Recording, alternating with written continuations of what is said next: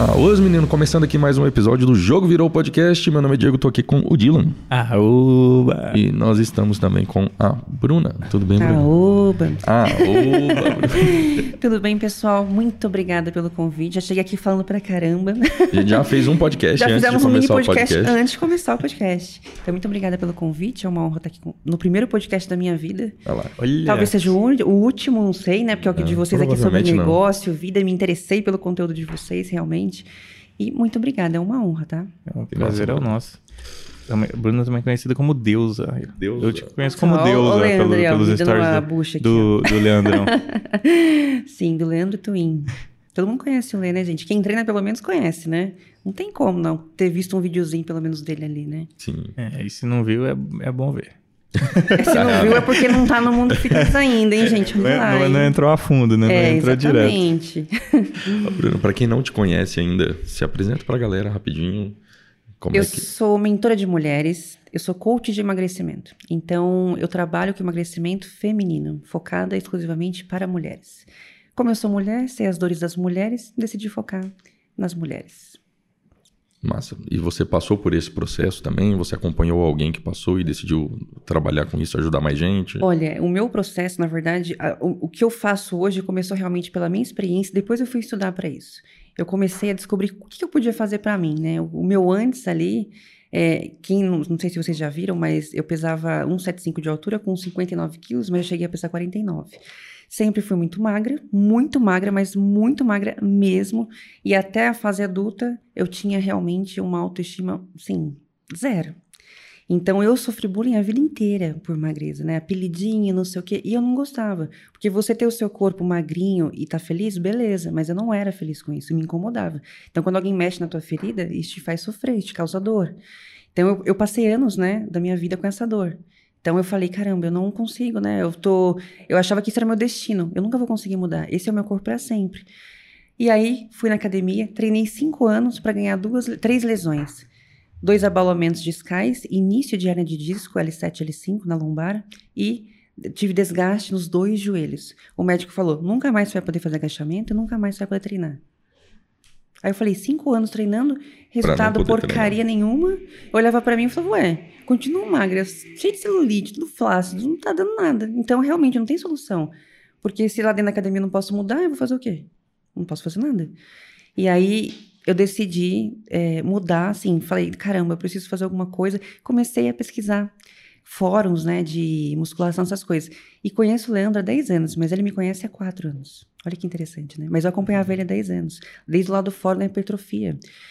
E aí eu ficava vendo as pessoas corpo, shape, porque há 10 anos atrás o mundo fitness não era como é hoje, uma academia em cada esquina. Era coisa de gente rica, era coisa de gente que só vivia do corpo, que tinha dinheiro, que era bancada pelo marido, pelo não sei o que, era uma coisa meio assim, sabe? Então não era assim de gente treinar, não era esse fácil acesso de treinar. Não, de jeito nenhum. Nem financeiramente, nem também academia. Tinha no centro da cidade uma, eu era do interior, lá não sei não. Então não esquece, né? E aí, há quatro anos atrás, eu passei por um divisor de águas. Eu fazia cinco anos que eu treinava. Eu estava num casamento de 10 anos. Aí eu entrei num processo de divórcio e meu pai adoeceu. E aí eu tinha passado, superado uma depressão já eh, antes disso. E aí eu falei, caramba, né? Eu falei, meu Deus, eu nunca morei com meu pai. Olha só, a história é complexa de vida das pessoas, né, gente? Então, eu estava falando isso ontem na minha live. As pessoas te olham e te julgam, ah, é filhinha de papai, é metida, é fresca. O pessoal olha pra você e fala, ó, feio, bonito, inteligente e burro. Acabou. Esse é o julgamento do ser humano, infelizmente. E naquela época, quatro anos atrás, que eu nunca tinha morado com meu pai, essa época foi o divisor de águas da minha vida. Porque cinco anos, ganhei lesões, três meses afastado de tudo, processo de divórcio, casamento de 10 anos. Eu era uma pessoa extremamente religiosa, tinha questão de doutrina, tinha pre- pressão né, da, da sociedade realmente religiosa ali, né, do mundo em que eu vivia, né, do meu mundo ali. Então foi realmente bem intenso. Aí eu falei, caramba, eu tô entrando em depressão. Aí eu comecei a encontrar o meu pai, visitar ele no hospital, morando aqui em São Paulo, ele no interior. E ele deu entrada no hospital com uma falta de ar. Ele não saiu mais de lá, ele morreu com 49 anos. E a gente teve 38 dias para construir um relacionamento de pai e filha. E eu tinha ódio dele. E naquele momento eu troquei fralda, eu cuidei, eu fiz tudo para ele. E eu sequei de peso. Eu sequei, porque eu sofri muito naquela época. Eu tinha acabado de morar, ir morar sozinha, divorciar. Eu falei, caramba, né? O, o marido foi embora porque eu quis. E o pai tá indo. Aí eu falei, eu preciso me dar um presente. Falei, o que, que eu faço, né? Eu tô, tô, acabei de me lesionar, três meses afastada de tudo, com dor nas costas, andando arrastada. Passei uma semana sentada, não conseguia deitar. Eu falei, o que, que eu faço para mudar? Aí eu falei, eu vou mandar uma mensagem pro Leandro Twin, minha consultoria. Gente, isso é tão emocionante, é tão impactante contar isso, porque ele participou de uma fase da minha vida em que a gente, ele era casado e eu era casada. Eu tava me separando, né, no processo de divórcio. E aí eu mandei mensagem e falei, olha, não tenho grana, tô quebrada financeiramente. Gastava um dinheirão pra ir pra é, Bragança Paulista, não sei se vocês ouviram falar, interior de São Paulo. Eu ia toda hora, todo dia, para lá visitar o meu pai, para cuidar, voltar a trabalhar, cuidar, voltar a trabalhar. Tinha acabado de mudar e eu não levei nada do casamento, nada. Não levei nada. Deixei tudo para lá. Eu sou uma pessoa de energia, eu tenho ligação com coisas materiais. Eu me desfaço de tudo. Eu mudo do ciclo da minha vida, me desfazendo de tudo, inclusive de coisas materiais. Eu não tenho apego a nada. Então eu deixei tudo para trás. Então eu entrava na casa, tava vazia, tinha um colchão no chão, financeiramente estava quebrada. E eu tinha acabado de sair de uma depressão, de um negócio que faliu, eu tava devendo, eu tinha, fiquei devendo 300 mil reais e tinha pago aquela dívida. Saí de uma depressão, de repente tô no divórcio, de repente meu pai tá morrendo, de repente não, nunca tive um relacionamento com ele. Eu falei, caramba, meu Deus. Aí eu falei pro Leandro, mandei um e-mail para ele, que ele deve ter até hoje.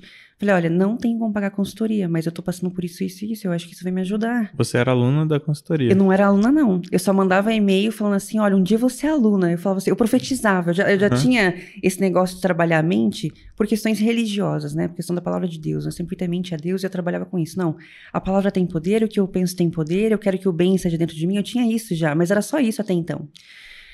E aí eu mandei mensagem para ele, ele aceitou. Ele falou: "Não, eu parcelo para você, isso aqui eu vou pagando por mês". Eu falei: "Beleza". Eu falei: "Então aqui tá resolvido". Aí meu pai veio a falecer.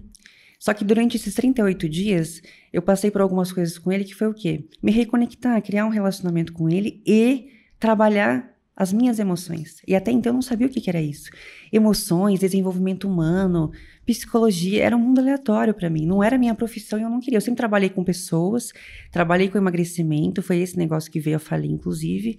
Eu trabalhava com, na época com shakes né, de emagrecimento, uma marca muito famosa, cara pra caramba. A pessoa comprava um mês, emagrecia um pouquinho, no mês seguinte não tinha grana para continuar e se frustrava. Eu falava, então eu vendo frustração. Porque a pessoa não tem como manter. Isso sempre me incomodou. Só que eu vim de uma área de marketing, depois fui para a área de marketing mais do emagrecimento, com essa venda desses produtos. Então, isso me incomodava pra caramba. Então, aí depois, né, veio essa fase difícil da minha vida. E com o meu pai, o que, que aconteceu ali? Eu descobri o poder da mente. Eu descobri o poder da mente. Eu falei, o médico chegou nele e falou: olha, na frente do meu pai, ele estava acamado, veget, estado vegetativo na cama. 49 anos, super jovem, bonitão, assim, meu pai era bem gatão mesmo, assim, sabe, um moreno bonito. Eu falei, caramba, né? Era garanhão meu pai, sabe? E, tipo assim, um vigor de vida, assim, sabe? De uma hora pra outra adoeceu. E eu não gostava dele. Mas daí eu falei, não, é uma oportunidade aqui, né? Deixa eu conhecer essa pessoa. Quem é ele é, né? Quem que é ele, né? Mas ele estava consciente ainda quando você tava? Com, completamente consciente, mas não tinha mais voz, estava com tra traqueoscomia.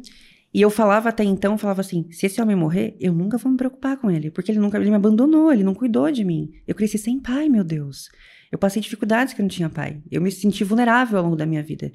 Então, eu culpava ele pelas coisas erradas. Eu me sentia vítima da minha vida, das coisas que não deram certo até então. Ah, um negócio não dá certo. Tentei empreender seis vezes, quebrei seis. Não é possível, gente. É culpa do meu pai. Meu pai foi alcoólatra, morador de rua. Minha mãe foi. É culpa deles? É culpa dos meus pais. Então, nesse período, o médico chegou logo no primeiro, nos primeiros dias e falou: Ó, ele vai. Ele está do terminal, tá? Ele não vai sair daqui. E meu pai olhou. Falei: Meu Deus, você vai matar a mente dele. Ele já tá morto praticamente fisicamente, porque o corpo todo enferidado, machucado, magro, só o osso ali. Aí o médico chegou e falei: Vamos lá fora. Falei: Está proibido de falar na frente dele, porque assim você mata a mente dele. A chance de vida que ele tem tá aqui dentro. Não tá mais fisicamente. É aqui dentro. E o milagre. E o médico falou: Tá bom. Te o respeito. Que, que ele tinha? Ele chegou lá com falta de ar, aí suspeitaram de H1N1. Há quatro anos atrás estava tendo um surto de H1N1, né? E ficou entubado numa sala de vidro sozinho, entrou para estudo da faculdade da USP de Bragança, ficou internado lá, porque ninguém sabia o que ele tinha.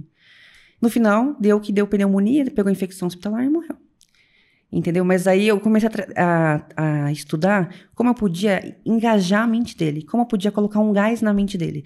Eu, eu comecei a ver estudos de pessoas com câncer, doentes, que tinham, que foram curadas porque elas decidiram não sofrer, mesmo vendo o estado vegetativo em que elas estavam. Elas conseguiram dominar os pensamentos negativos e se curar. Eu falei, então, eu quero fazer isso com meu pai. Tem uma chance, né? Com certeza, enquanto a vida é esperança. O mesmo médico falando, vai morrer, vai morrer, vai morrer, e eu orando, né? Falei, meu Deus, mas eu também fui lá. Aqui, dentro do conhecimento que eu acredito que Deus deu aqui para os humanos, que conhecimento, como ele pode me ajudar? Aí eu estudei, fui lá, psicologia, estudei tudo. Comecei a pegar programação linguística, psicologia positiva, comecei a pegar tudo isso, filosofia, tudo, para tentar ajudar ele. E aí eu chegava e falava, pai, quando sair daqui, você querer fazer o quê? Aí ele tava mudo, não tinha voz, eu perguntava, né? Eu falava, pai, o que você quer fazer? Aí eu ficava lendo os lábios dele. Aí ele falou, quero tomar suco de limão e tomar uma coca bem gelada. Falava, o que, que a gente vai fazer quando sair daqui? Eu comecei a injetar isso nele. Eu falei, se, o mínimo que eu puder fazer, o mínimo que seja, do meu conhecimento, eu quero fazer. E o máximo que eu puder, eu vou buscar. Então eu fui estudar a mente humana, eu comecei a me interessar pelo desenvolvimento humano a partir desse momento. Foi aí. Eu falei, Deus, estou vivendo dois lutos, porque pra, a psicologia fala, né? O fim de um casamento, de um relacionamento amoroso, é um luto. Eu falei, estou vivendo dois ao mesmo tempo. Eu, eu, eu sou temente a Deus e eu falava, Deus, quem sou eu nessa terra? Com a vida que eu já tive, né? Com a história que eu já tive, com tudo que eu já vivi. Falei, será que eu vou suportar? Falei, me ajuda, me dá uma direção. E sem grana nenhuma, né? Pra fazer nada naquele momento. Eu pegava a internet, fissurei nas coisas de desenvolvimento humano. Eu falei, quero ajudar meu pai. E eu descobri ali a constelação familiar né? Eu falei, eu quero entender porque meu pai me abandonou. Aí eu cheguei, estudei pra caramba. Eu cheguei nele e falei, pai, eu te perdoo. Ele tava mudo. Ele começou a chorar. Aí ele chorou pra caramba, na verdade. Ele saía lágrima assim, sabe? E eu via que tava. Ele respirando pelo, pelo aparelho. Eu falei, pai, calma, tá tudo bem, eu te perdoo. Você me perdoa? Porque eu também te culpei no passado. Eu culpava a minha vida. Você me perdoa? Ele falou, me perdoa, eu te perdoo. E eu descobri ali o poder do perdão. O poder de você reconectar a tua alma com alguém que você culpava por tudo que deu errado na tua vida, mas não era culpa dele. Aí eu entendi que, na constelação familiar, né?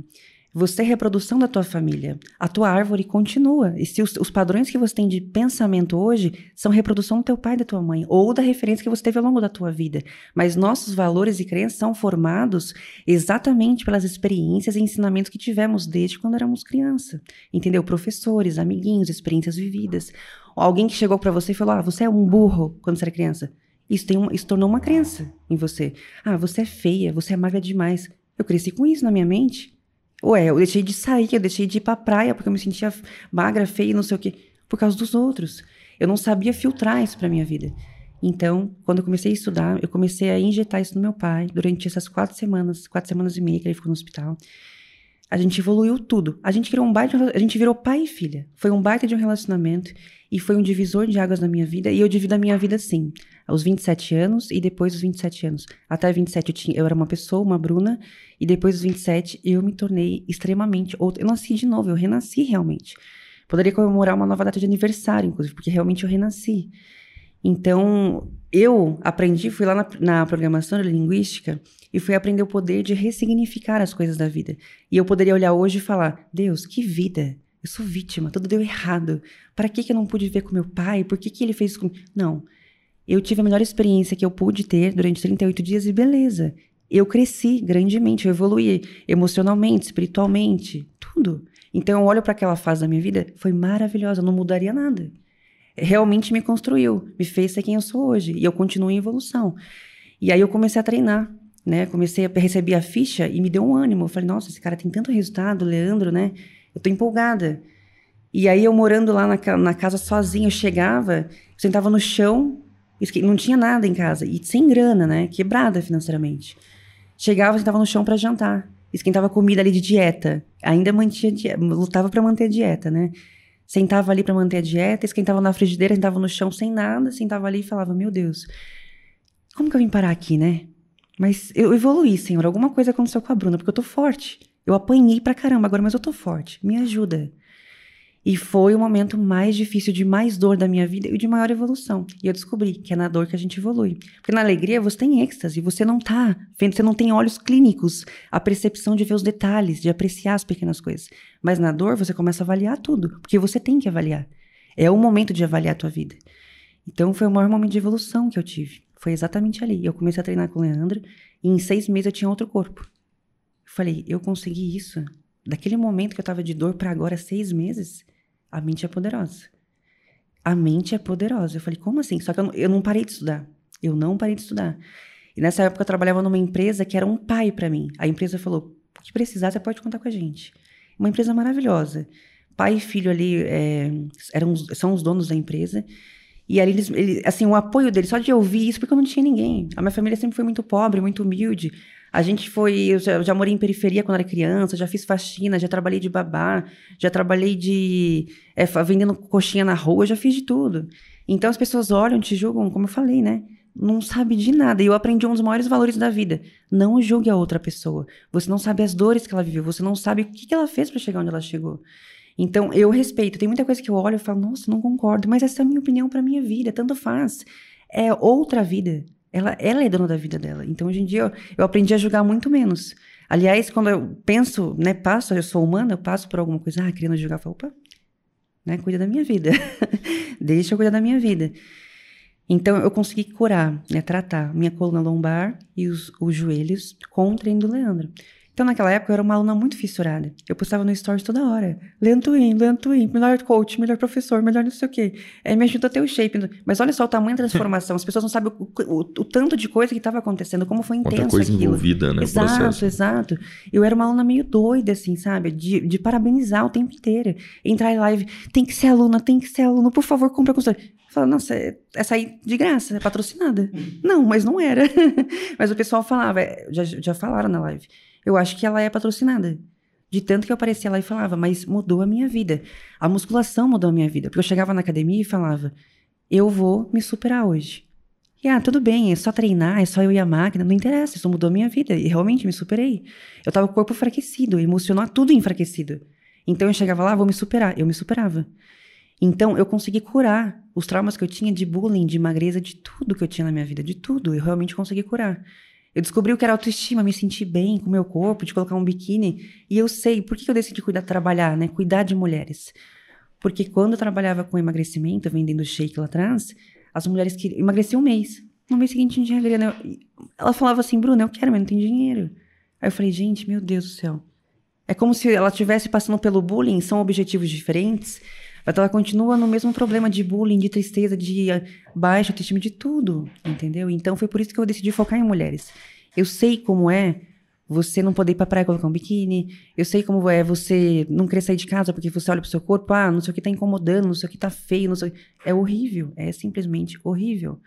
Então foi por isso que eu peguei essa causa, entendeu?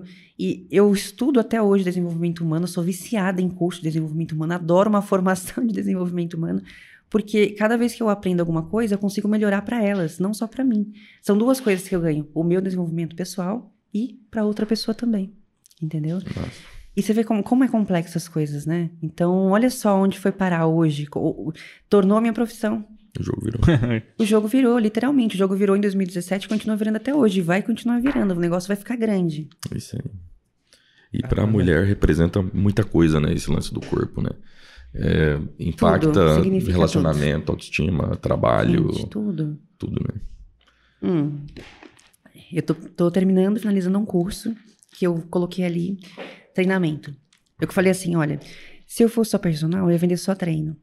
Por exemplo, né, se eu quisesse, fosse formada no... Eu não quero ser personal trainer e também não sou nutricionista, não tenho interesse em ser.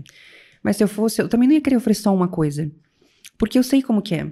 Eu já cheguei a pagar nutricionista, pegar a dieta, o cardápio alimentar, mas eu não fazia. Por que, que eu não fazia? Se eu fui lá, paguei. Por quê? Por quê?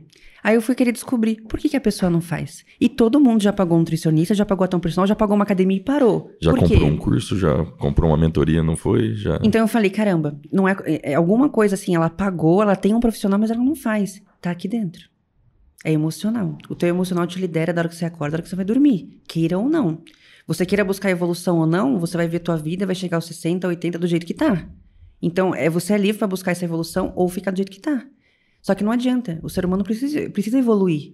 Como que ele aprende? Ele precisa buscar essa evolução. Aí eu falei, caramba, como que é então pra pessoa pagar uma dieta, pagar um personal e cumprir? O que, que ela tem que fazer? Qual que é a mágica? Qual é o segredo, meu Deus? Aí eu fui estudar comportamento. Aí eu entrei e comecei a entrar nos cursos de neurociências. Aí eu comecei a entender. Ah, começa por pensamento, gera sentimento, geração, comportamento repetitivo cria um hábito ou um vício. O vício é danoso para a saúde, o hábito é uma coisa saudável. Falei, então, as pessoas têm vícios, né? Por exemplo, o vício de comer. comer desenfreadamente engordar. É um vício, é um vício pela comida. Né? As pessoas isso- usam isso como um alimento para preencher um vazio de um emocional, por exemplo. Então usa como um remédio. Ai, tô triste, vou comer. Tô feliz, vou comer. Aí eu comecei a estudar para a parte do emagrecimento, comecei a focar em emagrecimento, que já era uma área que eu gostava, né? E eu vi em mim o resultado treinando, fazendo dieta, e o pessoal, é anabolizante. Falei, oxe, como assim, gente? Eu nem tomei ainda, porque eu quero tomar. Falei, mas nem tomei ainda. Porque a hora que eu tomar, eu vou ficar boladona. mas se você quer saber, eu não tomei. Mas a hora que eu tomar vai ser pra, olha, meu filho, me espera, me aguarde. Porque se eu. Aí que tá. Eu falei, se eu conseguir esse resultado sem anabolizante, e as pessoas julgam que é anabolizante, eu descobri a fórmula. Tem como, sem segredo, sem medicamento. Eu falei, caraca. E com dieta de pobre, porque eu não tinha grana na época, não. Entendeu? Então era arroz, feijão, ovo, brócolis e, e frango ou bife. Acabou. Entendeu? De vez em quando tinha um leite, o litro de leite era caro. Entendeu? E eu tomava um litro por dia de leite. Quando eu- o Leandro colocou na dieta, quando entrou lá da consultoria, um litro de leite, eu falei, caramba, vou ter que comprar uma vaca. Entendeu? Porque agora pesou a dieta. Eu falei, meu Deus do céu. Mas ele ajustava, assim, muito. Falava, olha, eu tô apertado. Ele dá super, né? A consultoria é super, né? Flexível, maravilhosa. E aí eu comecei a estudar comportamento humano. Aí eu falei, olha, é comportamento. Então, para eu pegar o cardápio, seguir, eu fui lá, paguei nutricionista. Mas por que, que a pessoa não segue? É comportamento. Mas como que ela não tem um comportamento certo, sabendo o que tem que fazer? Tá na televisão, tá no jornal, tá tudo quanto é canto. Faça dieta, se cuida, faz não sei o quê. Por que, que ela não faz? Qual que é o segredo? O que, que tá impedindo? Ai, não tem determinação. Eu escuto muito isso no, o tempo inteiro. Não consigo ser focada como você. Como que eu faço para ter disciplina? As pessoas ainda querem fórmula. Na verdade, o segredo, se eu pudesse falar de tudo, assim, resumido do resumido, resumido. Falei, olha, é consistência. As suas escolhas da hora que você acorda até a hora que você vai dormir, todos os dias, elas importam. Então, a sua escolha de hoje o dia inteiro. Ah, eu vou tomar água. Ah, aqui tem, sei lá, quantas, quantos ml? 500 ml tem aqui. Então, eu tenho que tomar quatro garrafinhas dessa. Eu tenho que tomar quatro e ponto final. Eu vou tomar, no meu caso, eu teria, eu iria tomar seis, né? Três litros, mas a pessoa sabe que tem que tomar, ela não toma. Entendeu por quê? Porque você vive sua vida no automático. Porque você não trouxe a tua consciência que você tem um objetivo e tem um caminho, uma jornada para seguir até ele. Você tem só um objetivo, mas você passa a dia, entra dia e você não lembra que você tem um objetivo. Você esquece. Aí de vez em quando, quando você se vê diante da comida, você chuta o balde. Você nem lembra o que você quer. Mas aí quando você vai colocar o biquíni, você fala: "Nossa, eu não consigo, meu Deus. Por que, que eu sou assim? Por que, que eu sou fraca?" Quando a dor te lembra que você tem um objetivo, aí você fala: "Preciso melhorar." Mas aí você se empolga na rotina do dia a dia e esquece de novo. Então, ti- eu descobri. Você tinha que ter consistência, sim, todos os dias. Independente do seu estado de espírito, independente do seu estado de humor. Ah, tô feliz, vou fazer. Tô triste, não vou. Tá calor, vou pra academia. Choveu, não vou. Tá frio, não vou. Ué, a gente não é mais criança. O adulto não tem essa possibilidade. Maturidade não é isso. Fazer quando eu quero, fazer se eu quiser, fazer se der vontade. O adulto não, não tem esse direito, mas ele acha que tem. E assim você vive uma vida frustrada, infeliz, sem rumo, e quando chegar lá no final da vida, você vai falar: por que, que eu não fiz isso? Por que, que eu não fiz aquilo? Ué, que você não dominou a tua vida. Você deixou a tua vida no automático. Se você não tira os teus, a, a tua vida do teu inconsciente, se você não, não desperta o teu inconsciente, você vai viver no automático tudo. E o que, que eu coloquei nesse curso? Emocional, treino e dieta, parceria com o Leandro, né? Vai ter treino e dieta também.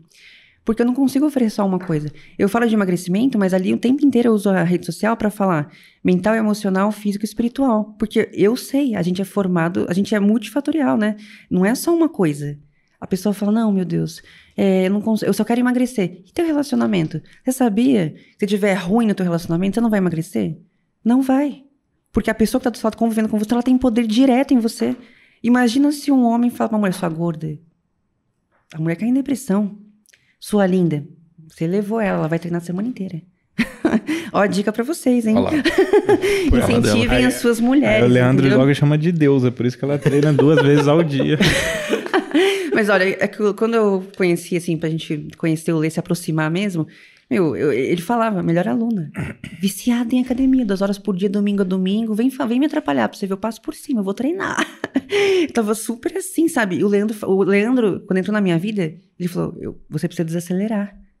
Tá bitolada. Eu falei, mas eu tô feliz, e agora?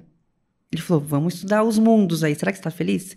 Então eu comecei a refletir, eu falei, ah, eu posso ponderar um pouquinho, porque o profissional falou, você pode relaxar um pouquinho que não vai mudar o teu resultado.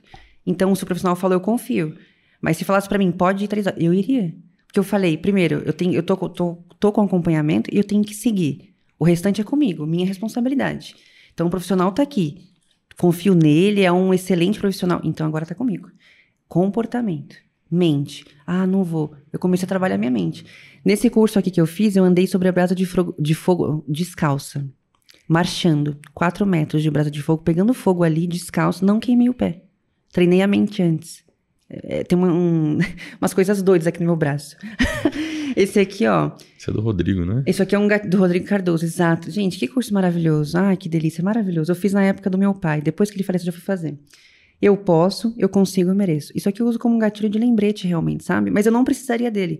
Aí o Leandro, né? A gente tem um amigo, né, amigo, que você vai assistir isso aqui, você vai lembrar. Ele fala: e se eu cortar essa pulseirinha? Ai, que raiva, meu Deus! Ele fala: e se eu arrancar essa pulseirinha de você? Me provocando, sabe? E se eu tirar essa pulseirinha? Não vai tirar, fica tranquilo.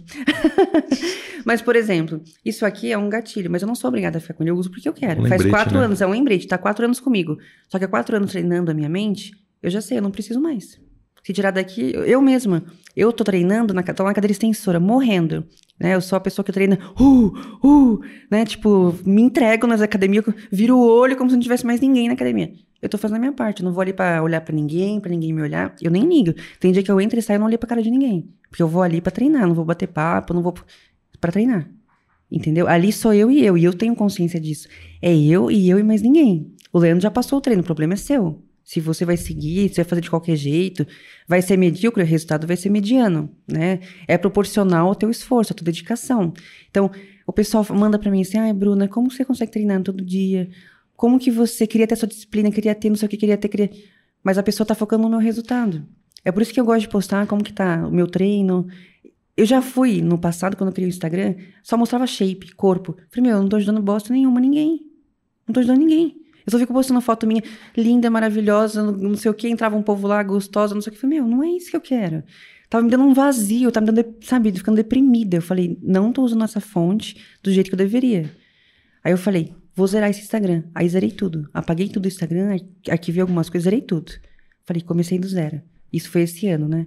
Falei, agora sim, vou levar isso aqui para trabalho online, né? E eu fiz vários cursos durante esse período, né? Desenvolvimento humano, programação linguística, Fui atrás de várias formações de coach, aí fui me especializar em coach em emagrecimento, neurociência. Mas eu amo muito essa área. Isso para mim é um hobby. Às vezes o Lei fala, você precisa de um tempo ocioso. Eu tô no meu tempo ocioso, tô estudando. eu gosto. É o ruim é quando você tá te causando alguma coisa, você fala assim, nossa, eu tô mal, sabe? Eu tô fazendo por obrigação. Ai, eu tenho que fazer, não tenho, não tenho um momento de descanso mental, mas eu tenho, esse é meu descanso. Cada vez que eu tô aprendendo, eu tô melhorando, entendeu? E treinar, né, virar aluna dele foi realmente o gatilho de mudança ali para mim. Hoje faz quatro anos, né, que eu sou aluna do Leandro. E é até engraçado, hoje eu tô com ele, mas eu falo assim, gente, compra consultoria. Porque realmente mudou minha vida. Ah, tem gente que não tem resultado? Pode ser que tem gente que não tenha, mas aí eu tenho certeza, a é sua. Eu só, eu, eu posso falar, eu passei pelo processo, eu consegui. Por que, que você não consegue? Entendeu? Então o pessoal fala, é, a maioria das pessoas, elas olham pro teu resultado, elas olham pro palco da vida e esquecem de olhar o bastidor dos outros, né? Então o pessoal quer se comparar. Eu sempre falo, gente, para de comparar. A mulher olha para mim e fala assim, gente, é pose, vai na frente do espelho agora, acha a sua melhor pose, encolhe a sua barriga, empina seu bumbum, peito para frente, pronto, você fez uma pose que todo mundo faz. Aí você olha e você fala, nossa, é a pessoa perfeita. Não, não é. É pose. Entendeu? É pose. Se você sentar desengonçada, é óbvio, todo mundo vai ficar sem postura, entendeu? Todo mundo. Entendeu? Aí as mulheres ficam se comparando.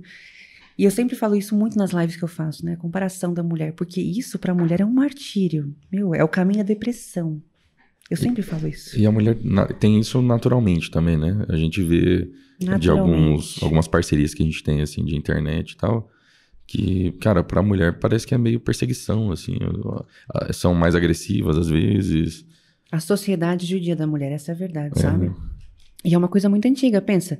Antigamente meu avô trabalhava e minha avó era dona de casa. Com 50 anos, ela, ela era vovozinha de fazer um cafezinho, um bolinho já da tarde. 50 anos, hoje as mulheres estão na academia.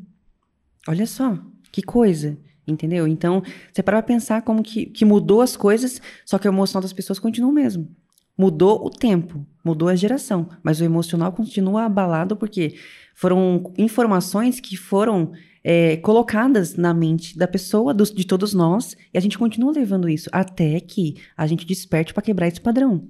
Entendeu? Nós somos repetição de padrões. Entendeu? Como que eu crio uma crença? Tem várias formas. A gente tá conversando aqui agora, se você falar, ah, você não consegue. Ah, isso você não consegue. Você pode criar uma crença em mim. Inconsciente, eu não perceber. E lá na frente eu me deparar com a situação e falar, não consigo. E eu não sei por que eu tô falando isso. Entendeu? É por isso que hoje em dia eu falo, ah, eu não consigo. Vou conseguir. Vou conseguir agora. Falo, não consigo. Eu discuto com a minha mente. Falo, que não consigo o quê? Menino, cuida da sua vida. Aí vem na minha mente não vai lá. dar o quê, pai? Não, é, exatamente. Não, Vai dar. que não vai dar o quê? Aí aconte- acontece lá, ó, vocês. acontece alguma coisa na academia, ela tá treinando, eu falo, mais um. Eu mesma sou minha coach de treino, né? Porque o Lei treina em outro lugar, ele treina no condomínio, eu treino na academia. Eu gosto do ambiente, ele dá muvuca. Mas assim, eu não olho pra ninguém, não vejo ninguém, mas eu gosto de ter aquele. O conforto dos aparelhos, na verdade, sabe? Bastante aparelho, aquele espaço, aquele ambiente. E eu vou lá e eu falo, hoje eu vou me desafiar. E eu chego lá e falo. eu- Antigamente eu falo, quero fazer o melhor treino da vida. Mas é muita responsabilidade da vida e é muito trampo, né, gente? Nem precisava nada, nem precisava tanto. Eu me matava. Eu saía de lá alucinada, assim, andando. Falava- o professor falava, tchau, Bruna. Eu falava, ah, cadê o professor? Nem enxergava o professor. E hoje em dia eu falo, melhor treino de hoje, entendeu? Então eu chegava lá e falava, não, hoje eu vou fazer o melhor treino de hoje. E as pessoas querem isso, motivação todos os dias. Tem dia que você vai acordar de saco cheio com a vida e tá tudo bem. Entendeu? O pessoal fala, eu gosto do jeito que você é transparente, você deixa as coisas leve. Mas isso é verdade. A autocobrança é uma desgraça pra tua vida. Você tem que ser. per- O perfeccionismo. Ah, eu tenho que ser perfeito, eu tenho que fazer isso, eu tenho que ter esse corpo, eu tenho que ter esse carro. Esse... Gente, rede social é uma ilusão. As pessoas não gostam de mostrar suas vulnerabilidades. Ninguém gosta de mostrar tua postura feia. Ninguém gosta de mostrar você descabelada e ramelenta quando acorda. Ninguém gosta. Só que daí você acorda assim, você abre o seu feed e vê lá um corpo perfeito, não sei o que perfeito. Você fala, nossa, gente, eu tô acabada mesmo. Tô uma desgraça. Ué, mas tá comparando com uma, uma produção ali, você. Nada a ver. E outra, cada pessoa tem a sua essência, cada pessoa tem a sua história. Ninguém é igual a ninguém. E eu sempre falo lá: comparação é diferente de modelagem. Modele as pessoas de sucesso na área que você quer modelar. O que aquela pessoa fez para chegar onde ela chegou? Porque o sucesso deixa rastros. Essa frase é muito famosa e é verdade. O que que eu, por exemplo, as pessoas que estão aqui, eu falo, gente, olha o que eu tô fazendo. Ah, eu tomo 4 litros de água, eu deixo a minha garrafa onde eu vou, vou no banheiro, não desgrudo da garrafa. Olha isso. Para de olhar a foto do meu antes e depois e achar que é só isso. Entendeu? Para. Modelar é você olhar para aquela jornada e pegar, sabe? O que, que eu posso fazer? O que, que eu posso reproduzir na minha vida? Comparação, você fala, ela tem mais dinheiro que eu, ela é mais bonita que eu. Ela tem silicone, eu não tenho. Ela fez lipo, eu não fiz. Ela tem, ela tem um marido lindo, não sei o que, eu não tenho. Comparação. Isso aí pra você, ó, é pra ir pro fundo. É o caminho certo pra ir pro fundo, entendeu? Esse lance de viver no automático e depois que você, você percebeu isso, num momento difícil pra caraca, eu concordo que a gente cresce no- na dor. A gente tem é, que passar por algumas experiências para amadurecer. né? Tem gente de 40 anos que é mais imaturo do que algumas pessoas de 20 Misericórdia, Jesus. pelas experiências, né? É, isso te ajudou a, a passar por aquele momento, te ajudou a ajudar teu pai, te ajudou a mudar a tua saúde, mas tem impacto profissional, relacionamento Todos. também na- em todas as áreas da vida. né? Todas as áreas da vida, gente. É transformador perceber essas paradas, né? E aí eu fui descobrir também uma outra coisa que eu posso até comentar aqui, inclusive. Que eu demorei pra ter certeza, né? Eu fui realmente aprofundar isso. Eu falei, caramba, por que, que eu casei com 18 anos? Porque a Bruna de 18 anos, quando aos 27, era outra pessoa. Eu falei, caramba, eu sou outra pessoa. Eu não quero mais essa pessoa. Mas é uma pessoa boa, trabalhadora, honesta, uma boa companhia. Mas a Bruna de hoje não escolheria essa pessoa. Falei, quero separar. Entendeu? Então, nossa, você vai separar de uma pessoa boa, porque a sociedade acha o quê? Em questão de relacionamento, nesse assunto, mas te traiu.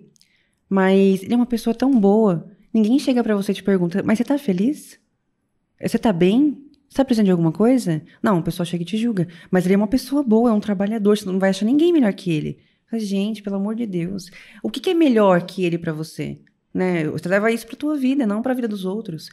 Então, olha, pra eu escutar alguém, gente, pra eu, eu dar trela para o que as pessoas me falam, quando alguém me dá opinião, vem não sei o quê, nossa, ó, entra por aqui, sai por aqui, hoje fácil, vem direto, entendeu? Porque tudo que eu já vivi nessa vida, eu falo, gente do céu, olha só, a gente vive, vive e continua aprendendo, entendeu? E, e lembra, né, a PNL fala, o mapa não é o território, quer dizer o quê? O teu sistema mental não é o meu, o teu jeito de sentir não é o meu.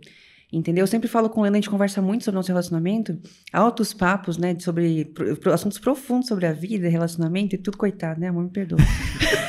me perdoa por aquele dia estar às 5 horas da manhã conversando sobre isso. Então, assim, ó. coitado, amor, vamos dormir. Fala, ai, amor, não, tô com vontade de conversar. Só é, a gente falou disso ontem no episódio do Eric. Ah, é? É, tem um rapaz que ele fala de Relacionamento. É, relacionamento.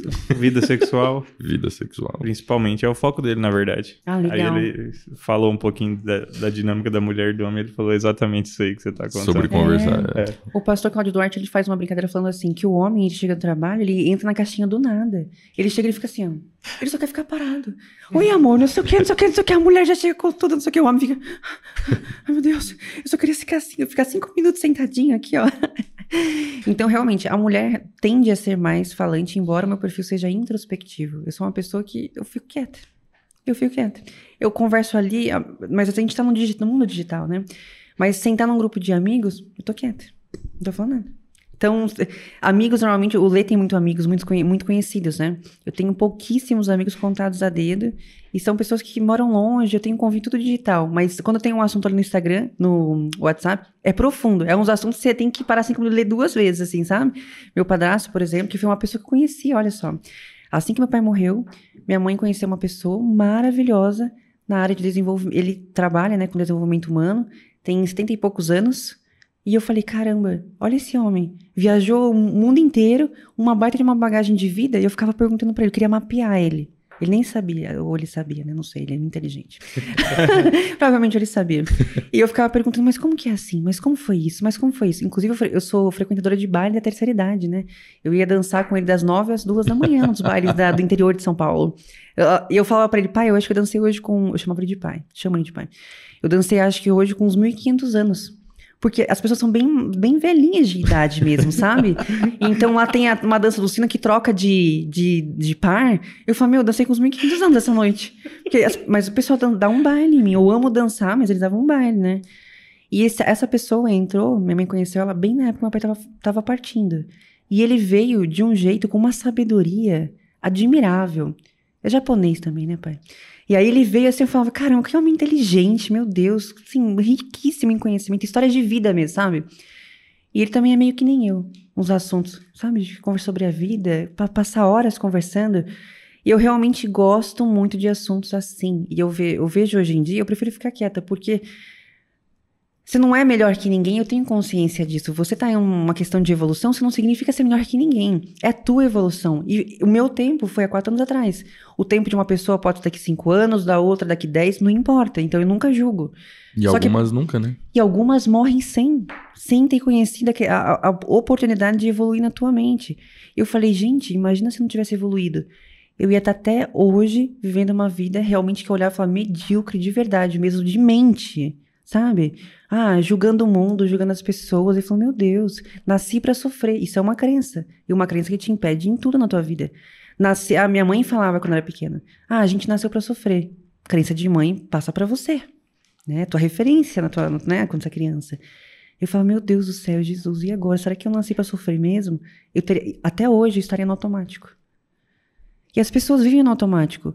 O pessoal acorda, pega celular, fica no celular, vai se arrumar, sai pro trabalho correndo, toma um café, engole, não respira, não sente o gosto que comeu, chega no trabalho, vai viajar, vai conversar com alguém, celular, vai no banheiro. Acabou o dia. Quanto tempo você passou com teu filho? Você falou te amo olhando nos olhos para quem você ama hoje? Entendeu? Você falou te amo hoje, que seja, pelas costas. que seja, entendeu? Você teve um tempo, o tempo com a sua mulher, com a sua namorada, foi de, de qualidade, de realmente estar presente estar tá presente naquele momento, não no celular e não pensando na tarefa depois, o que vem depois, o que vem amanhã. Isso até é bíblico, né? Os anseios de amanhã deixe para amanhã. E isso também, é isso, trazendo aqui, né, pro conhecimento humano da psicologia, e te dá ansiedade. Ficar pensando amanhã, ficar pensando no passado, depressão. Então, a gente não vive hoje. E o presente não é chamado de presente à toa, mas a gente ignora o presente. A gente vai estar vivo amanhã? Eu não sei. Tomara que sim, mas eu não sei, entendeu? É claro que ficar pensando isso o dia inteiro também vai ficar doido. Você vai falar assim, não, hoje eu quero fazer tudo, eu quero treinar, eu quero fazer dieta, eu quero ir no show do Roberto Carlos que eu amo, eu quero namorar, eu quero fazer tudo. isso também é loucura, né? Isso também é loucura. Só que você tem que pensar como se fosse.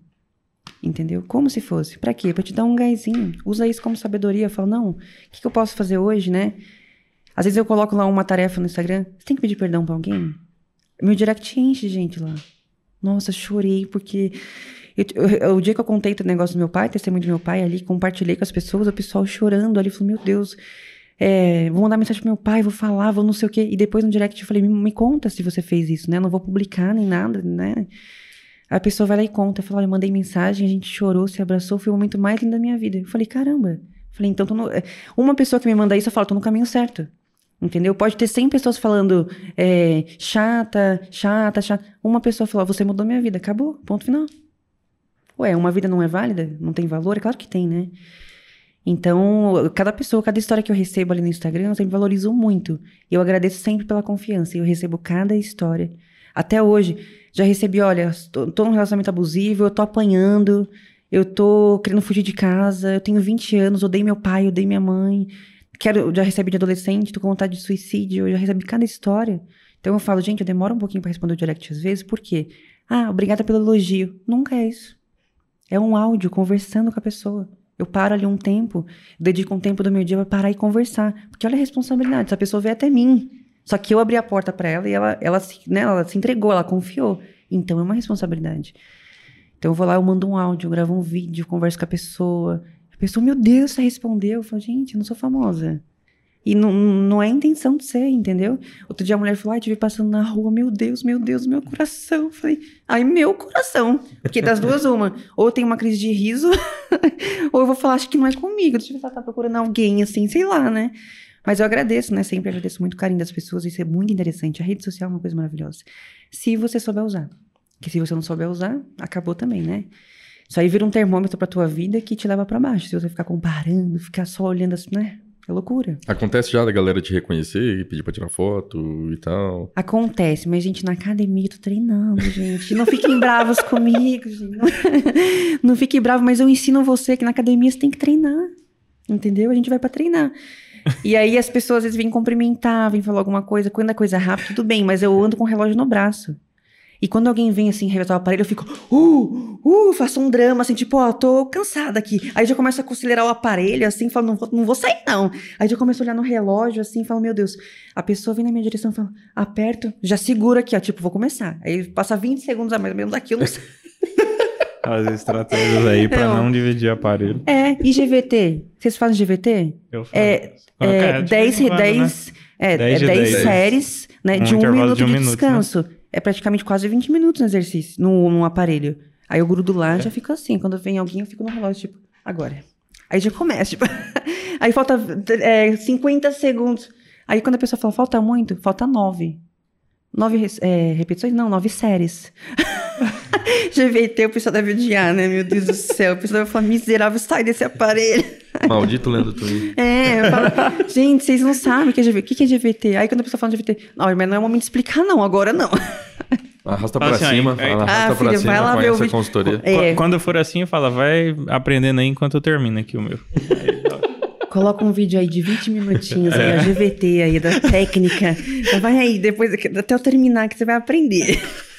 Tinha um, tinha um mantra que a gente repetia, que eu repetia, na verdade, quando eu comecei a, a treinar com o Leandro, que assim, minha rotina ela é meio zoadona de viagem. Então tem semana que eu tô em casa três dias, tem semana que eu passo a semana inteira, aí tem semana que eu tô a semana inteira fora, como essa, praticamente semana inteira fora. Então é tudo meio bagunçado. Aí o Leandro mandava lá, quantos dias na semana você vai treinar? Né? Eu falava, ó, essa semana eu vou treinar só dois. Pra quê? Falar que vai treinar dois dias na semana, você dia, se ferrou, se ferrou.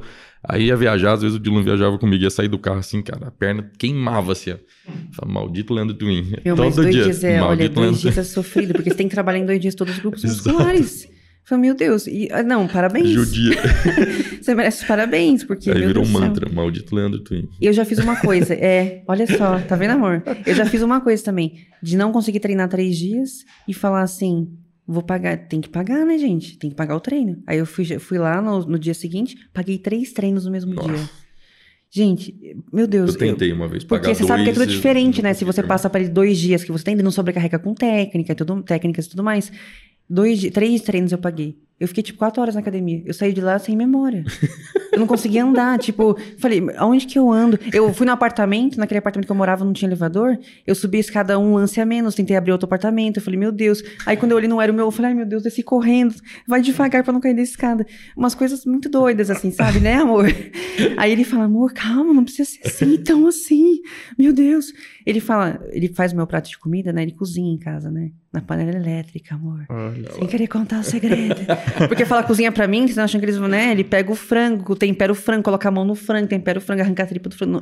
Tipo faz aquele, um frango como é que, é, que aquele fez maluco ontem. lá da Fernanda Lima lá, o... O, o Hilbert, isso? É, o Hilbert, né? Tipo, o Hilbert vai lá, caça o frango. É, ele fica assim na faca, assim, ó, certinho, amor, na panela, de, panela elétrica. e eu só como arroz com carne moída, ele coloca tudo na panela elétrica, né, amor? Mas eu admiro, obviamente, ele cozinha pra mim, né? Não tá posso parabéns, né? É, não posso tirar os méritos, porque pelo menos eu não tô indo cozinhar. Excelente, excelente. É na elétrica, mas eu não tô fazendo. E outra, ele sabe, tudo sem sal pra mim, tudo sem tempero. Ele, ontem ele colocou salzinho na saladinha dele, eu fiquei, estragou a salada. Ele falou, nada, não coloquei nada. Eu falei, aquilo ali pra mim já não dava. Eu como tudo sem sal e sem tempero. Adaptei, entendeu? Por exemplo, você, tua rotina de viajar. Como você vai tirar isso do automático? Né? Você já sabe, consciência, a tua vida é essa. Você vai chorar, vai paralisar, vai reclamar, isso ainda não tem que fazer. Então, essa é a tua vida.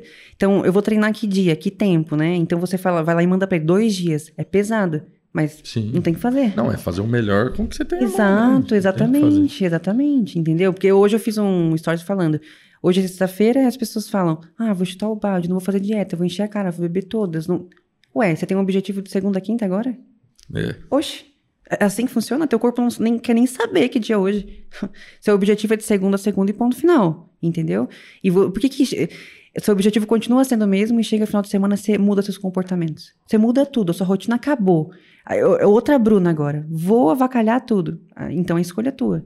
Entendeu? Quando eu falo para as pessoas, na live o pessoal fala: tô treinando, não tenho resultado, não tenho resultado, não tenho resultado. Um, um chororô das pessoas falando, e eu entendo, eu já, também já fiz isso, né? Mas aí, o que você está fazendo? Para agora, eu quero que você pare agora e pense se hoje você fez tudo o que era para ter feito. Ah, eu não. Eu também não. Eu também não. eu não preciso nem responder para vocês. É. Entendeu? Então, a autorresponsabilidade que eu trabalho também, né, nesse curso que eu vou lançar, a autorresponsabilidade da tua vida. Tudo que você faz é escolha tua. Ah, eu fiz isso por causa da minha mulher. Alguém colocou uma arma na tua cabeça? Não, na verdade você fez porque você quis. Porque ninguém te obrigou. Ou te obrigar o quê? Você tem que fazer, você vai fazer. E se falar comigo, eu falo, não vou. Que nem a gente tava num hotel, né, esse final de semana, só. Aí eu falei, eu não vou sair da piscina. Vai, só vou sair daqui com uma viatura. Olha só contando os podres da vida, né? Dos bastidores da vida, amor. Porque a gente foi num hotel, tipo, a piscina aquecida. Funcionava das quatro às, quatro, às seis e meia da tarde. Chovendo o dia inteiro e frio. O que, que eu faço? Tem um parque aquático, mas tá chovendo. Aí a gente. Você tem ideia, é um lugar maravilhoso da piscina, assim. A gente foi entrando, eu com a Mônica, que é o casal de amigos que viajou com a gente. A gente foi entrando assim na água, apagou a luz, parou, pum, desligou tudo. E eu entrando na água. A gente chegou, era depois das quatro e meia, né? Aí eu falei, gente, o que, que aconteceu? Desligou, apagou. Falei, só tem isso para fazer na pousada cara pra caramba, que eu acho que aquele valor era caro porque eles estavam oferecendo. Falei, gente, deu tudo errado. Aí a mulher falou, ah, é das quatro às quatro e meia, das quatro e meia às seis horas da tarde. Falei, o que, que a gente faz? Porque a piscina aquecida eu achei que fosse o dia inteiro para um dia de chuva, né? A gente tá aqui final de semana não, e tem hora para funcionar. Falei, que faz o quê? Aí eu entrei na água e falei, pois só sai daqui a viatura agora. falei, pois eu vou curtir essa Vem piscina aquecida. Eu, tira eu daqui, o resto, então. né, rela nela, rela, rela nela. Você viu uns memes, rela nela? eu falei, eu não saio daqui, não, meu filho, vou curtir essa água até ela esfriar, porque ela ia esfriar, e esfriou. eu falei, ó, uma crença. Mas aí você já tinha adaptado a temperatura do corpo e já ficou também. Do ódio, né? Da raiva. Eu falei, eu não vou sair daqui, porque senão não tenho o que fazer, não tenho o que fazer naquele lugar, entendeu? E primeiro que a gente, o Leandro, né, com o amigo dele, pagaram surpresa romântica. Chegou lá, tinha uma caixa de papelão com dois buquês com tudo. Elas não tinham montado. Tava no nosso quarto para montar. Excelente. Aí as flores, o presente do outro quarto, tava tudo no nosso, na caixa de papelão, cheio de saco, não sei o quê. Falei, ah, eu que monto, surpresa para mim mesmo. Ah, vamos Meu. fazer, vamos falar o nome já para fazer a divulgação invertida, né? eu não quero falar, não, é Eco Resort, Brotas. Sem querer vai cortar isso aqui, é Eco Resort Brotas. sem querer prejudicar ninguém. Gente, mas não, a atendimento deles era muito ruim. A academia lá não tinha quase nada. Posso usar? Responderam no WhatsApp. Só pode usar às 14 horas. Será que poderia abrir uma exceção? Até 14 e 1. 14 horas, agendado. Não tinha uma mosca. Não tinha nem aparelho. Eu só queria o espaço, assim, pra, tipo, tô treinando, tô aqui matando minha vontade. Aí o WhatsApp respondeu: só pode a partir das 14 horas. Será que não poderia abrir uma sessão? Só pode a partir. Eu falei: nossa, é um robô agora? Cadê a parte humanizada desse lugar? Eu falei: meu Deus, não deixaram usar a academia. E não tinha nada pra usar, tá? Só detalhe, né? Tinha, acho que, uma estação musculação lá, que dava pra pegar tétano, eu acho. hum. E não deixaram usar. Falei, posso ir embora. Posso ir embora, não tem nada pra fazer. Apesar que teve uma coisa boa. Teve uma música ao vivo no sábado à noite lá. E eu dancei pra caramba forró Com até... o Daniel, no caso. O Daniel não tava lá, você Não acredita? tava. Dancei com o Leandro. O Leandro postou o vídeo lá no feed. Eu vi, Você eu vi. viu? Ele, o pessoal escreveu lá, parece que o Leandro tomou um, um milkshake de concreto. Eu vi o pessoal. Depois do treino de pernas. É, depois do treino de pernas. Eu falando, amor, só dois passos pra lá. Amor, dois passos pra lá, dois passos pra cá. Eu falei, tá parecendo um boneco do posto. Foi ótimo. Amor, dois passos eu mexi assim. E ele ó. já tinha revelado aqui que ele odeia dançar, né? No podcast. Eu falei, amor, será que você odeia ou é uma crença? É, Olha lá, Talvez você olha não saiba. Que você, de repente, você começa a fazer Eu uma curto. aula e você começa até a rebolar, vai saber. Chama. Vai saber. Engraçado. É.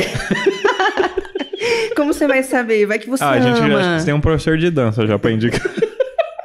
É, exatamente. O pessoal fez tanta brincadeira lá, meu Deus, os comentários, a pessoa não perdoa, né? E eu dançando. Ele parado, só mexia a mão, assim, virava, girava, ele lá parado. Eu falei, amor, não olha. Eu falei, ó, pra te relaxar, não olha pra cara de ninguém, a gente não conhece ninguém, daqui 100 anos todos nós estaremos mortos. Olha lá. Essa foi a motivação. Então seja feliz. Olha pro Excelente. céu, fica loucona, mas não olha pra ninguém, acabou. E eu faço isso em tudo quanto é lugar. Ele fala, eu vou de chinelo, vou lá, começo nas pousadinhas, tem umas dancinhas, um negócio de música ao vivo, eu adoro, né? Filho, a hora que eu tirar o chinelo, esquece. Se eu tirei o chinelo, eu não vou embora mais. Eu vou embora com a última música, entendeu? Com o fechamento. Aí a gente eh, dançando, ele sentado assim, né, assim, ai meu Deus, que vergonha. Falei, amor, eu não tô com vergonha. Eu tô nem aí. nem... Até agora eu não olhei pra cara de ninguém aqui atrás. Eu nem olho. Eu quero ser feliz. Eu tô aqui pra mim, não pelos outros, entendeu? Mas demorou a vida inteira pra descobrir isso. Crenças da vida, né? Valores da vida. Descobri né, a vida inteira. Eu ficava quietinha lá no meu canto, toda reprimida. Quem sou eu? Nasci pra quê? Porque eu nasci. Entendeu? Então eu entendo, as pessoas são tímidas, então eu fico lá engajando as pessoas. Aí quando alguém tá perto de mim e fala assim, ai, queria fazer alguma coisa, faça. Por que, que você não faz? Aquela pessoa sabe, meu Deus, mas por que, que você não faz? Só que Ah, eu isso, antigamente, cara. antigamente eu era muito pro lado do coach só. O que você quer fazer? Mas você pode, você tem capacidade, seu- suas habilidades, potenciais, vamos extrair o seu melhor. Eu era só isso, né? Tipo, não que seja ruim ser só coach, não é isso. Mas quando eu comecei a buscar as especializações, comecei a juntar tudo, experiência, unir tudo mais, ampliar realmente a mente. E aí eu comecei a entender, né, muitas coisas, né, além disso, a motivação, o que que é a motivação, né, gente? Ah, eu quero motivação. O pessoal pede motivação como se fosse uma coisa que eu pudesse pegar e te dar aqui agora, assim, sabe? Falei, gente, o que que é motivação? De onde eu tiro, né? Ah, motivação é consistência. Ah, eu fui lá, disciplina é fazer mesmo sem vontade. Então fui começar a estudar e o pessoal me fala, me, Bruna, me dá sua motivação. Passa pra mim um pouco dessa motivação. Eu vou treinar de domingo lá na academia. O pessoal fala, nossa, de domingo. Eu falo, enquanto você tá aí pensando, será que eu vou treinar hoje, domingo? Você chega na academia, tá cheio. Tá cheio de gente. Ah, tudo bem, pode ser que eles tenham três vezes na semana, sexta, sábado, domingo. Mas não importa, domingo é um dia difícil pra tua mente sair do conforto, entendeu? O nosso sistema de sobrevivência, ele, tá, ele é feito pra quê? Economizar a tua energia. Economizar energia. Então eu ensino as pessoas a tomarem água. Eu sempre falo, ah, eu não tenho vontade de tomar água, eu não tenho sede. Será? E a tua dor de cabeça, boca seca, pele seca, cabelo seco, é tudo sintoma, entendeu? É tudo sintoma. Seu xixi tá cheirando forte, tá amarelo, tá laranja, tá vermelho, meu Deus. O corpo tá gritando socorro e você não tá observando. Então eu falo, você vai criar o hábito de tomar água, porque eu passava, eu, Bruna, passei uma semana já sem tomar água. Eu não sentia vontade de tomar, mas eu também não tava bem de saúde. Entendeu? Eu era falsa magra. Percentual altíssimo, acho que era 33% de gordura, mas com 59 quilos. Então eu era magrinha, flácida, cheia de celulite e com buchinho. Entendeu? Mas uma pessoa magrinha incomoda, né? Você fala, caramba, já que pra ser magra, que ferra tudo de uma vez, seja magra inteira. Já que pra ser uma tábua, que seja inteira, né? Então, não, né? Mais ou menos, entendeu? E aí eu falo para as pessoas, ó, que hora você acorda? Ah, acorda às sete horas, eu dormir meia-noite. Tem que tomar, vamos colocar dois litros de água no mínimo para você começar.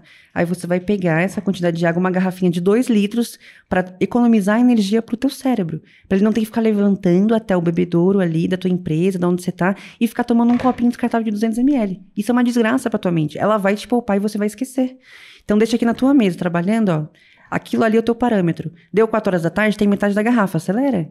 Entendeu?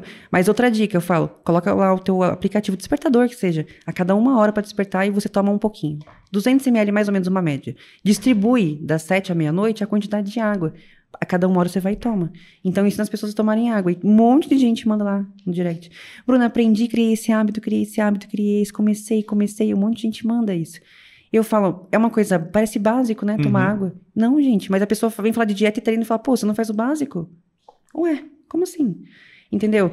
Aí essa questão de eu querer trabalhar emocional das pessoas também no curso, né? Por quê? Eu falei, a pessoa, todo mundo já pagou um nutricionista ou de repente foi pra academia e parou. Então eu falei o quê? Emocional. Eu vou trabalhar emocional. Então eu fui estudar como reprogramar a mente humana para colocar ali no curso. Eu vou reprogramar a tua mente. Eu vou buscar tuas crenças, eu vou despertar você para que você consiga emagrecer e consiga impactar os outros pilares da tua vida. Você vai descobrir o que tá ruim e o que não dá. Porque se esquece, ah, tô me divorciando, quero separar. Tem gente que divorcia e dá um gás na vida e muda. Né? Eu tava falando com o Leandro outro dia.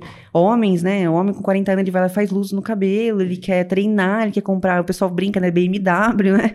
Ele quer fazer umas coisas assim. A mulher vai e emagrece. Esperou o relacionamento acabar, de repente, né? Quem sabe o motivo, mas muita gente toma um gás depois de uma separação, por exemplo. Mas se você quer ficar com a pessoa e tá perdendo sim de forma inconsciente, né? E aí você não consegue emagrecer. Porque a gente acorda com estoque de energia e vai dormir com um restinho ali. Como você distribui essa energia ao longo do teu dia, né? A gente tem muitos papéis para fazer. Para pensar.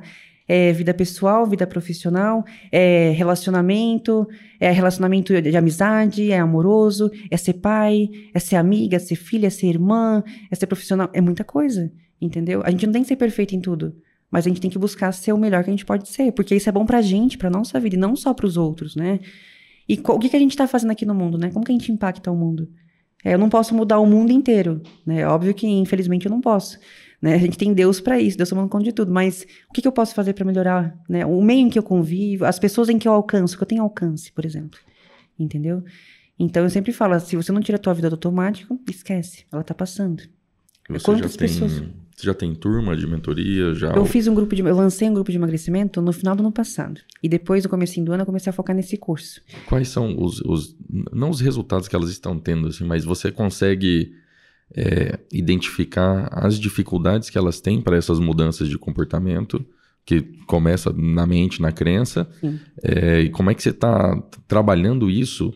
Porque eu vi uma vez o o, não foi o Rodrigo Cardoso, não, foi o Wendel Carvalho, falando sobre mudança de, de comportamento e de crença, que basicamente você tem duas formas, ou é repetição, Sim, ou é exatamente. grande impacto emocional. Isso, as duas formas. É, e aí ele até citava um exemplo de uma mãe que estava brigando com os filhos porque é, eles, os filhos e o esposo deixavam os pratos sujos nos lugares errados da casa. E aí ela falava, põe na pia, põe na pia, põe na pia. Aí eles não colocavam. Aí o Wendel, ela foi falar com o Wendel e o Wendel falou: faz o seguinte: cada vez que você vê um prato fora do lugar, você taca ele na parede. E aí todo mundo vai ficar em choque com aquele é. prato quebrando na parede. É. Aí você vai falar: eu não falei que era para colocar na pia. Sempre que tiver um prato fora do lugar, eu vou quebrar. E aí todo mundo aprendeu a colocar os pratos na pia. Por quê? Porque é chocante uma mãe jogando um prato na parede, basicamente, né? Eu acompanho o Wendy é, bastante. É, cara, excelente. Eu, achei, eu achei essa dica excelente. Sou viciada aí, que faz conteúdos dele, adoro. Comecei a quebrar prato em casa, mentira. Mas, é... Eu vou quebrar um hoje. Como é que Começou a usar prato descartável. eu nem uso prato, eu uso um pirex transparente. É muito mais comer. fácil, né? Excelente. Hum, Como é que você faz assim, isso com as alunas? Esse, esse lance de mudança de de comportamento e essa, de crença. Essa questão de impacto emocional é uma coisa bem interessante. Porque realmente, a mudança por impacto emocional pode ser por uma coisa ruim, por uma coisa boa. Ela é instantânea, aí, né? É, aí entra aquela questão, por amor ou pela dor. Né? Mas, por exemplo, eu tinha um preconceito com cursos e, de imersão. Sete dias para formação de coach, sete dias para formação de programação neurolinguística, sete dias para constelação familiar, sete dias para não sei o quê. Eu falava, caramba, sete dias, o pessoal fala que né, vou aprender tanta coisa, vou sair mudada. Imersão. Impacto emocional. Lá você não dorme, é sete dias praticamente sem dormir. O dia inteiro ali, ó, é vivendo, ouvindo outras histórias, contando sua história, aprendendo ferramenta técnica, aplicando, ouvindo cada história, cada pessoa, aquele envolvimento com seres humanos, com alma, com isso. Eu saí de lá, eu demorei três dias para voltar a viver depois desses cursos. Cada curso que você faz, você fica três dias assim, ó. Você tem que assentar as emoções e os pensamentos, porque realmente é complexo. O impacto emocional, sim. Ele é a, a, forma talvez mais poderosa de transformação rápida. Esses cursos aqui, ó, eles foram de impacto emocional. E, os dois que eu fiz, os dois. Então, eu quando eu tava lá, eu falei, caramba, impacto emocional que vai acontecer? Eu levei um choque das coisas, comecei a descobrir coisas ali impactando sobre a vida. Passei pela hipnose, hipnose, um monte de coisa, eu falei, meu Deus. Então a repetição é o quê? Os seus comportamentos, né? Impacto emocional é alguma coisa que te acontece agora. E, sei lá, o Dylan, né? Dylan. Dylan. Dylan, né? Chegar e dar um tapa na tua cara. É um impacto emocional. tipo, é ruim, mas vai te marcar pro resto da tua vida. Você não vai esquecer. Vai marcar mais ele, no caso. é, porque vai ter o troco, ter... eu acho. Tem que fucking vai... vai ter que fazer aquele aquecimento para aquela luta lá na Vai marcar mais você. Então, vamos voltar ao exemplo. Vai marcar mais vamos você. Começou. Então... então, exatamente, ó. Você tem essa forma de você querer fazer as coisas com. Você quebrar um padrão. Por exemplo, eu tô conversando aqui com você, não vai causar um impacto emocional, mas eu vou quebrar, por exemplo, um padrão que também causa um impacto, mas não nesse nível grandioso que a gente tá falando, né? De uma coisa assim, quebrar um prato, não é isso. Mas a gente tá falando aqui de alguma coisa e de repente eu falo, ah, o cachorro cagou. Tipo uma coisa. Você falou? eu fiz você perder completamente o foco, quebrei o seu padrão de pensamento. Entendeu? É uma coisa, tipo, nossa, radical, né, falar isso. Mas numa briga, de repente, num relacionamento, você pode quebrar um padrão desse jeito. A pessoa tá gritando, tá berrando. Fala, calma, vem aqui, senta aqui. Calma, respira. A gente não precisa brigar. É uma forma de você quebrar aquele padrão da pessoa. Então, é um impacto emocional sutil aqui? Pode ser grande, depende, né? Se aquela pessoa conseguir se acalmar, então foi poderoso, entendeu? E a repetição é o quê? O seu comportamento tudo que você faz, aquele negócio, ah, 21 dias, 66 dias, eu acredito, com tudo que eu, com a minha experiência, com tudo que eu já estudei até hoje, não só da da verdade, mas com a minha experiência realmente eu vejo que você cria um hábito e a hora que você parar, você acabou. Eu não acho que seja 66 dias, eu acho que seja por resto da tua vida. Entendeu? Porque a hora que você parar, acabou, realmente parou, não parou? 66 dias para eu criar, beleza, e para manter? Então é pro resto da vida. Entendeu? A gente fala de criar, depende. Depende. Qual que é o nível da tua mente de evolução hoje para criar um hábito? Depende como a gente vai saber. Eu posso trazer, né, um método aqui para você, explicar, mas e daí? Depende de, realmente de você. Eu não tenho como saber o teu mapa, o seu sistema mental aí. Mas a repetição é o quê? Todos os dias você fazer as mesmas coisas, manter os mesmos comportamentos. Só que tem muita gente que mantém comportamentos no automático, que são o quê? Comportamentos indesejados. Mas a pessoa não sabe que é indesejado. Tem gente que fala, eu nasci assim, eu vou morrer assim. Eu sou assim. Gente, ninguém está destinado a morrer do jeito que nasceu, nunca, em nenhuma área da vida. Nasci pobre, vou morrer pobre. É assim? Eu conheço um monte de gente que nasceu pobre e hoje é milionário. E hoje é rico? Como assim? Ah, tudo bem, não tem sucesso em todas as áreas, talvez, não sei, quem sabe. Não estou falando só de financeiro, estou falando de tudo. Mas realmente, a tua repetição, o, o que você está fazendo todos os dias, cria um padrão para você. E, por exemplo, de forma consciente, você fala: a partir de amanhã quero criar um hábito de tomar água, de me alimentar melhor e de fazer atividade física três vezes na semana. Você vai ter que sustentar essa repetição de comportamento. É um comportamento. Você ir lá na academia é um comportamento. Eu pegar essa água é comportamento. Mas como que eu faço isso da minha mente? Treinando a tua mente para fazer. Mas a mente não é capaz de ficar lembrando toda hora. É por isso que você tem que ir lá anotar. Papel, planejamento, organização. Uma das maior, um dos maiores pontos de falha da pessoa que quer emagrecer é a falta de planejamento do emagrecimento. Ela não sabe nada que ela tem que fazer. Ela sabe o que dá resultado, mas ela não faz. Mas ela não sabe quais são os comportamentos diários. O, o, quando a pessoa olha para mim e fala, ah, quero ficar com o seu corpo. Você tá vendo o bastidor? Eu levantei, tive que ir lá fazer um prato, eu vou comer agora. Eu vou comer tudo. Eu tenho que comer essa quantidade, eu vou, vou cumprir essa meta do dia, aqui, desse momento. Eu tenho que tomar essa água, eu tenho que treinar. Entendeu? A pessoa não olha para os pequenos comportamentos. Porque, ainda que eles sejam os pequenos, é eles que contam. O pessoal fala, ah, eu emagreci só um quilo. Para chegar no 10, tem que emagrecer um quilo. Ou é, ou de faixa branca, você pula pra faixa preta? Não existe. Não existe isso, né? Então a pessoa olha e fala assim, nossa, só. Eu falo, gente, reconheça, agradeça pelos teus pequenos, né? Suas pequenas vitórias, né? Aí a pessoa fala, nossa, eu emagreci dois quilos até agora. Então, tua expectativa, será que tá alta? E tem que ver qual que é a tua expectativa dentro disso, né? Respeitar o seu corpo, não engorda do dia pra noite também. Então, a pessoa quer resultado para amanhã. O, o, ser humano é imediatista, é. né? Então, essa questão é impacto emocional e, e repetição do comportamento. Então, você precisa estar tá, tá consciente dos dois, das duas formas, né? E você traz isso para as alunas também. Com né? certeza absoluta. Eu trabalho muito a questão da repetição do comportamento. Como você cria um comportamento. Como se, como se inicia um comportamento na tua mente. E, e como você desfaz esse comportamento indesejado, ruim. Eu treino isso lá, eu ensino para elas ali. E a questão do impacto emocional também. Eu vou mexer nas feridinhas no curso. Eu tenho um módulo lá de hipnose, eu vou lá, eu mexo nas feridinhas. Eu vou buscar o passado dela, dentro de tudo que eu já escutei até hoje, dentro de estudo, né? Tem muita base em ciência, coisa científica ali, eu vou lá buscar o estudo. É, estudei para colocar isso ali no curso, esse módulo, e ali eu vou mexer nas feridinhas dela. Né? Eu, de tudo que eu já escutei, eu coloquei ali um módulo, tem uma música no fundo, uma coisa bem impactante mesmo, sabe? Eu vou causar um impacto emocional. E existe até um parâmetro aí, acho que é de 100 a 150, é, o nível né, de impacto, como se fosse um termômetro, assim, sabe? E quanto mais alto for, mais alto você pode impactar aquela vida, mais você marca aquela vida, né? E esses cursos de imersão dessa área de desenvolvimento humano, de sete dias, de dez dias, é impacto emocional Sim. total, 100%.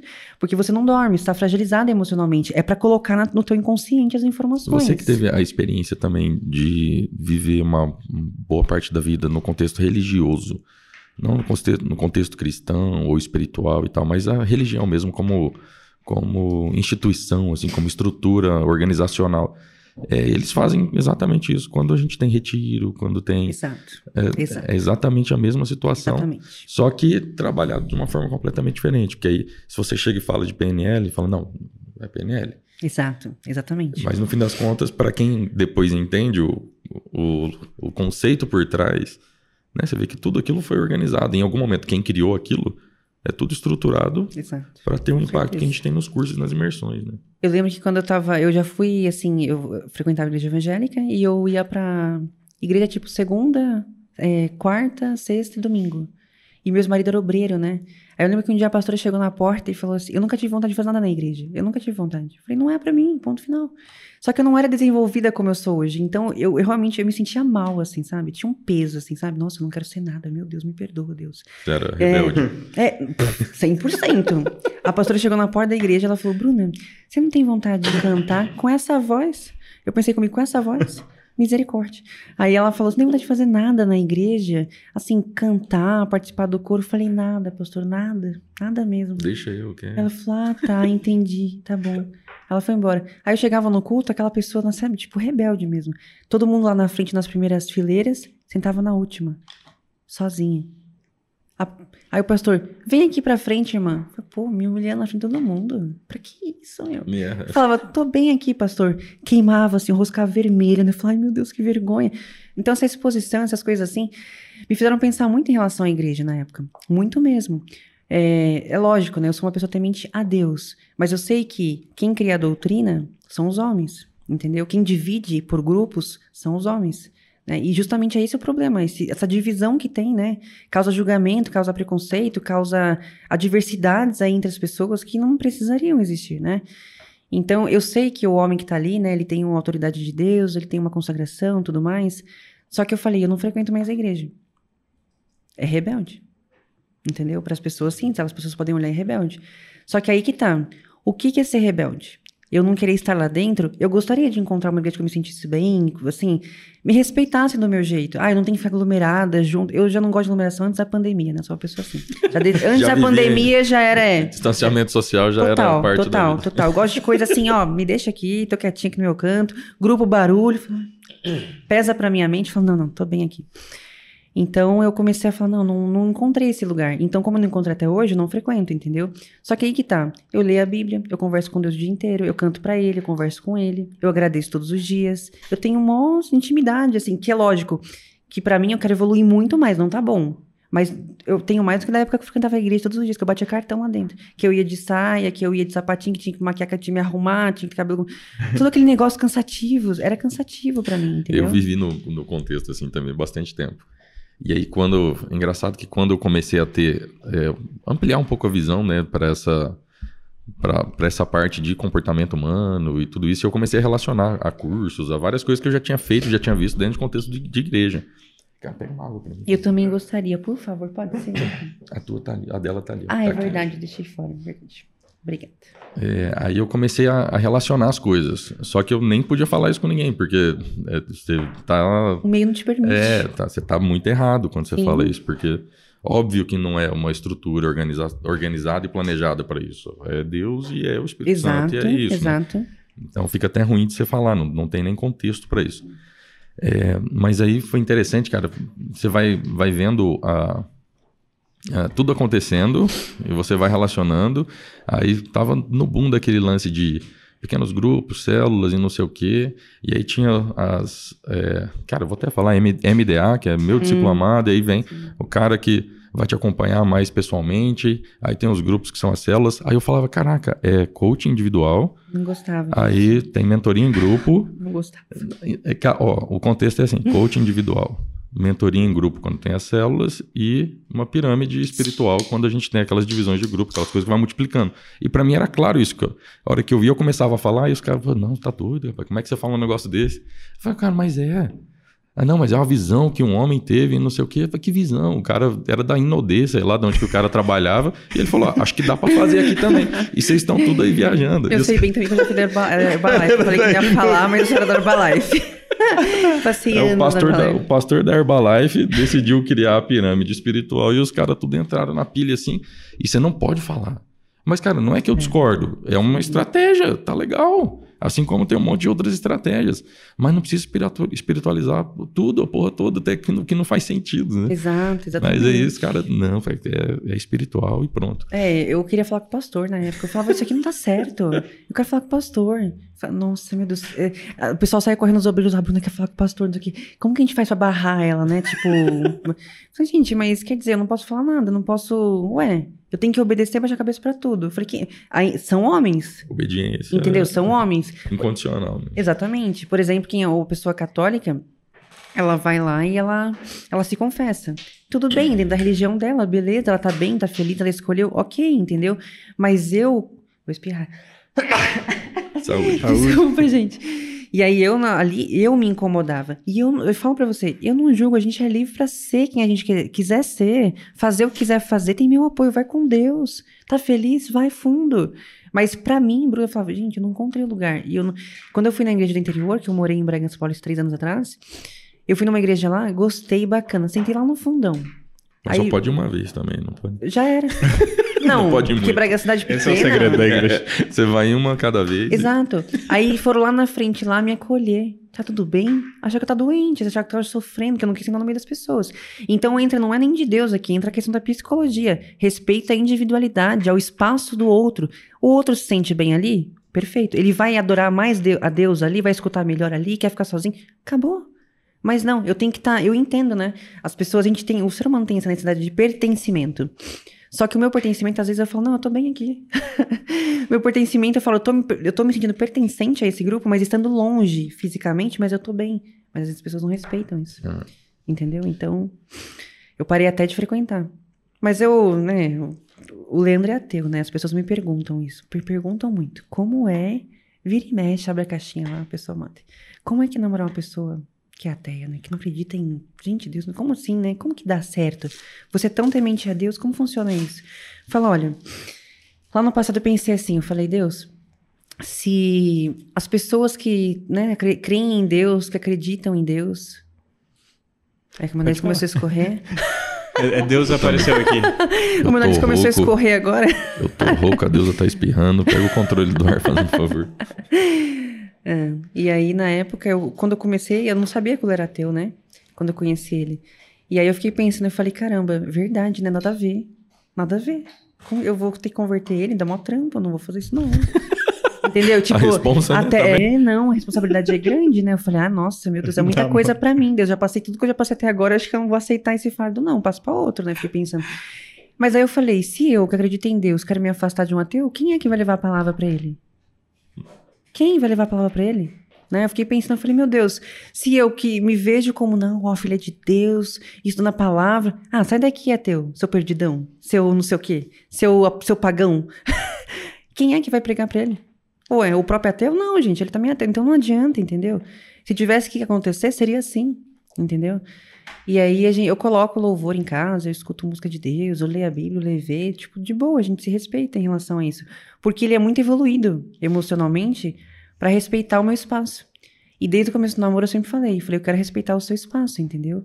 E, e, e vice-versa, entendeu? Porque a gente começou consciente. Ó, vai atrapalhar? Não vai? Vai pesar lá na frente? Não vai? Desde que você não se meta no Não, não precisou disso, né? então deu certo, porque começou com as coisas com clareza. E eu vejo o pastor Cláudio Duarte falando, ó, ateu com ateu, espírita com espírita, macumbeiro com macumbeiro, evangélico com evangélico, católico... Cada um com o seu. Mas será que realmente existe essa regra? Eu, eu respeito, adoro ele, né? Mas será que dá pra fazer tudo tão certinho assim no mundo, gente? Não dá, a gente não tem controle de tudo. Ah, aquela pessoa cruzou meu caminho. Ah, por causa da religião dela, porque ela isso para mim é muito é pequeno demais, entendeu? Realmente é pequeno sim, demais. Sim. Não é motivo, entendeu? Pode ter dificuldade? Pode ter. Mas a responsabilidade é minha e eu vou dar um jeito. Eu aceitei. Não, dificuldade todo mundo vai ter em várias áreas da vida. Em né? qualquer né? situação que, é. que possa surgir, não seria nem em relação a isso, né? E o Lê, eu, eu falo para ele, né? Eu não fico insistindo, né? A gente conversa sobre Deus, sobre isso, a gente conversa bastante, entendeu? Mas nunca, nunca se converte ah, acredita em Deus. Não, a gente com, compartilha experiências. Eu não sei se ele contou aqui, mas acho que não, né? Que eu quase morri esse ano engasado com um pedaço de carne. Eu vi no Insta. Pelo amor de Deus. Só de falar, minha garganta já fecha, ó. Esse trauma até hoje. Eu, eu consegui evoluir nele, só que, assim, realmente tem uma sensação de. que precisa respirar fundo, porque eu me lembro daquele Como dia. Como é que foi? Foi em casa, né? É, chegou uma carninha laçada, eu com a barriga nas costas, com o bucho vazio, né? Fui empolgada na carne, né? O Lê falou, pega um pedacinho. Aí ele na cozinha esquentando, tem um micro-ondas pequenininho na sala. Aí eu fui levar o meu prato para lá. Aí eu peguei o pedacinho de carne, fui com o meu prato e o pedacinho de carne. Coloquei no micro-ondas, coloquei a, a carninha na boca. Eu, o aparelho, né, enfraquece os dentes. E eu tinha acabado de fazer a manutenção do aparelho. E o dente tá fraco. O que acontece? Mastiguei pouco. E tava com fome, né? Engoli na comida. Na hora, foi a pior sensação da vida. De ver a morte. De ver. Realmente, eu ia morrer. Eu tenho certeza absoluta. Eu renasci naquele dia. Eu agradeci pra, até hoje eu agradeço a Deus toda hora. Que eu me lembro. Ou quando eu vou agradecer, eu falo, Deus, eu nasci de novo. Na hora, fechou tudo.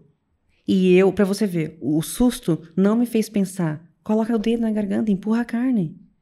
Eu não sabia da pressão, né? Esqueci como chama a técnica lá esses dias. A manobra pra A manobra, é. Né? Eu não sabia fazer sozinha, mas o Lê tava lá. Só que daí eu fui na cozinha, eu falei, a gente tem câmera em casa, a gente, eu tenho esse vídeo no meu Instagram, deixei disponível lá, meu testemunho, tá lá nos destaques. E a câmera filmando tudo. E aí na hora eu peguei a carninha, engoli, fiquei... Aí na hora, assim, na sala eu fiz assim, ó. Travou, parei de respirar. Não passava ar de jeito nenhum, pela boca, pelo nariz, nada. Aí eu fui pra cozinha andando assim, de cabeça baixa, mas eu comecei a ficar meio, os pensamentos, sabe, meio com um conflito ali de pensamentos. Ai, fechou, mas eu não falava. Fechou, pensando, nossa, não consigo esperar. Aí quando eu fui na cozinha, eu peguei a, a garrafa de água e já voltei. E ele lá esquentando é, comida e gravando um áudio. Aí eu voltei ali no corredor, aí tomei um gole de água na hora. Fiz... Caiu a água, voltou a água, não passou na garganta. E a carne entalada. Eu falei, tô morrendo. Aí eu falei, tô morrendo. Porque daí me deu desespero. Aí o que que acontece? O desespero já afunda tudo, né? O desespero é o caos. Aí na hora o Leandro, eu caí, eu baixei no chão, me escureceu a vista. Aí eu baixei no chão, voltei com a água, os cachorros vieram, o cachorro ficou desesperado, né? Coloquei a mão no chão, aí eu levantei meio que sem enxergar onde que eu tava. Aí eu lembro que eu olhei, o Leandro falou, que foi? Ele parou de gravar o áudio, veio, ele falou, que foi? Eu falei, socorro, tô morrendo. Só que ele não, não tinha voz, sabe? Eu falei, socorro, tô morrendo, tentando falar. Aí desesperado, ele olhou para mim assim, e sem brincadeira. Eu abaixei e coloquei a mão no chão para ver onde que eu tava. Se eu tava caindo da altura. Olha, eu tava achando que tava caindo da altura. Meu pensamento começou a ficar viajando. E aí eu lê na hora. É, apertou minha barriga, aí não deu em nada. Ele fez um movimento. Eu tava no chão, assim, de coca, assim, baixada. Ele fazendo um movimento. Falei. Começou a piorar. Não deu certo o movimento. Não, ele falou, eu não sabia como fazer, né? Mas assim, é o que deveria fazer, mas a gente não tinha técnica exata, né? E eu também nem sabia que tinha isso. E aí, quando eu levantei, ele veio com o dedo na garganta, até mordi a mão dele, ele falou que pela força, eu tentei, né, não estava meio que inconsciente ele apertou, aí o pedaço de carne. Ele sentiu um pedaço de carne gigante, pressionando. Isso durou mais ou menos 25 segundos. E eu falei, Deus, eu vou morrer, ele não vai saber do que, que eu vou morrer. Com um pedaço de carne, né? Porque eu não tenho como pedir ajuda, contar. Meu braço endureceu, a minha perna começou a tremer, eu não conseguia ficar de pé mais. E aquela fraqueza, Eu falei, você salvou minha vida. Porque ele tem mania de trabalhar no computador com música, ouvindo rock, alto, barulho, né? Com fone de ouvido. E ali eu perdi a visão. Eu não conseguia. Pra você ter ideia, eu coloquei a mão no chão e falei, onde que eu tô? Que altura que eu tô? Será que eu vou cair quando eu desmaiar? Eu vou cair de altura? Tava viajando. E eu falei, se tivesse tomado banho, o corredor lá, o quarto, tudo, qualquer segundinho ali teria sido fatal. Então, ainda que ele não acredite em Deus, eu falei, eu fui dar o testemunho, eu falei, Deus me salvou, me deu uma segunda chance e usou você. Olha só, entendeu? Eu falei, amor, Deus usou você. E mesmo que você não acredite, tudo bem, mas Deus usou você. E eu agradeci para ele, porque você estava aqui, você salvou, você foi um instrumento, né, para salvar a minha vida. Eu sou grata por isso, meu Deus, salvou minha vida, obrigada. E aí, naquele momento, naquela semana, a gente tinha tido uma semana muito turbulenta por causa de um cachorrinho que a gente tinha resgatado. Foi uma semana bem difícil. Aquilo ali apaziguou tudo, porque tudo que parecia um problema antes ficou pequeno, né? Então, se a gente tem essa visão, essa treina essa percepção de vida para falar, meu, olha a grandiosidade da coisa que aconteceu, o resto tudo aqui deixa de existir qualquer outro problema fica pequeno, né? E até hoje eu falo, amor, salvou minha vida, hein? E ele fala, nossa, olha, meu Deus. E ontem também ele salvou minha vida, antes de ontem. Eu tava indo numa cachoeira, louca pra tomar um banho de cachoeira, tava lá, que, é, ia afundar, ficar cinco metros para baixo, eu não sei nadar. Ia entrar embaixo da correnteza, loucona, né? E eu falei, amor, eu preciso tomar um banho de cachoeira para mudar as energias, mudar as energias. Ele falou, a placa aqui tava apagada, não dava pra ler. Ele falou, melhor não ir. Aí o rapaz falou, é, você começa bem rasinho na cachoeira, bem rasinho, né? Ia ficar 5 metros de profundidade. Eu não sei nadar nem na piscina de criança. Mas eu queria tomar banho de cachoeira. Eu falei, você me salvou de novo. Entendeu? Porque, tipo assim, eu, eu, eu tava entrando no vídeo, ele tava me gravando, eu fui entrando ali. Eu tava entrando. Então, quer dizer, ia dar errado. Entendeu? Obrigada. Eu falo, tá salvando minha vida toda hora também. Tô dando trabalho pra ele, coitado. Hum. E eu, eu, no dia que ele me salvou, sim, aconteceu esse negócio, naquele né, ele me salvou, assim, a gente ficou chocado. A gente passou, tipo, uns três dias depois, assim, meio, sabe, extasiado com as coisas, assim. Você fica pensativo, né? Você fica meio segunda chance, nasci de novo. e ele, salvei ela, sou ateu, o que que deu? Bem engraçado. A gente entra no, nesse automático da vida, uma hora ou outra, né? A gente entra, passa um pouquinho, depois acorda de novo e tal. E, cara. É uma percepção de fragilidade, né? Que, é que, a gente, que né? a gente tem a todo tempo, porque a gente é naturalmente frágil, mas Sim. fica. A gente acha que não, né? A gente acha que não, e a gente tem dificuldade de aceitar as nossas vulnerabilidades. Tem um documentário, ela é especialista em vulnerabilidade. É a top 1 no mundo que, que tem estudo sobre isso. Ela estudou 30 anos, sei lá quanto tempo lá, Bene Brown. Tem no YouTube, tem na Netflix. E ela conta ali sobre vulnerabilidade, sobre os estudos com pessoas e estudos que ela fez também, né? Sobre a mente e tudo mais. É maravilhoso. É 20 minutos de documentário ali no YouTube. Gente, vale muito a pena ver. Para você entender como que a gente. As pessoas falam assim: vulnerabilidade é o oposto de coragem. E na verdade, não. Você ser vulnerável é ser corajoso. Mostrar a tua vulnerabilidade é ter coragem. É, na verdade, é ter coragem. Mas as pessoas não sabem. As pessoas não sabem. Não, tem que ser resistente, tem que ser combativo, tem que me proteger. Será? Até que ponto isso é bom, né? É lógico, não pode ser vulnerável o tempo inteiro, né? As pessoas te atropelam, o mundo te mata. Entendeu? Só que você, se você puder estudar, perdão, de, se você puder estudar sobre isso para você entender, você começa a ampliar a tua visão em relação a isso. Por exemplo, um relacionamento. Um dia, o Lê falou assim para mim: "A gente não é inimigo, Falei, meu Deus, é estudo desenvolvimento humano. E ele falou isso para mim. A gente não é inimigo, eu tava brava, né? e então a gente tem um perfil assim, né? O leito extrovertido, sou introspectiva. É importante lembre lembretes para casais, né? É, exatamente. Vocês é, não são vocês não são inimigos. é, mas dentro de casa tem momentos que as pessoas podem sim se ver nessa situação. Em local, lugar assim, ó, papéis de inimigos. E isso é uma, é uma cilada, é um perigo pro relacionamento. Porque acontece uma, ó, repetitivo, duas, três, não tratou aqui, terceira, quarta. Tem uma frase que fala assim: se uma coisa acontecer uma vez, pode não acontecer a segunda, mas se acontecer a primeira e a segunda, acontecerá a terceira. Isso é verdade, por quê? Fugir do controle, já uma, duas, já tá virando um hábito. Né? Não necessariamente cria-se um hábito uma, duas, três vezes, mas essa repetição já é um indício que o quê? Tá repetindo, já era pra ter resolvido. Entendeu?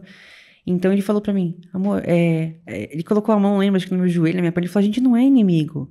Olhando assim, eu falei, meu Deus, que profundo. Imaginei o Leandrão falando isso. É, exato. Imagina o Leandro. Amor, a gente não é inimigo. Tipo, aquela careca dele. tipo, aquele olhinho dele lá, né? Tipo, falei, meu Deus. Falei, aquele, aquela tatuagem, o braço, tipo, aquele homem, tipo, a gente não é inimigo, tipo. Falei, meu Deus, ele que é o anjo aqui do relacionamento, não sou eu. Eu falei, eu parei, eu falei, nossa, foi profundo isso. Impacto emocional, ele conseguiu me parar. E eu não sou uma pessoa de briga, de gritar. Não, eu, eu poupo a minha energia, eu não tenho energia para gritar. Ah, depende, né? Eu fui na cachoeira e fiz um barraco, mas a água tava bem gelada. Ele filmou lá um escândalo na cachoeira. Mas era a água mais gelada da minha vida. mas pra briga, essas coisas, não. Eu não brigo. Eu fico em silêncio. Aí o Lê, o Lê fica mais bravo, assim, né? O perfil dele é um perfil mais combativo, assim, mais bravo. Mas completamente, assim, sabe? Equilibrado. Mas ele é mais bravo que eu, entendeu? Bem mais. Você não vai falar nada? Amor, você fala pra mim, você não vai falar nada? Fala alguma coisa. Aí que a pessoa fica brava mesmo. Eu não tô pronta para falar. Eu preciso aceitar minhas emoções, tô com raiva. Se eu falar agora, eu posso te magoar. Aí depois eu tenho que pedir perdão. Olha que trampo. Dois trampos. É. Dois trampos. Eu falo, quando eu tô com raiva, eu fico em silêncio. E eu falei para ele: será que tem como você entender meu perfil? Eu preciso de uns minutinhos para assentar os meus pensamentos, para refletir sobre o que eu tô fazendo, para reconhecer onde eu errei, reconhecer onde eu preciso melhorar e conversar com você. Você pode me dar uns minutos? Mas eu não consigo dormir assim. É no mesmo dia, só que eu preciso naquele momento parar. Me dá um tempinho. Hoje em dia ele sabe, entendeu? E ele, ele é ansioso, mais ansioso que eu, né? Ele é ansioso, ele quer conversar na hora, ele quer resolver na hora. Falou, olha, a gente resolve ainda hoje. Mas eu preciso respirar fundo, porque senão, de repente eu falo flecha lançada, palavras, né, que você fala, são flechas lançadas, não voltam mais. falei, vai que eu, né, Entendeu? Seu coach de não sei o quê, seu coach de não sei do quê. Vai que eu. Entendeu? Seu frango. Seu frango, exatamente. Vai treinar. Quero ver você pegar mais peso que eu no leg. Entendeu?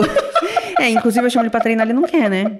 Eu falo, vamos fazer um treino de perna comigo? Ele se ah. recusa, né? Não sei por quê. Fala, amor, leg, Esse agachamento... Esse é o segredo do Leandro, ele não treina a perna. Peraí, peraí. Tá lançado o desafio aqui, então. Amor, tá vendo? Treino de perna do Leandrão.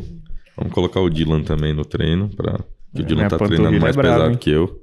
Vamos, Dino, quero ver. Entendi, poxa, vamos lá, começar a agachar bem. para registrar, Imperator, vamos, vamos fazer um stiff. Não quero ver um stiff bem feito, GVT de Tô stiff. aprendendo a fazer stiff. de stiff. Vamos fazer um GVT de stiff pra você ver. Antes eu sofria, não, nem pela GVT de perna da, da posterior da proibido. coxa, mas pelo movimento do stiff eu já sofri. Hoje eu não sofro mais. Aí, ó. Já é, vai fortalecendo com é, o tempo, né?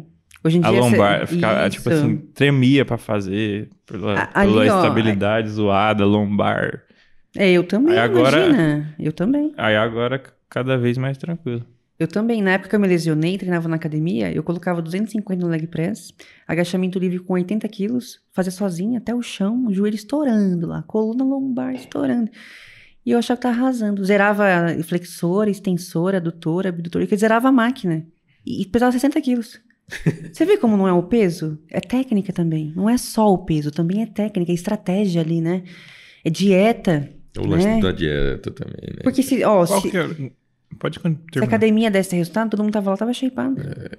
Porque todo dia tá todo mundo povo lá, mas se fosse só academia, não é. A dieta. Eu considero que dieta é mais importante que a academia, mas eu considero que emocional é mais importante que tudo.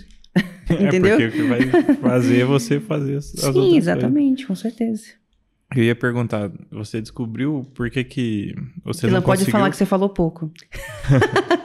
eu deixo. É, é, que eu falo mais no Duran Canvas, mas daqui a pouco a gente fala disso.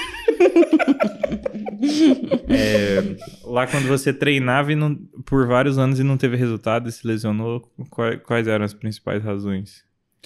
A ficha de academia nunca era trocada. Um dos motivos também eu falar assim, ah, eu vou culpar o professor? Talvez, quem sabe, né? Porque em qualquer área da vida existe profissionais bons e ruins, né? Um profissional ruim que talvez o quê? Ele não tem tanto conhecimento, não estudou tanto, não aplicou tanto, ele tá desmotivado, porque todo mundo é ser humano, né? Cada pessoa faz as coisas que faz por uma razão. Então, eu fui aluna durante meses de um estagiário. De um estagiário. Ele falava, chuta, chuta mais para cima no, na extensora. Chutando, chutando. Até que um dia o joelho deu uma dor, um estalo. Falei, ih. Aí passou uma semana, instalou o outro. Falei, ih, me lasquei. Estourando ah, de assim peso. O joelho eu senti um instalo no joelho. Eu falei, acho que aconteceu alguma coisa. No dia seguinte não conseguia mais andar. Acordei com o joelho desse tamanho, o joelho, e não conseguia colocar a perna no chão. Eu ia na Lapa, em São Paulo, toda hora bater cartão no ortopedista. Eu chegava lá, o médico falava, de novo. Falei, doutor, eu cheguei a tomar remédio, era com. Acho que era morfina. Eita. É, porque eu falei, não tô aguentando, não tô aguentando andar. Imagina, coluna e dois joelhos. Falei, meu Deus. Falei, tá tudo lascado, né? E a depressão? Deprimida total. Eu falei, acabou pra mim. Acabou pra mim. Eu falei, já era. Aí depois, né, acontece o quê? Divorcia, morre o pai. Fala, meu Deus do céu, não... eu achei que tivesse acabado. Tá acabando ainda agora. É. e na verdade era o recomeço, não tava começando, né? No fundo do poço tem um porão, né? Aí nunca acaba. Exatamente. E, e as É outras? É complicado. As outras lesões. Nesse, nessa mesma linha de fazer. Tudo academia, sobrecarga e execução errada. E hoje em dia eu tô lá, eu respiro fundo. O Stiff, por exemplo, né? Que é um exercício que exige bastante da sua consciência corporal ali. Você prestar atenção na execução. Não é fazendo olhando pro lado, olhando pra televisão, ouvindo música. É prestar atenção no movimento. Sente o seu músculo, o posterior de coxa esticando, o glúteo ali, sente a tua lombar retinha, que nem uma tábua, bumbum pra trás. Eu presto atenção em tudo. Eu presto atenção em tudo. E às vezes eu olho o vídeo, eu gravo o treino, coloco lá no, no Stories, né? E falo, ficou uma porcaria, vou fazer de novo. E às vezes eu tô gravando ali e falo, meu, não, ó, isso aqui, ó, perigoso. Eu mesmo vou me corrigindo. Eu falo, vai lá fazer isso direito. então, exatamente, foi sobrecarga e execução errada. Meu, me custou muito na época, porque o meu emocional ficou pra baixo. E quando isso acontece, né? Você fala, caramba, eu fui treinar e me lasquei. Pode Era, acontecer. tipo, era melhor não ter ido. Eu continuava com o shape ruim jeito que tava, mas também não tinha lesão. Não tinha sofrido passado tantas dores. Travada a coluna, travado tudo. Meu Deus, foi horrível na época. Foi realmente bem horrível. E o médico falou, nunca mais vai fazer agachamento. Eu falei, você tá repreendido em nome de Jesus, doutor. Ele falou Ele que. fez assim, ó. Ele mim falou e que, falou, nossa, que doida, né? falou que você não ia conseguir mais fazer? Ele falou, nunca mais vai poder fazer agachamento e extensora. Falei, por que extensora? Oxê. Eu falei, como assim? Aí ele falou, ah, porque o movimento é assim. Você só poderia fazer assim, ó, tipo curtinha, né? Aí, agachamento acabou pra você, tá? Leg press. Vou fazer o que então? Ah, que você não, o que ele falou pra mim? Que você não faz natação? Sei lá, ele falou. Aí eu perguntei pra ele, você faz natação? Ele falou, faço. Eu falei, por isso. A primeira nutricionista que eu paguei na minha vida, ela me passou uma dieta, eu falei, quero crescer. Ela passou uma dieta pra eu comer menos do que eu comia. Eu falei, oxe, vou emagrecer, né? Ah, mas depende, né? Também não entendo, não entendia nada realmente na época. Aí eu fui lá, comecei a fazer dieta, voltei. Ela falou, ah, você perdeu o retorno, né? Teve um retorno. Você perdeu gordura mesmo, ganhou não sei o que de massa. Aí ela passou a dieta, ela falou, vamos secar mais um pouco. Eu falei, mas olha, dá pra respeitar meu objetivo? Porque eu não quero, eu não quero mais secar. Ah, mas você tem que perder. Eu falei, mas será que não dá? Hoje em dia eu sei que daria. Hoje em dia eu sei que daria. Aí eu perguntei pra ela, eu falei, você treina? Ela falou, eu faço. A pessoa de bike é o que mesmo? Que anda de bike na rua? Ciclista. Ciclista, ela falou ciclista. Falei, tá bom, não voltei nunca mais. Eu falei, eu quero contratar alguém, então, que vá de musculação. Não que um profissional tem que ser específico, não que ele tem que gostar do mesmo que você, mas eu tenho preferência por pessoas que fazem a mesma coisa que eu. Eu tenho uma preferência, só uma coisa minha, entendeu? Ah, nutricionista treina, eu treino aqui, musculação. Se eu falar pra ele quero fazer booking, quero ficar grande, ele vai entender com mais facilidade. Me poupa energia. Poupa pra mim, entendeu? Então eu falo pras pessoas, é, você vai nutricionista, conta a tua rotina. Qual que é o teu histórico alimentar? Se de repente a pessoa não perguntar, provavelmente ele vai perguntar, mas se ele não perguntar, né, e você já pagou essa consulta, você fala, olha, eu só, eu só moro, eu moro, por exemplo, sei lá, no interior, eu sou acostumado a comer arroz, feijão, farinha e linguiça. Você tem que contar para que você come isso nos últimos anos, porque o teu emocional, o teu paladar tá acostumado com isso. Aí, de repente, ele coloca geleia, bolacha de sal e, Ricota. e ricota. Primeiro, você tem condições financeiras para isso? Tem que ser considerado. A tua rotina. Quantas refeições você consegue comer ao longo do dia? Você está acostumado a tomar café da manhã? Você faz jejum? Você prefere comer às três horas da Tudo isso conta. E eu, eu falo isso no Instagram. Eu falei, conta isso. pro teu- De repente, se a pessoa não perguntar, de repente, tomara que ela pergunte, né, Deus? Mas se ela não perguntar, então fala. Entendeu? Eu pergunto pro Lê, né? Ele pergunta tudo, né? Histórico, que realmente importa. A pessoa que chegou até aqui, agora a pessoa que eu tô vendo, até ela chegar aqui, ela tem uma bagagem. E pra eu montar uma dieta a partir de agora, continua sendo a mesma pessoa, a mesma vida. Eu preciso adequar dentro disso. Entendeu? É por isso que eu não gosto disso. Eu não gosto de. Não gostaria de ser nutricionista e nem personal, porque eu não gosto de conta. Começa aí, eu não gosto de conta, entendeu? Não- Eu gosto de humanas. Você, você não é da educação física, então. Não, nunca tive vontade. Eu nunca tive vontade de fazer. Eu pretendo, sim, é, fazer mais cursos na área de desenvolvimento humano. Tem uma lista de cursos para fazer. Vixe, vou estudar até os 80 anos, eu acho. Com toda a lista que eu tenho, porque eu gosto. Isso realmente para mim é um hobby, não, não é difícil. Entendeu? Não é difícil. São cursos de investimentos altos, são cursos de impacto emocional, são cursos de imersão de sete dias direto, dez dias direto. É coisa doida, realmente. Não é fácil. A pessoa fala, ah, cinco anos da faculdade. Primeira coisa que eu não considero diploma. Eu entendo que a sociedade, sim, né? Existem muitos preconceitos em relação a isso. Pessoal quer diploma. Será realmente? Eu já conheci muita gente de diploma, muita gente. que não quis exercer a profissão que o, o que estudou e conheço gente que não era um profissional bom, que não tinha resultados, que não, não desenrolou, não, não teve, não realmente não aconteceu para ele, entendeu? Será que era o diploma? Entendeu? Eu sei que eu trabalhei em empresas que queriam. Chegava lá gente da USP, do Mackenzie, da PUC, Unicamp e gente da Unip. O da Unip tinha experiência e esse aqui não tinha experiência nenhuma. Mas o pessoal contratava esse aqui, da faculdade melhor. Eu vejo isso como um preconceito. Acontece? Acontece, mas isso, isso para mim, na época, na empresa, me incomodava. Entendeu? Então, quer dizer, a questão de você. A gente olha como de, uma, de uma forma robótica para as coisas. Não é, são seres humanos. Deixa eu conhecer esse ser humano aqui, deixa eu conhecer mais desse né? Que habilidades, talentos, dom. Realmente, isso dá ao ser humano ali, de uma forma humanizada as coisas. Hoje em dia tá mais assim, negócio de, né? Tem RH humanizado, tem umas coisas mais assim, usando esse termo. Não sei como tá funcionando, mas tem, né? Então, tem muita coisa de curso para fazer ainda, tem muitos anos ainda de estudo, porque nunca vai parar. Qualquer área, né? Nunca vai parar. Vai parar de atualizar quando? Nunca. Diploma não compra pão. Exatamente. Eu conheço gente milionária que não tem diploma nenhum. Exato. Que não tem faculdade. Mas o cara tem, é, sabe, cheio de habilidades. Você vê o potencial na cara da pessoa. Você vê a pessoa, sabe, olha, é, leu não sei quantos livros, fez curso, viajou pro exterior, buscou, foi lá, criou, empreendeu. Uma pessoa que não para. Ela aprendeu. E aí, como você fala? É diploma ou experiência, então? Entendeu? Então, as pessoas poderiam refletir mais sobre isso, inclusive, né? Porque eu sei que tem isso. Infelizmente tem. Teve um curso que a gente fez uma vez e uma, um dos criativos de anúncio do curso, eu pegava o meu diploma de engenharia, eu queimava ele no vídeo. E aí, geral ficou em choque, né? Você é maluco, você tá queimando diploma. eu ia adorar esse curso. A minha esposa. eu ia adorar ter participado. a minha esposa foi a primeira. Falou: não, uma falta de respeito você ter feito isso. Você estudou mais uma universidade tão boa.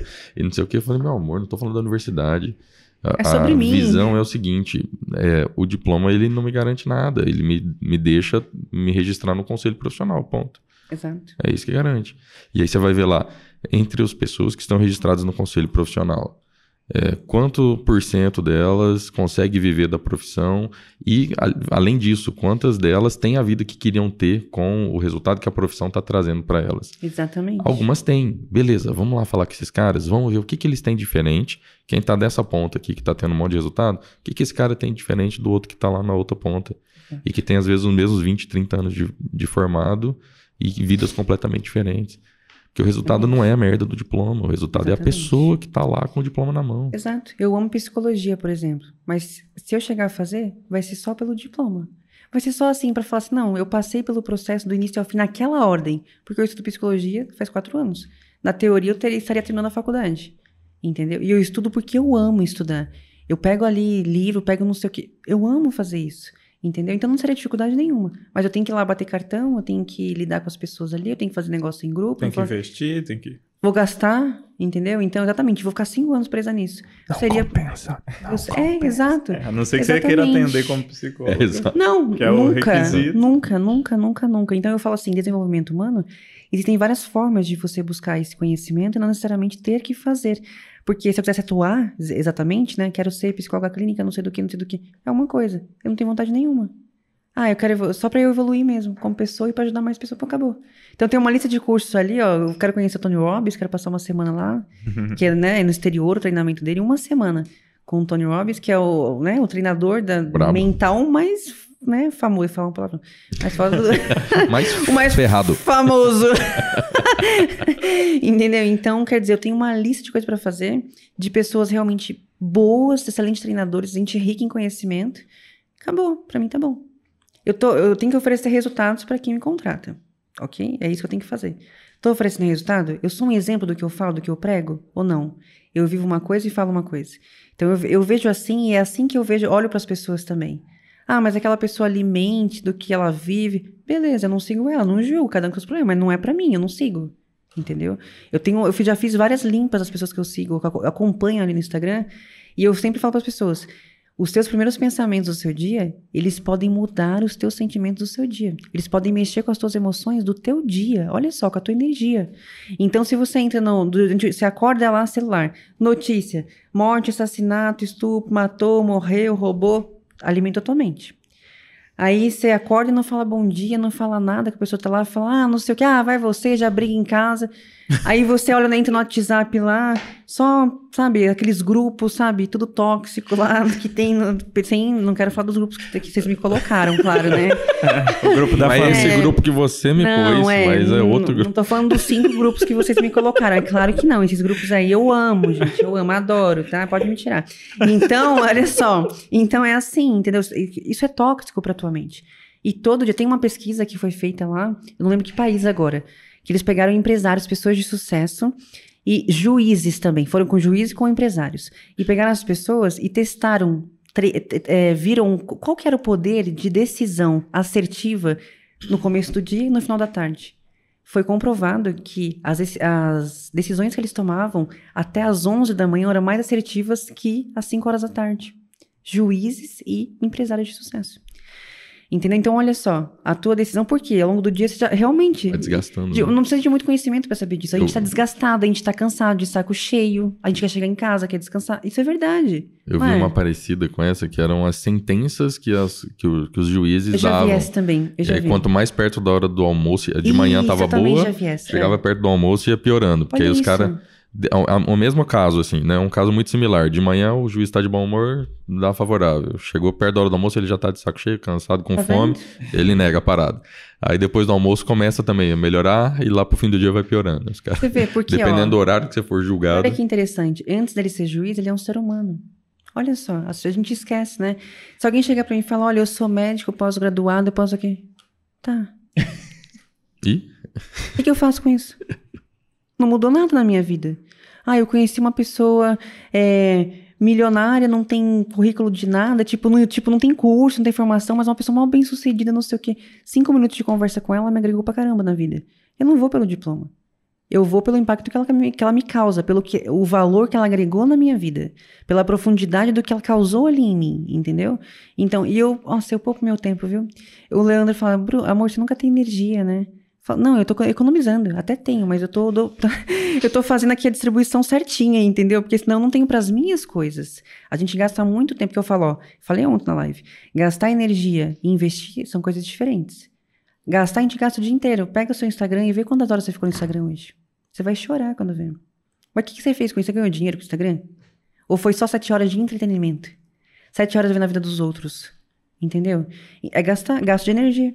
O que, você poderia ter feito na tua vida? Um curso de inglês, um curso do quê? Passado um tempo com teu filho, com a tua mulher, namorado, ter feito, ir no, no mercado da tua vida, feito suas coisas. Assistir o jogo virou podcast, né? O jogo virou. É, é o quê? não, não. É assistir do jogo virou podcast. É assistir do jogo virou podcast. Exato, gente, ó, investimento de tempo, entendeu? Porque, ó, eu falei assim pro Leandro, quando eu vi o convite, eu falei, que, que podcast que é esse aqui? Porque se for de palhaçada, eu não vou. tipo, exigente, né? Fala, se for de brincadeirinha, eu não vou. E tá tudo bem quem vai, isso não é um julgamento. Eu, falo, eu repito isso o tempo inteiro. Cada um com a tua vida, com as tuas escolhas. Eu falo de mim, é sobre mim isso. Eu não iria, eu não quero ir, entendeu? Ele falou, não, amor. Eu fui lá nos vídeos de vocês, fui ver, eu falei, ah, negócio, vida, não sei o quê. Bacana, gostei, quero ir. É, ainda bem que ela não achou as palhaçadas, então. É, não, mas tem uma pitada de bom humor aqui, eu li lá, eles mandaram. Falei, não, posso dar risada então, posso brincar também, então tá ótimo, né? E aí eu, eu, eu, escolhi, né? Eu falei, não, quero ir lá, quero conversar. Porque estar aqui, é claro, eu, eu sei que isso vai chegar em outras pessoas, quero levar um, algo, a, agregar na vida delas. Tô conhecendo um pouquinho de vocês, embora não pare de falar, mas eu também tô podendo compartilhar conhecimento aqui, entendeu? Eu, se uma pessoa falar, ah, me ajudou, beleza. Sim. Se a pessoa não comentar nada e eu ajudei ela, beleza também. Tem muita gente que não tem coragem de elogiar, porque elogiar é uma dificuldade do ser humano. Eu falei ontem também na live, eu falei, gente, você dá parabéns, aniversário não sei de quem, você compra presente, parabeniza, mas você não se parabeniza. Você nem olha para as suas vitórias do dia. E não precisa comprar um carro. Nossa, precisa comprar um carro para se parabenizar? Ah, hoje eu consegui cumprir o meu dia, eu trabalhei, eu cumpri a, a minha listinha de tarefas. Parabéns. Você merece parabéns. A sua mente precisa entender que você está evoluindo e celebrar, contar a vitória para você, você se autoafirmar, eu fiz, eu consegui, eu sou demais, eu sou determinada, eu sou focada. Isso fortalece a tua mente, quer você queira ou não. Existem milhares de pesquisas sobre isso. Autoafirmação, o poder da autoafirmação. Isso também é bíblico, né? A palavra tem poder. E muita coisa é bíblica e a gente separa o, a razão e a ciência da Bíblia, Exato. mas quando você tem essa também esse mesmo background de, de comportamento humano, de PNL, você começa a ver algumas coisas ali, você fala, cara, Deus manja de PNL pra caraca, né? Meu Deus. Eu vi hoje um post de um treinador de PNL que eu amo. Ele colocou lá o, o rei da PNL, uma foto de Jesus, assim, lá com os discípulos. Vocês concordam ou não? Claro que eu concordo, sem dúvidas. Entender da psicologia, da filosofia, com certeza. Neurociência, né? De tudo, gente, de tudo. Então aí, dentro do que eu estudei, eu falei: o que que eu pego pra minha vida e o que eu não pego? Porque a Bíblia é uma coisa, é imutável, ele não muda. A Bíblia é uma só. A palavra passa mil anos, dois mil, não vai mudar. Mas aqui são estudos que os homens foram estudar, conhecimento que Deus deu para o homem, PNL, psicologia positiva, psicologia, filosofia, tudo isso, coach, tudo, tudo, né? Então eu falei, eu quero buscar evolução dentro disso, mas não sou a dona da verdade em momento nenhum. É dentro do que eu estou compreendendo, tendo como interpretação das coisas. Cada um interpreta de um jeito, entendeu? Às vezes, de relacionamento, interessante, eu respondo alguma coisa pro Lei, ele fala, você foi ríspida. Pior é que eu não fui. Foi o teu entendimento. Por quê? Aí a gente tenta pra esclarecer, ó, conversa profunda. Aí senta, coitadinha, ele tem que conversar, entendeu? Esclarecer, coitado. Ó, fala, esses tempos atrás minha esposa me falou assim, ó, eu preciso de um marido, não de um coach. Ai, meu É, Deus. então toma cuidado com o Leandrão, senão daqui a pouco ele vai te falar, ó, Deus, ó, pô. Preciso de uma esposa, não preciso de um coach. Eu já vi alguém falar isso também. Eu acho que foi o pastor Cláudio Duarte também. Agora ela tá não é casada e o Diego é o aqui. coach dela. É, hoje eu sou coach dela. É. Ele, ele resolveu esse problema. Não, né? mas o jogo virou. Ó, o jogo tá virando lá. Que, que a, a Naira, assim, eu tava indo pra, pra academia de manhã, só que os horários eram muito bagunçados, né? Aí ela falou: não, faz o seguinte, eu assumo a bronca das meninas aqui, porque é um trampo de manhã em casa, porque eu tenho gêmeas. Então, duas menininhas de 5 anos, tá pra fazer 5 anos, pra arrumar café da manhã, levar pra escola, é uma função.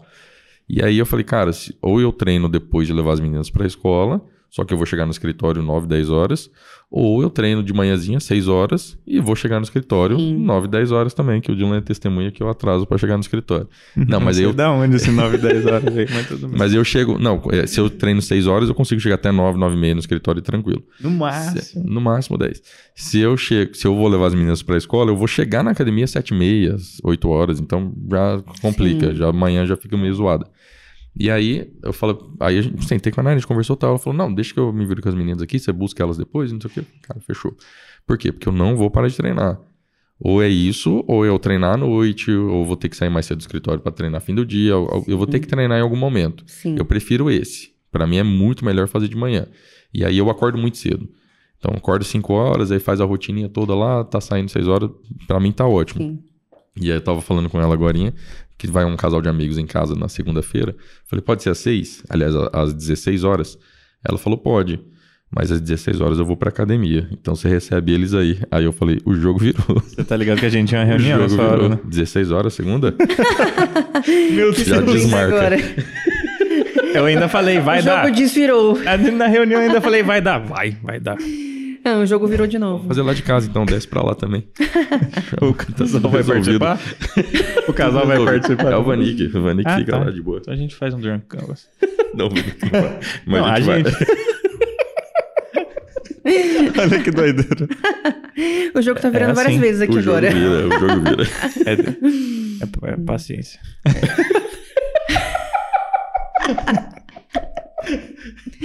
Quem que Mas tem nesse, é desse- nessa latinha aí? Oi? O que que tem nessa latinha aí, ó? Ah, Começou! Começou! acho que tá chegando. Tá na hora. A gente- É Eu acho que porque- é pra gente tava falando aqui Porque de. pra mim não chegou energético aqui ainda, aquele Ah. energético. Olha lá. Não, não, não. É, a gente tava falando agora aí das, dos horários, né? Que os juízes aí, a galera toma Sim. boas decisões. Mas a gente hackeou isso aí. e aí a gente tem um, criou um método pra tomar as melhores decisões em qualquer hora do dia. Não importa se você já almoçou, se tá com fome. se- Se tá em jejum, não Isso. importa. Jejum é até melhor. Então já vamos chamar aqui o. Chama. Chama o Canvas.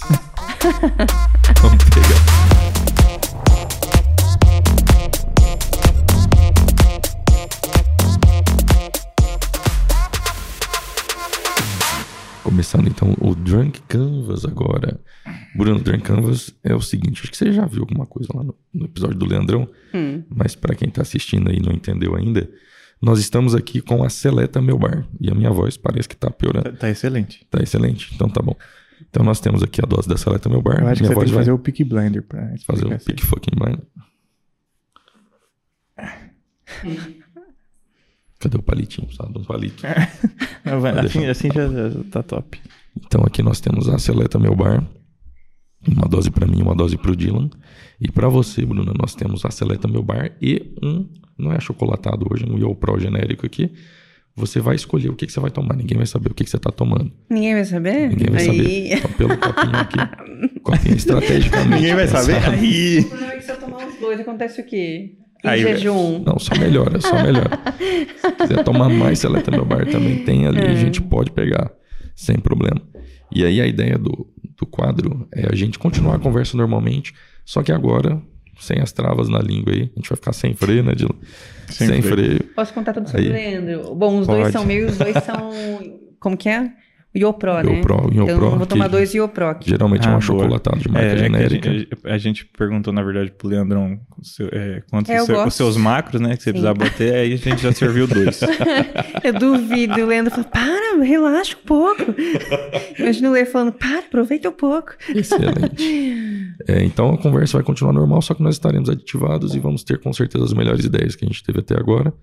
E É como se fosse um pré-treino de negociação Exato. e boas ideias. Então, Agora eu vou vender o meu peixe. tem um brinde oficial, que é dinheiro infinito e saúde para todo mundo. Muita saúde. hum. Muita saúde, muito treinamento mental para todos nós. Quando chegar em casa hoje, ó, tarefa pra vocês. Elogia a mulher de vocês. Sim. Pode comprar uma florzinha se quiser, se for possível, mas elogio tá valendo, tá? Sim. Tá. Nossa, que cabelo lindo. Você fez a sobrancelha? Ela fala, não. Fala, como assim? Então não falo da sobrancelha. Só fala que ela tá linda. Eu falo, mas você é linda, eu te amo. Perfeito. Eu acertei na mulher, você é maravilhosa. Boa. Ela vai falar, você fez o quê, essa miserável? Ah. Daqui a pouco eu já mando um áudio para ela.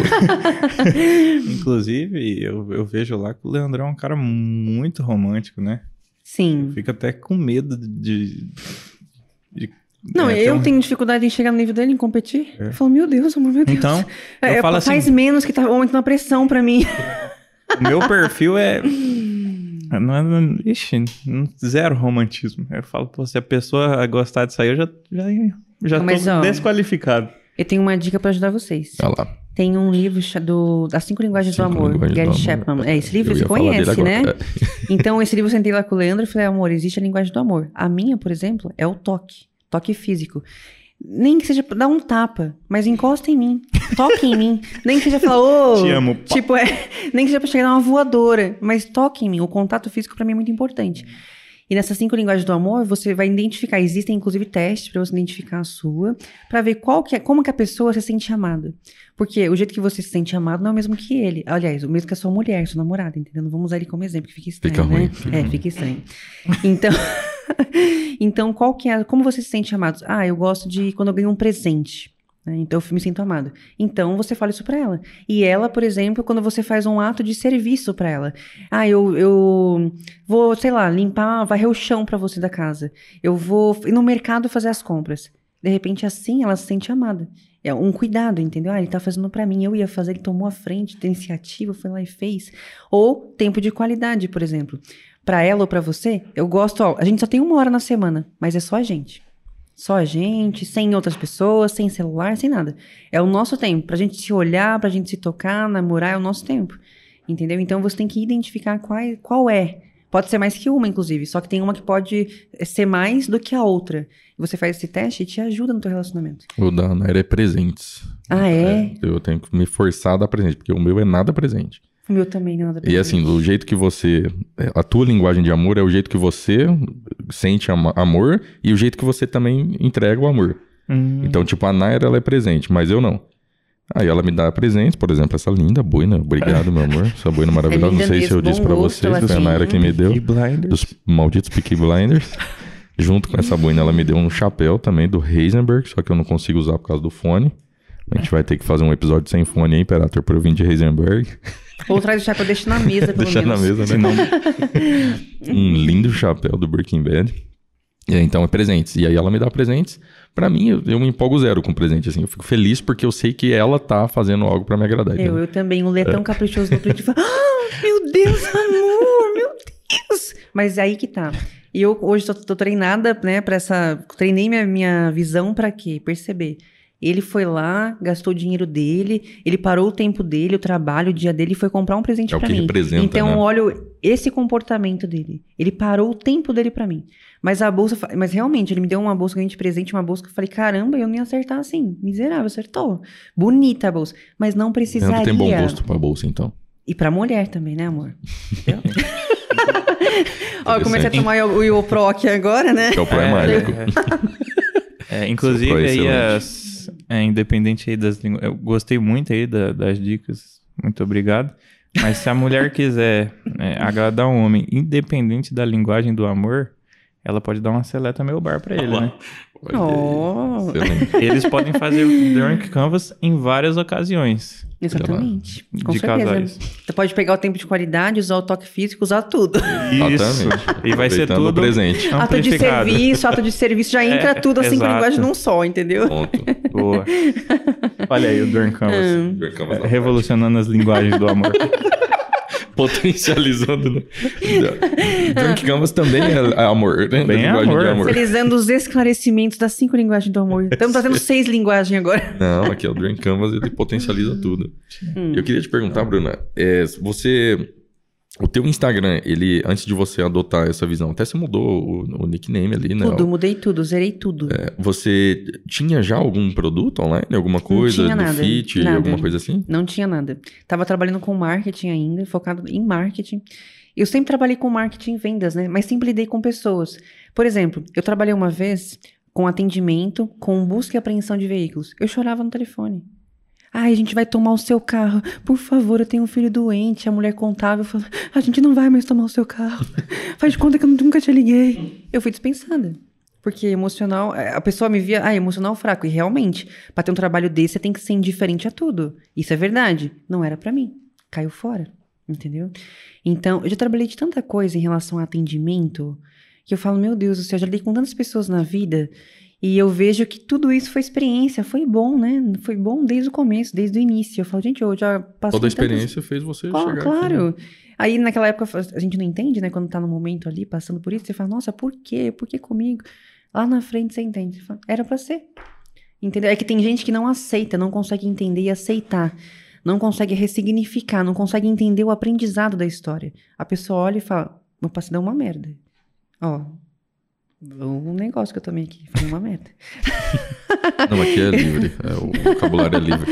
Não é vocabulário. Hum. Aí, né, é, eu- as- tem muita gente que eu vejo, eu recebo direto, muita gente, porque eu trabalho muito, eu, eu falo muito né, do emocional, aí o pessoal fala, meu passado eu perdi 20 anos. Eu, eu tenho uma mensagem pra responder no direct que eu olhei rapidinho aqui fora, que tá lá. Ela falou que perdeu 21 anos, mas ela não gostaria de se separar. Mas ele sempre coloca ela pra baixo, uma pessoa tóxica. E ela me contou o nível de toxicidade dele ali na vida, e realmente é, realmente é. Só que daí, olha a responsabilidade. O que, que você fala pra essa pessoa? É uma responsabilidade, entendeu? Então eu sempre falo é, em aberto. Sempre é minha opinião e eu nunca falo, vá fazer isso, vá fazer. Eu não sou dona da verdade. Eu posso é, compactuar da história dela, realmente eu me, eu me comovi, mas eu trago minha experiência e ela é livre. Falo, ó, ora a Deus, busca a tua, né, tua evolução, busca uma terapia, busca evoluir em relação a isso. Mas as pessoas ali me mandam cada pergunta, cada mensagem, cada coisa. Meu Deus do céu, gente, é muito chocante. O ser humano realmente precisa de pessoas, e não só eles, eu também. Eu também fico me alimentando todos os dias. Eu sou loucona de live. A live do Wendel, live de uma psicóloga que eu amo, de uma não sei o que, PNL, hipnose, constelação familiar, física quântica, no terapia em grupo. Eu entro em tudo. Dentro do meu tempo, claro, porque antigamente eu era viciada nisso e eu falava, nossa, não fiz nada hoje. Ficava só nisso. É, no final da hoje. E agora? Entendeu? Então, hoje em dia, eu tenho tempo pra isso. Eu falo, eu me alimento todos os dias. Por quê? Eu tenho um, um grupo de pessoas ali, né? Que hoje mudou muito. o- Hoje em dia, eu recebo muito mais mensagem de mulher do que de homem. Antigamente, era mais de homem. Por quê? Eu só postava foto. Eu mal postava stories. Ah, é quando eu postava era treinando. Não tinha conexão, não era humanizado, não tinha conexão com as pessoas. Eu não, não criava laço com as pessoas. E eu achava que assim eu motivava. Tudo bem, me faltava conhecimento, é verdade, eu reconheço isso. Só que naquele momento é que eu sabia fazer. Entendeu? Então não me culpo, era o que eu sabia fazer. Você chegou a procurar uma assessoria? Nada, menina. Aquilo ali o pessoal fala, Bruna, você, como você faz tudo sozinha? O que aconteceu no Instagram? Você tem uma assessoria? Você tem uma empresa de marketing? Você tem não sei o quê. Não, filho, isso aí é aprendizado. Na raça. É, entendeu? Eu falo, eu sou marketing, eu sou comercial, administrativo, financeiro, eu sou, eu sou tudo ali, entendeu? Eu faço tudo. Mas é bom que eu saiba tudo. Por quê? Eu quero conhecer o meu negócio, eu quero conhecer a minha empresa. Eu quero dominar tudo, porque a hora que eu tiver que delegar, eu vou saber escolher melhor. Sim, Entendeu? perfeito. Então eu quero entender de todos os processos. Então, por exemplo, eu gravei aulas do curso. Eu, gravei, sei lá, 15 horas de aula. Então tem módulos de reprogramação mental, aulas de treino. Eu, eu coloquei tudo nesse curso. Eu falei o que, que eu vou levar para realmente impactar emocionalmente essa pessoa. E eu pensei, eu não quero que esse curso seja mais uma tentativa ou um fracasso na vida dela, porque o fracasso, cada vez que ela entende que é fracasso, ela fica mais para baixo. O nível de merecimento dela cai. É, o reforço negativo. Ela tá o merecimento assim, ó. Sou incapaz, sou incapaz, tentei, realmente não é pra mim, não é pra mim. Ela vai criando essas crenças. Repetição de pensamento cria crenças limitantes. Entendeu? Então ali eu trabalho. Eu desconstruo as crenças limitantes para construir crenças é, fortalecedoras, positivas na mente dela, que realmente vão engajar ela para a vida dela. E não é só assim, ah, é só motivação, ó, acorda cedo, vai lá, vai vencer. Não. Eu estudei em, em base científica ali, fui buscar estudo, eu fui buscar coisa que realmente tem, sabe, tem base para falar. Porque não é só a minha experiência. Ah, eu passei, eu senti, eu tenho uma vantagem, eu senti na pele, é verdade. Ajuda, né? Com certeza, experiência. Mas eu fui buscar estudo. Por quê? Como que eu posso ah, levar uma transformação com dúvidas? Até o momento que eu tinha dúvida, eu não lancei o curso. Quando eu falei, certeza, posso ir. Agora eu tô com tudo. Agora eu, eu fui lá, eu, só para fazer o roteiro desse curso, escrever ele no Word ali, fui lá, 35 páginas. Entendeu? Escrevendo, escrevendo, escrevendo, escrevendo, escrevendo. E estudar sobre a mente humana gasta uma energia mental. Que cada aula que eu fa cada aula que eu gravei, eu saio assim, ó, não tô aqui. Eu sumo de mim. Porque eu tô colocando toda a minha energia ali, entendeu? Mas desde o começo da primeira aula ali, eu falo, olha, eu vou mexer com essa pessoa. Eu vou pegar ela ali, eu falo, vou pegar você pela mão. Vem comigo. Só que eu também coloco a responsabilidade dela ali, a autorresponsabilidade. Eu dependo de você. Eu trago um direcionamento pra você e você aceita a condução, se ser conduzido ou não. Entendeu? Eu preciso 100% do seu estado presente e da sua entrega. Porque é certeza que você não teve resultado até hoje e você tá aqui. Porque senão você não tava aqui. Entendeu? E esse você não lançou ainda, turma? Vou lançar no final do mês. Hum. Aí tem um monte de gente perguntando, né? Quando você vai lançar? Quando você... Tá tudo na finalização das coisas. Eu coloquei ali... Tem um monte de bônus, né? Tem até bônus de relacionamento ali. Por quê? Eu lembrei, eu falei, gente, eu não posso falar de uma coisa se a outra tá ruim. Eu tenho aulas ali falando de relacionamento, por exemplo. Entendeu? Sobre relacionamento amoroso. Por quê? Qual que é o impacto que a sua esposa tem na tua vida? No teu emagrecimento, no teu foco, no teu treino? Entendeu? Se ela falar pra você, vai treinar de novo. Ai, que saco, vamos comer uma pizza? Vamos comer um lanche? Meu, você tá ferrado. Você tá ferrado. Ah, mas é uma pessoa. Tá tudo bem, só que você tem que treinar a tua mente pra saber lidar com isso. A gente não é tão bom assim, sozinho, nasci assim. Não, a gente aprende. Entendeu? Você tem que aprender. E a gente não tem como se isolar disso também, né? Não tem. Mas, ó, pra você ter ideia, nesse- nessa viagem que a gente fez, voltando da viagem de barriga nas costas, pendurado, bucho vazio. Tudo teremos do interior, esse aqui, Legal, interior de legal. São Paulo. Tô com a barriga pendurada. E aí, bucho vazio. Aí todo mundo parou no McDonald's. Eu não vou comer Mac. Eu prefiro de comida. Eu não ligo, eu sou zero frescura pra comer. Mas eu preciso de meio quilo de arroz, feijão e ovo frito que seja. Eu preciso de quantidade. E arroz, feijão. Entendeu? Então eu preciso de arroz e feijão pra comer. Aí eles, todo mundo com Mac, nuggets, batata. Senti vontade zero. Nenhuma, nem quero. Por mim, pode comer 10 na minha frente, pode pegar Sunday, Monday, manda, sei lá o quê. Eu não tô nem aí. entendeu? Eu não ligo, entendeu? Eu passei um ano da minha vida comendo arroz com carne moída, arroz integral e carne moída um ano inteiro. Almoço e janta, sem tempero, sem óleo, sem nada. Nossa. Um ano da minha vida, almoço e janta. Isso faz três anos. Eu falei, depois daquilo lá. Quando você olha para as coisas que você está fazendo, você olha a sua capacidade. A gente não tem olho treinado. A gente não tem visão treinada para olhar pra gente. Fala, nossa, eu fiz isso. A gente não olha porque a gente é capaz de fazer. E você acha que tá fazendo no automático. Não. Tem gente que não consegue fazer muita coisa que você faz. E tem muita coisa que outras pessoas fazem que a gente também não faz. Entendeu? E tá tudo bem. Também tá tudo bem. Só que você tem que olhar pra você. Eu falei, fiz, passei um ano comendo isso. Misericórdia, meu Deus do céu, como assim? E quando eu conto história de vida, assim, ah, minha infância, como foi, Por exemplo, a gente não foi criada, tipo assim, falar eu te amo. A gente não foi ensinado a falar eu te amo. Quando eu falava pra minha mãe eu te amo, ela ficava muda, sem graça. E quando minha mãe me falava, eu não sabia responder. Quer dizer, entendeu? A gente não foi ensinado. Então, pra eu começar a falar eu te amo na vida, demorou. Falei, eu te amo, por que você me ama? Tá interessado em quê? A crença. A crença te limita, né? Seus traumas te limitam. Você não foi ensinado so sobre isso para você usufruir disso na tua vida. E todos nós nascemos para quê? Da mesma fonte, para começar, nascemos da mesma fonte. E aí todo mundo sim pode ter uma vida próspera, abundante e plena, né? Só que a gente não, muitas vezes não sabe. A pessoa acha que é o que tudo clichê. Ah, tudo é coach. O pessoal pegou o coach, né, e falou assim: tudo que é motivação agora é coach. É. Será? Será que a gente pode julgar uma coisa que a gente não sabe? Você vivenciou um processo de coach? Ah, mas coach é motivação. Será? Como você pode fazer? Base, baseado em quê? Com base em quê que você pode falar isso? Ah, eu tô fazendo piadinha, tudo. É falta de conhecimento. Sinto muito, mas é falta de conhecimento. Você fala de uma coisa que você não sabe. É a mesma coisa eu. Entendeu? Ah, eu vou rir de alguma coisa, de um estudo. Eu não posso fazer isso. Eu não sei.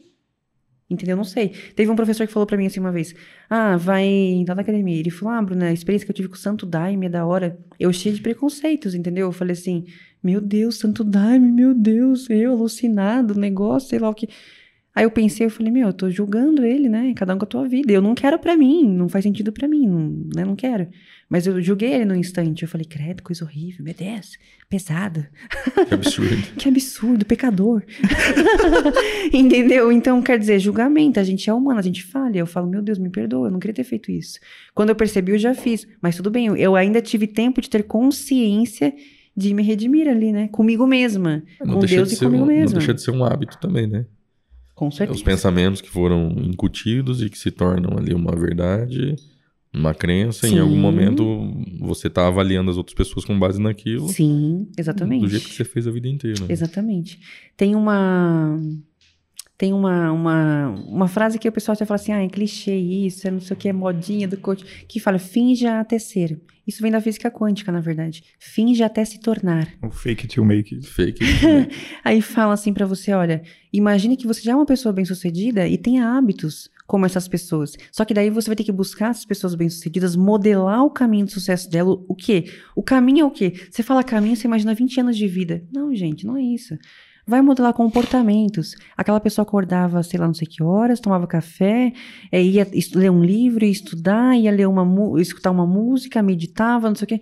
Ah, mas eu tenho que ter essa vida perfeita? Não, é óbvio que não. Pega da, da tua vida dela o que é útil para você. Nem tudo que faz sentido para você faz sentido para mim, tá tudo bem. Existe regra para sua vida? Para mim não existe. Eu posso colocar regras na sua vida? É óbvio que não. Você pode colocar na, na minha? É claro que não. Entendeu? Então eu falo pro Leandro, fala minha, eu, ele filmou eu na banheira, ele falou, nossa, que luxo, vou até fazer um stories. Eu tava na banheira nessa viagem, agora comendo banana, descascando a banana. Toda lá arrumada, assim, comendo a banana. Falei assim, eu levei uma jarra de água, uma barrinha de proteína e duas bananas pra banheira. Eu falei, ué, eu preciso comer. Quem vai colocar regra na minha vida? A vida é minha. Entendeu? Então, é, eu não posso falar assim também, que ele ia falar, nossa, então você não tem um parceiro, não é isso, né? ele fala, você é solteira agora? Não, mas aí, aí que tá interessante também, eu vou abrir esse parênteses aqui que é importante. É que se você não é feliz sozinho, você não vai ser feliz acompanhado também, né? Gente, nunca. Uma coisa não tem nunca, nada a ver com a outra, né? Nunca. Uma coisa que eu decidi quando Ninguém divorciei. vai te salvar, né? É, foi uma decisão minha quando eu divorciei. Não vou cair na noitada, balada, que eu nunca fui assim. Eu nunca fui praticamente embalada. Eu falei, não vou cair nessa vida e não vou me entregar pro primeiro que aparece no meu caminho. Por quê? Eu estou fragilizada emocionalmente. Qualquer um que chegar e falar, você é linda, maravilhosa, na minha vida, falar, ah, então é ele para casar. Não era aquele, mas é verdade, acertei. Você tá frágil emocionalmente. Entendeu? Eu tenho um caso na família de uma pessoa que ela, ela separou um mês depois, ela tava morando com outra pessoa. Acho que um mês, dois meses, sei lá. Tava morando com outra pessoa. Entendeu? E no casamento dela faltou o quê? Uma, uma das coisas, não foi só isso. Foi elogio, uma das coisas. Ela esperava. Linguagem do amor, elogio. Ela tinha essa linguagem e não foi identificada. Palavra de afirmação. Né? Palavra de afirmação, exatamente. Aí que aconteceu? Ela separou. Primeiro o bocó que apareceu no caminho dela, que não é uma pessoa boa, não é uma pessoa boa, entendeu? Vai estar assistir esse negócio. E aí, o que aconteceu? se tiver assistindo, não é de você, porque tem, eu tenho vários casos na família, né, galera? Então... A família, a família é grande, né? É, e outra, se, se, ó, se serviu pra você também a carapuça, aí o problema é seu também. eu não tenho nada a ver com isso, meu filho. o jeito que você interpreta é sua interpretação, conteúdo seu. então, o que aconteceu? Depois de um mês, o cara chegou, percebeu o ponto fraco, ele, ele ali, né, né, espertinho, Malandro. falou: Você é maravilhosa. Como que seu marido separou de você, meu Deus? Você é incrível, você é uma mulher, é mulher pra casar. Ela foi morar junto. Tá no inferno de relacionamento até hoje e não consegue separar. Por quê? Ele fez o que? Ela viveu um relacionamento, tá vivendo, relacionamento abusivo, tá tão presa nele que ela não sabe quem ela é no mundo mais. Ela não sabe mais do valor dela, ela não sabe por que ela nasceu, ela esqueceu todos os planos e, e tudo que ela tinha na vida, morreu. Ela é completamente dependente emocionalmente dessa pessoa. Ele fala lixo, isso, aquilo, empurra, puxa o cabelo, e ela tá junto. E ela era uma pessoa até então bem desenvolvida até aquele momento de fragilidade. Quando o impacto emocional de trauma, de dor veio, ela não conseguiu. Mudou pro, pro mal também, né? Ela não conseguiu evoluir, ela travou. Entendeu? Aí você pode julgar uma pessoa assim? Claro que não. Entendeu? Porque em algum momento pode ser que ela desperte, mas pode ser que não também. E outra, já tentei ajudar. Mas ainda eles são um casal. E ainda ela é responsável pela vida dela. E ainda eu não posso me meter. Olha só, é complexo, É né? difícil. Eu quero ajudar uma pessoa que eu amo demais, só que eu tenho que ponderar. Entendeu? Se eu pudesse fazer tudo que eu tenho vontade com essa pessoa e tudo mais, nossa, meu Deus. Aí assumir do universo. Mas, mas não é assim, né? Não é assim. É uma outra vida. Por mais que eu queira, nossa, eu tenho fôlego pra ajudar. Não é assim, gente. Não é. Aquela frase de ditado popular, né? É, em marido e mulher, entre marido e mulher, não se mete a colher. É verdade. Que depois eles voltam e você fica com cara de pateta. Mesmo que seja ruim e horrível pra eles. A gente não tem o poder sobre o outro. Nunca vamos ter. E ninguém tem sobre a gente. E é bom que não tenha. Porque assim, os seus erros e seus acertos, ninguém pode te julgar. É problema seu. É responsabilidade sua. Entendeu? Sim. Eu falo muito sobre autorresponsabilidade lá no Instagram, muito mesmo. E depois que eu mudei o Instagram, mudei tudo, zerei tudo, todo o conteúdo começou do zero. Só foco ali em ajudar as pessoas. Contribuição. Como é que você une as duas coisas? O, esse lance do comportamento, reprogramação de comportamentos mental e tal, e autorresponsabilidade e emagrecimento no- nos conteúdos. Como é que Tudo, você tudo faz isso? parte de mentalidade. Assim, o par, a parte, o, tudo parte da mentalidade de qualquer forma. Tudo começa na tua mente. Então, como eu abranjo muito conteúdo em relação ao emocional, né, em relação à mente, eu tento fazer uma distribuição focada de acordo com as coisas que eu tô recebendo mesmo, de feeling das pessoas. Eu recebo mensagem direct todos os dias. Eu vejo, ah, o que a pessoa está precisando? Eu tô medindo pelo meu público atual. Vai chegar um momento que vai ter muita gente ali, eu creio nisso, que eu vou ter que abranger mais conteúdos ou postar mais, porque há muito conteúdo sobre a mente e sobre emagrecimento. Então tem que unir a mente, emagrecimento, mente e emagrecimento o tempo inteiro. Em- e ainda usar tudo que o Instagram oferece de, de, de formas né, de chegar nas pessoas. Então é vídeo, é reels, é stories, é não sei o quê, é muita coisa, né? E mais o curso. Que eu tô lançando esse curso, mas já tenho ideia pro próximo. Eu já tenho uma coisa guardada aqui na gaveta, assim que validar esse aqui, ajustar esse, acertar, né? Testar ali o produto, ver as pessoas. Aí eu vou pro próximo. Eu já tenho um próximo em mente. Então, é muita coisa para distribuir, porém, eu sei que, de acordo com o que eu tô recebendo de mensagem, eu falo, ah, é isso que ela tá precisando. A princípio, eu atendo as pessoas, a demanda de pessoas que eu recebo ali, de mensagem que eu tô recebendo, porque realmente são dores reais. E se eu posso levar um conteúdo para ela, eu falo, ah, porque emagrecimento também é assim. Ah, Tem muitas dores que são comuns. As principais dores, elas são comuns entre mulheres. Então, eu já tenho, por exemplo, no meu Excel lá, as principais dores da mulher que está com sobrepeso. Então, eu trabalho aquelas dores todinhas. Tem lá 50 dores, 50 crenças, 50 pensamentos, 50 comportamentos. Eu já mapeei tudo isso. Dentro daquilo, eu falo, ah, o que, eu vou postar? Se não tem ninguém mandando direct, eu já tenho mapeado as pessoas que tão, estão passando por isso.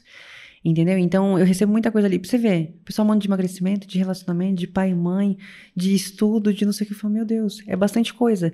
Em contrapartida, eu, eu preparei o campo para isso. Entendeu?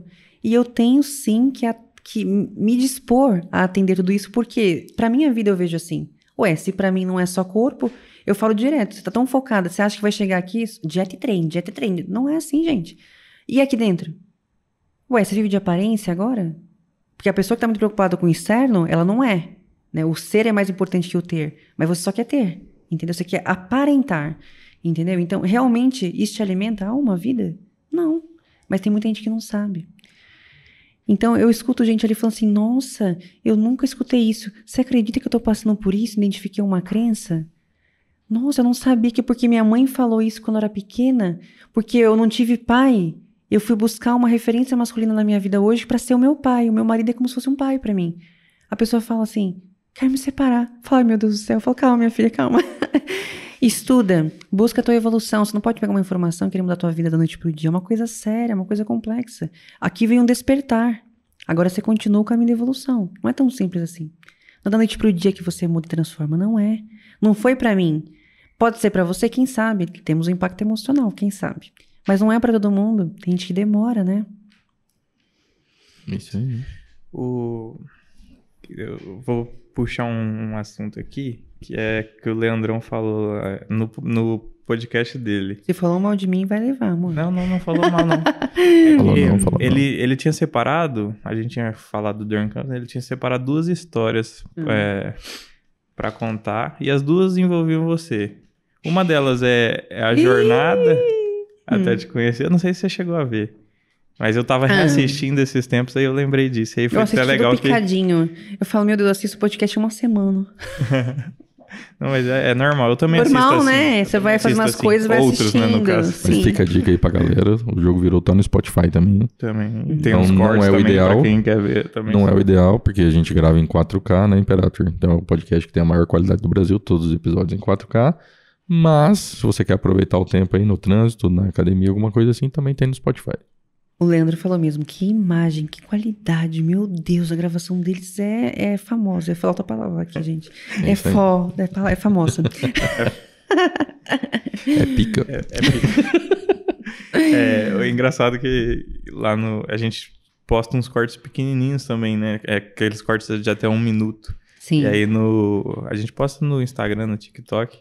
E aí a do Leandrão em específico pegou um, um, um dia que tava. A gente gravou na hora que o sol tava batendo aqui e tal. E a imagem dele ficou legal. Aí, tipo, tinha uns vídeos que a maioria dos comentários que, caramba, nunca vi o Leandro tão bonito assim. o Leandro, ele tá mais bonito que, que de verdade nesse, nesse vídeo. Essa imagem tá Os caras salvaram o Leandrão. A galera, a galera pirou. Deu uma valorizada, né, no shape dele. Obrigado, sol, obrigado, dia. obrigado, 4K. Salve, Imperator. Verdade. Mas aí ele falou um pouco da história de ter te conhecido e ele falou do contexto que ele tava, né? Que ele era casado. Sim, eu também, na época. E Quando aí- eu mandei, eu tava no processo de divórcio. E como Últimas que foi semanas. essa aproximação aí? Porque você contou até o momento que você mandou o e-mail lá pra ele e ele, né, vocês combinaram lá de fazer a, a assessoria, né? Começar, que, que te ajudou. E, de- e a partir daí, como que você se aproximou dele? O que você puder falar. né, Eu nem sabia, na verdade, que ele tava, tipo assim, num relacionamento tava pra acabar, que tava terminando, nem sabia. E a gente tinha um, assim, eu, ele era meu confidente, e assim, eu achava, né? Mas ele, para ele, ele recebe muitas mensagens de aluno o tempo inteiro. O aluno fala: Ah, Leandrão, eu tô desanimado, frustrado, fui treinar, consegui, beijo. O pessoal manda sim também. O pessoal quer se abrir, né? O ser humano tem necessidade de, confi- né, de ter um confidente ali, né? De ter alguém, um ombro, né? Uhum. E em relação a treino, o pessoal manda pra ele. E eu também. O site abria de segunda a sexta de perguntas, né? Eu mandava de segunda a sexta. Todo dia. Leandro, hoje eu consegui bater os macros, a minha dia treinei ontem, o treino ontem foi muito bom, eu zerei a máquina. Um abraço. Parece uma retardada. Nada a ver. Ele, tipo, acho que olhava e falava, nossa, que pessoa carente, né, meu Deus. E realmente, né? Com tanta coisa que tava passando no fim de casamento, realmente eu tava mesmo, né? Inclusive, quando eu tirei as fotos de antes, que eu mandei pra ele, eu tava com aliança de casado na época ainda, né? Tava na- nas últimas semanas pra mudar sozinho e tal. E quando a gente começou a se aproximar, eu conheci ele no Growth Day, né? No evento que teve da Growth na época, da Growth Suplementos. E aí lá eu conheci ele pessoalmente, eu não tinha visto. Aí a gente se olhou mais normal, assim, sabe? Tipo. E eu não sabia que tava no fim do relacionamento dele, mas tava, mas eu não sabia.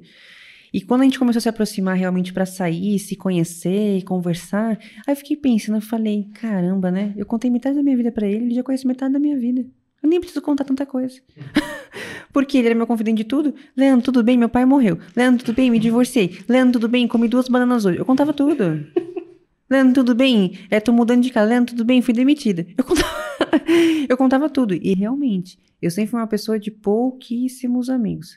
Dá pra contar que amigo, minha irmã, meu irmão, meu padrasto, Leandro. Acabou. Você sempre considerou ele mesmo quando ele não te conhecia. Sempre. Nossa, eu achava ele o máximo, entendeu? Eu entrava em. Quando eu não, conhecia, não tava junto, eu entrava, hoje em dia eu parei de entrar em lives, que eu falava, puxa saco. Mas na época eu era aluna, fecha com ele, o Leandro é muito bom, o coach do mundo, do sucesso.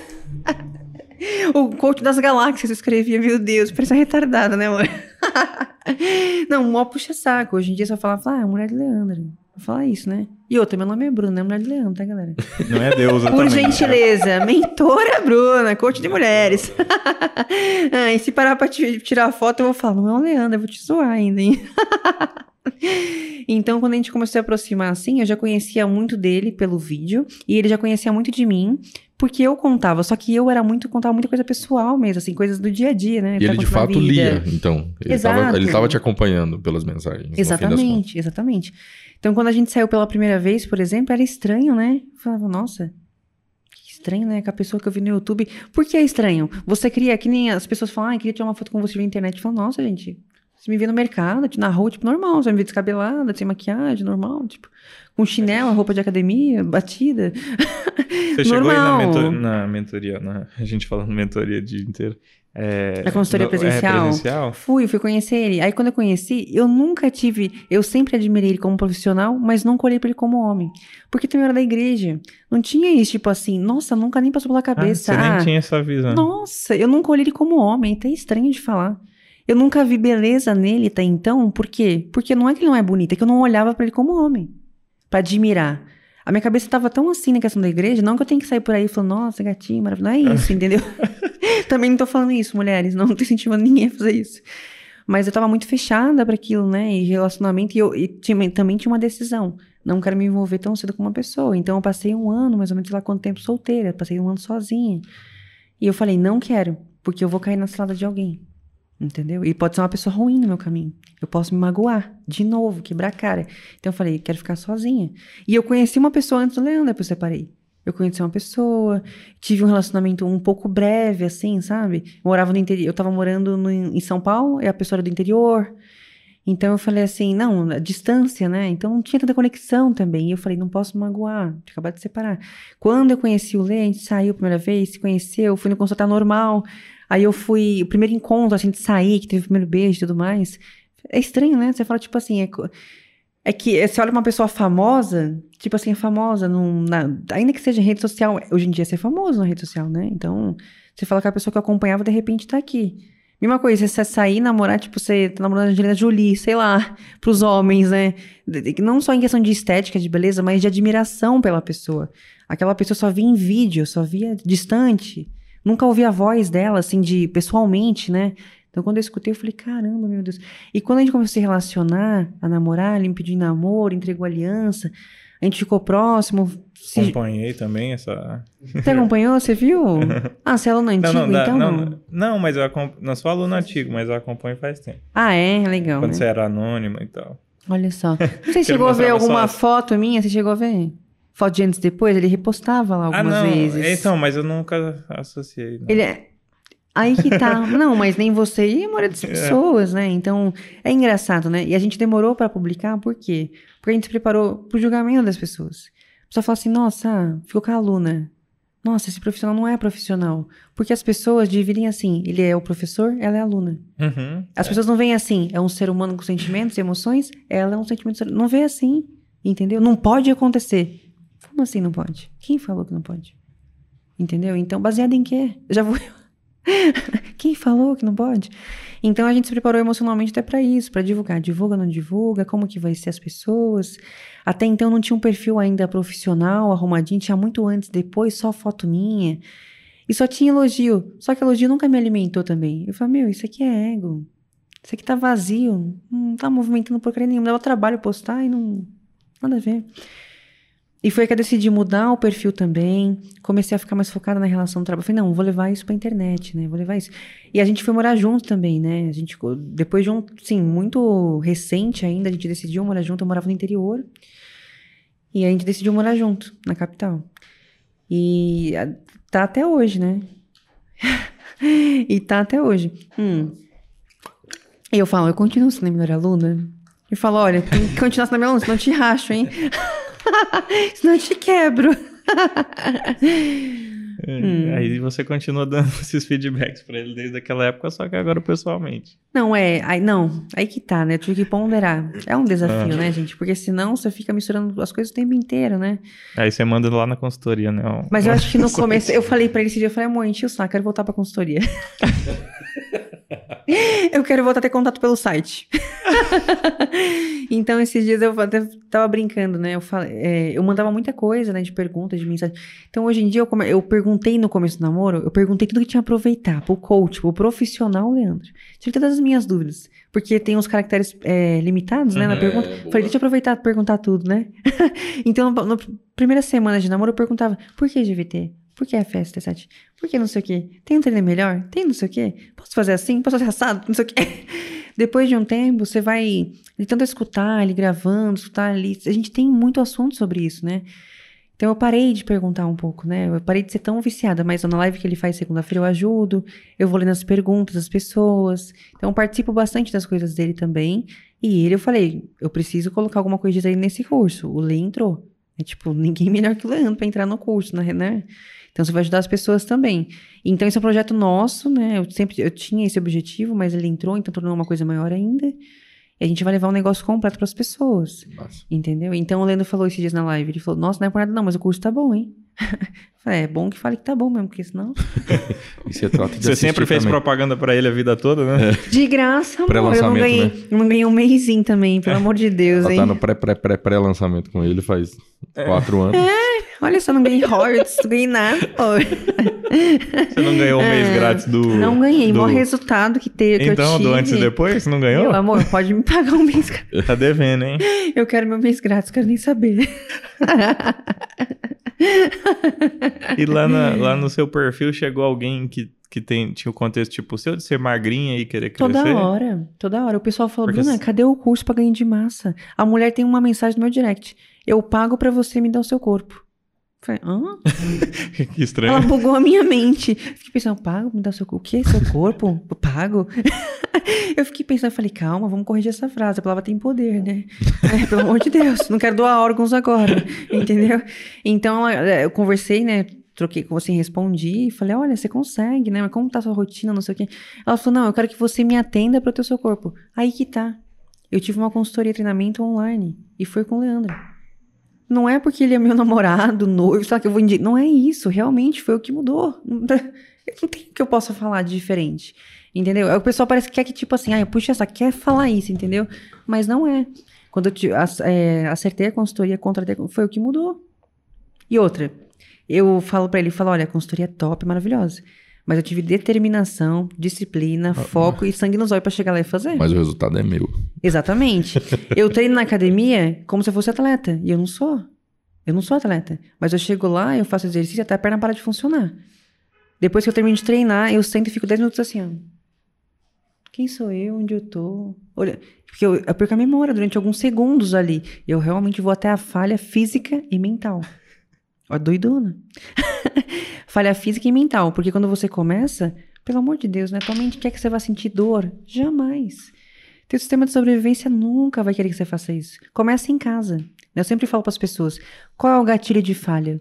Saí do trabalho, fui direto para casa, não quero ir para academia. Não vai mais para casa, agora só direto para academia. Gatilho de falha tem parar em casa. Você mapear teu dia, rastrear os teus gatilhos de falha. O que, que te faz falhar? Comportamento teu comportamento de ir até lá te faz falhar. Então, mochilinha no carro e vai levar. Ah, acordei atrasada, não consegui fazer a mochila. Teu dia começa no dia anterior. Arruma a mochila à noite. Gatilho de falha. Eu vou rastreando tudo.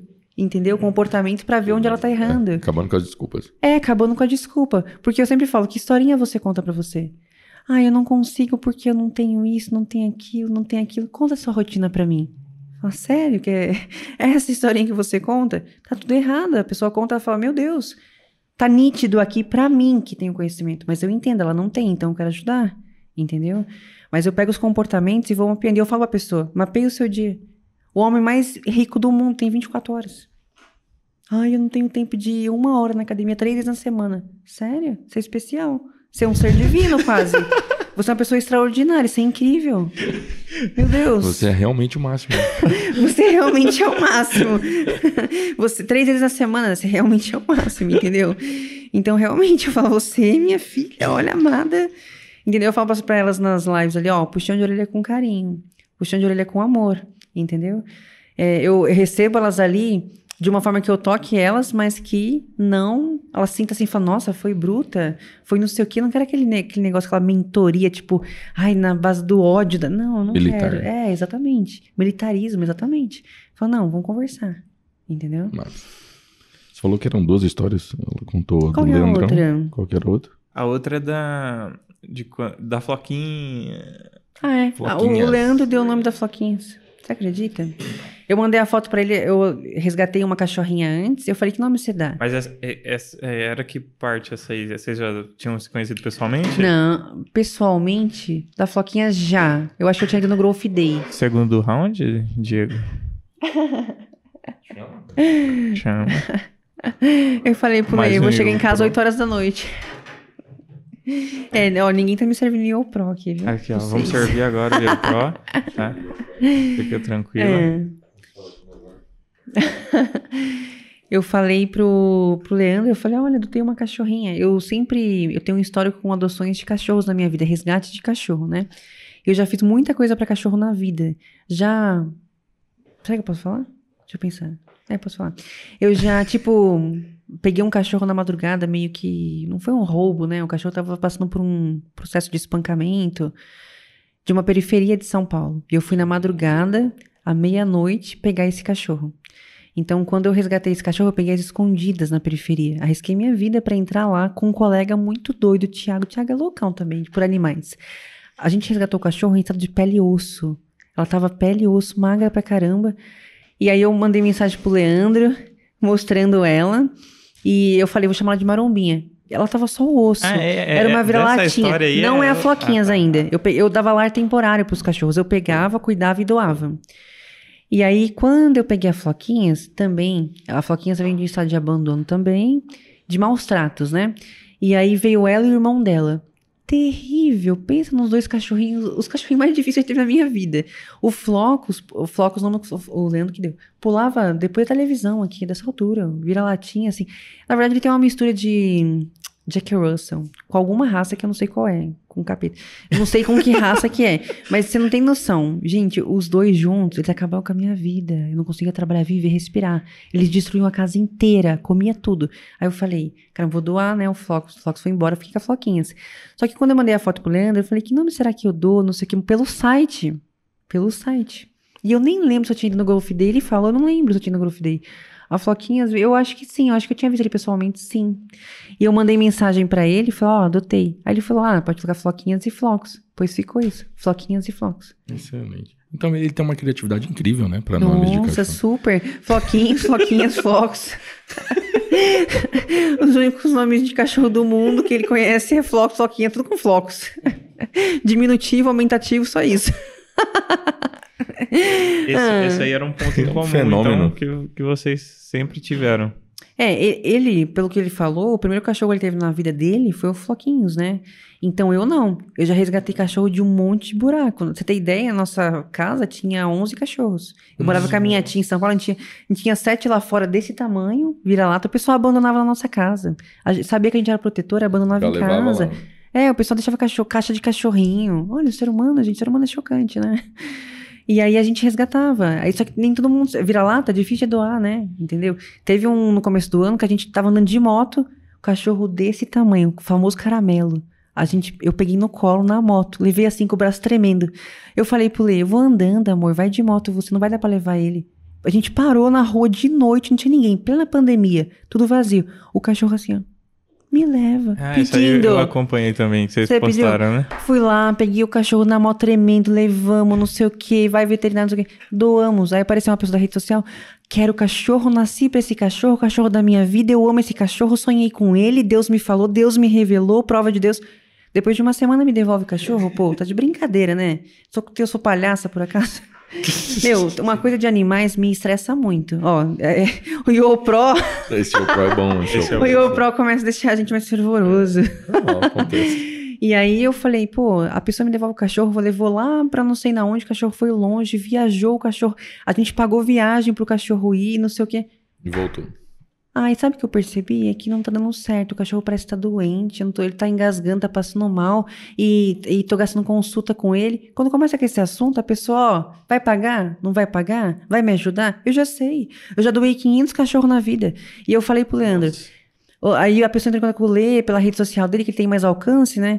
Eu falei, quem é essa pessoa? Qual o histórico dela com o cachorro? Aonde ela mora? Porque você tem que saber. Você vai doar um cachorro? Eu já fiz isso mil vezes na minha vida.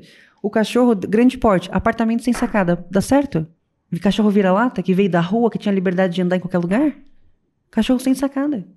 A chance da merda é grande. O cachorro era desse tamanho. Ele não tem ar pra respirar. Vai levar três vezes passear? Você tem que saber a responsabilidade, entendeu? Eu trato o cachorro como uma vida e não como um ursinho de pelúcia, brinquedinho pra criança, entendeu? E aí a gente doou, a pessoa ligou, tipo, simplesmente, ai, não quero mais. Pode vir buscar. Como é que é? Pode vir buscar, sua irresponsável. A gente ficou muito bravo na época, né? Eu, principalmente. o Leandro foi a primeira adoção dele, né? Foi a primeira vez que ele pegou um doação, né? Que ele pegou um resgatou pra doar. Então, pra mim, não, não era novidade mais. Então, o que, que eu falei? Eu falei, ó, a gente sempre assina um termo, não sei o quê, ah, mas pra essa pessoa talvez dê certo, não sei o quê. Falei, meu, a gente tá fazendo todo o processo errado. A chance da merda é grande. O que aconteceu? Deu. Entendeu? Deu. Aí depois a gente voltou com o cachorro, o cachorro amargurado. Por quê? Ele foi abandonado duas vezes, caramba. Ele, eu peguei, levou, voltou. Oxi, não é assim as coisas. E aí eu fiquei muito brava na época, muito brava. Depois disso eu engasguei, quase morri. Depois é, o maior problema que o cachorro vai e volta, vai e volta, não sei o quê. Aí quase morri com a carne. E ele aí, vocês comentou. acharam um lar depois? Maravilhoso, o cachorro ganhou na Mega Sena. O cachorro ficou milionário na onde ele foi morar. Chama. O cachorro ganhou na Mega Sena. Mora num baita de um sítio com um monte de cachorrinho, criança pra brincar, é amado, é adorado. Nossa, ganhou na Mega Sena. E vo- Massa. foi difícil, né, pra vocês? Não, Deixa mexe eu com o meu ali. emocional, mexe com o meu emocional. O cachorro mexe com o meu emocional, de verdade. Eu postei nos stories dessa viagem que a gente fez, todo cachorro de rua eu abraço, eu beijo, eu agarro, não sei o que. Beijo na boca, be- não ligo, não ligo. A pessoa manda, nossa, credo, eca, que nojo. Tudo bem, é o seu gosto, respeito. Respeito o meu. entendeu? Então eu não ligo. É, a Floquinha, a Floquinha dorme na cama com a gente, entendeu? Então, é, assim- é uma coisa assim, a gente termina de comer, deixa um pouquinho pra eles comerem, a gente é bem assim, sabe, com os cachorros. Aí eles estão fazendo dieta também. Sempre, coitado. A Floquinha, o Floquinhos é bem esbelto já. O Floquinhos é bem sequinho. Agora a Floquinha tá com um colotezinho, tadinho. Tem que meter um booking no É. Floquinhos. Hum. E a Floquinhas em cu- em cutting. Igual em casa. O Lê vive em cutting, eu vivo em book. Fala, meu Deus do céu, como assim, né? Coitado, um sofrendo pra um objetivo, o outro pro outro, né? Excelente. Ele comentou que vocês têm o projeto de fazer uma. de criar uma ONG e chegam a andar já alguma coisa, não? Então, eu até comentei isso na rede social antes de ontem. Eu tenho muita vontade de ter uma ONG, muita vontade mesmo. Isso é, é outro hobby da minha vida, alimenta minha alma. Eu tenho muita vontade. Eu não sei tudo que abrange uma ONG, né? Eu sei que eu preciso de ajuda. Eu não vou conseguir manter todos os cachorros que eu na rua. Porque todos eu quero levar pra casa. já- mas eu já tenho consciência que eu não posso, né? Que não é possível. Mas tem muito cachorro aí pra ser adotado, tem muito cachorro abandonado, tem muito cachorro na- no mundo, né? Então eu não sei tudo que eu vou precisar pra uma ONG, mas eu falo pro Lê, eu falo, a gente tem que pesquisar a fundo, com o pé no chão e sabe que vai ter que, ó, me ajuda, doação, não sei o quê. Porque não adianta. O veterinário você leva pra fazer uma coisa, ela é mil reais, dois mil reais, não adianta, cachorro é assim, mais caro que ser humano, parece. Entendeu? Então eu falo pra ele, falei, tem que fazer com o pé no chão. Mas meu sonho é ter uma ONG. E eu, ele, ele tinha uma vontade, eu comecei a falar, vai engatando, assim, sabe? Vai dando uma injeção de ânimo ali na pessoa. Mas. E aí ele, ele contou já que a Growth já tinha até é, endossado a ideia, né? Bem legal. Que eles se a estavam Gro- dispostos Se a Growth, a- sim, com certeza. Eu falo, nossa, pode me colocar. Pode me colocar no projeto pra ir lá no domingo limpar o cocô do cachorro que eu vou. Hum, eu realmente gosto muito de cachorro. Cachorro e cavalo. Cachorro e cavalo eu amo. Eu vi uns cavalos aqui nessa viagem que a gente fez, eu beijava na boca, eu abracei, tirei foto. E eu tenho uma confiança e eu sinto que eles sentem essa confiança, sabe? Então eu amo cavalo e cachorro, eu amo. Sou apaixonadíssima. Já resgatei um monte de cachorro. Tem cada história pra contar? E realmente Resgatou um cachorros... cavalo também? Nossa, cavalo não resgatei, mas eu tenho um cavalo em Bragança Paulista, Ah que lá. chama Princesa, uma égua. E já resgatei um monte de cachorro. Cavalo precisa de um espaço, né? É. Eu falo pro falo, se eu resgatar um cavalo e trouxer aqui, meu Deus. Complica um pouquinho. Eu falo pro Leandro, vamos. é, Eu, andar, eu gostava de andar a cavalo, nunca mais eu andei, porque hoje em dia eu tenho dó, tenho pena, não sei o que, charrete, eu morro de dó. Mas esse dia ele falou um tempo atrás, vamos andar a cavalo? Eu falei, filho, imagina nós dois, 200 quilos. A gente vai matar o cavalinho. Vai ter que ser um cavalo maromba. Ele falou, é. Ele falou, me leva andar a cavalo. Eu falei, não, filho, a gente vai matar o cavalinho, ele não tem culpa. A gente viu um cavalo nessa viagem. O cavalo fibrado, meu Deus, o Olha lá. cavalo forte. Tava puro não, né? quadríceps. Esse- De jeito nenhum. Até parece. Esse aí nem eu acredito. Ali não foi poder da mente, não, meu filho. Eu tenho certeza que o cavalo não treinou a mente. Eu tenho certeza. Esse cavalo tava Ali não foi mental, não. Ali foi anabol, foi outras coisas, amigo. Ali eu tenho certeza que foi outras coisas. Meu, o quadríceps do cavalo, o cavalo fazia assim, ó. Olhava pra gente, desenhava o queixo dele, foi maxilar. Meu Deus. Aí a gente Bravo. perguntou. Era cavalo de competição de tambor. Olha só, cavalo de competição. Como é que é essa competição? Fica pulando os tambor. Passando por cima, assim, como se fosse... Ah, então ele...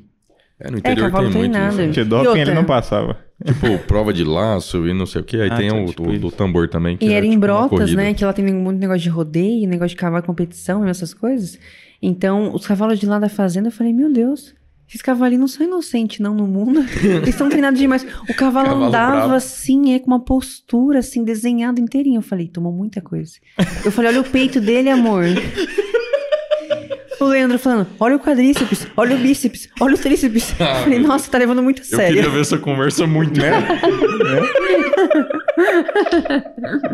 Hum. Eu falei, amor, agora tem que concordar. Foi só anabolizante mesmo. Agora não foi Caraca. dieta, nem treino e nem mente.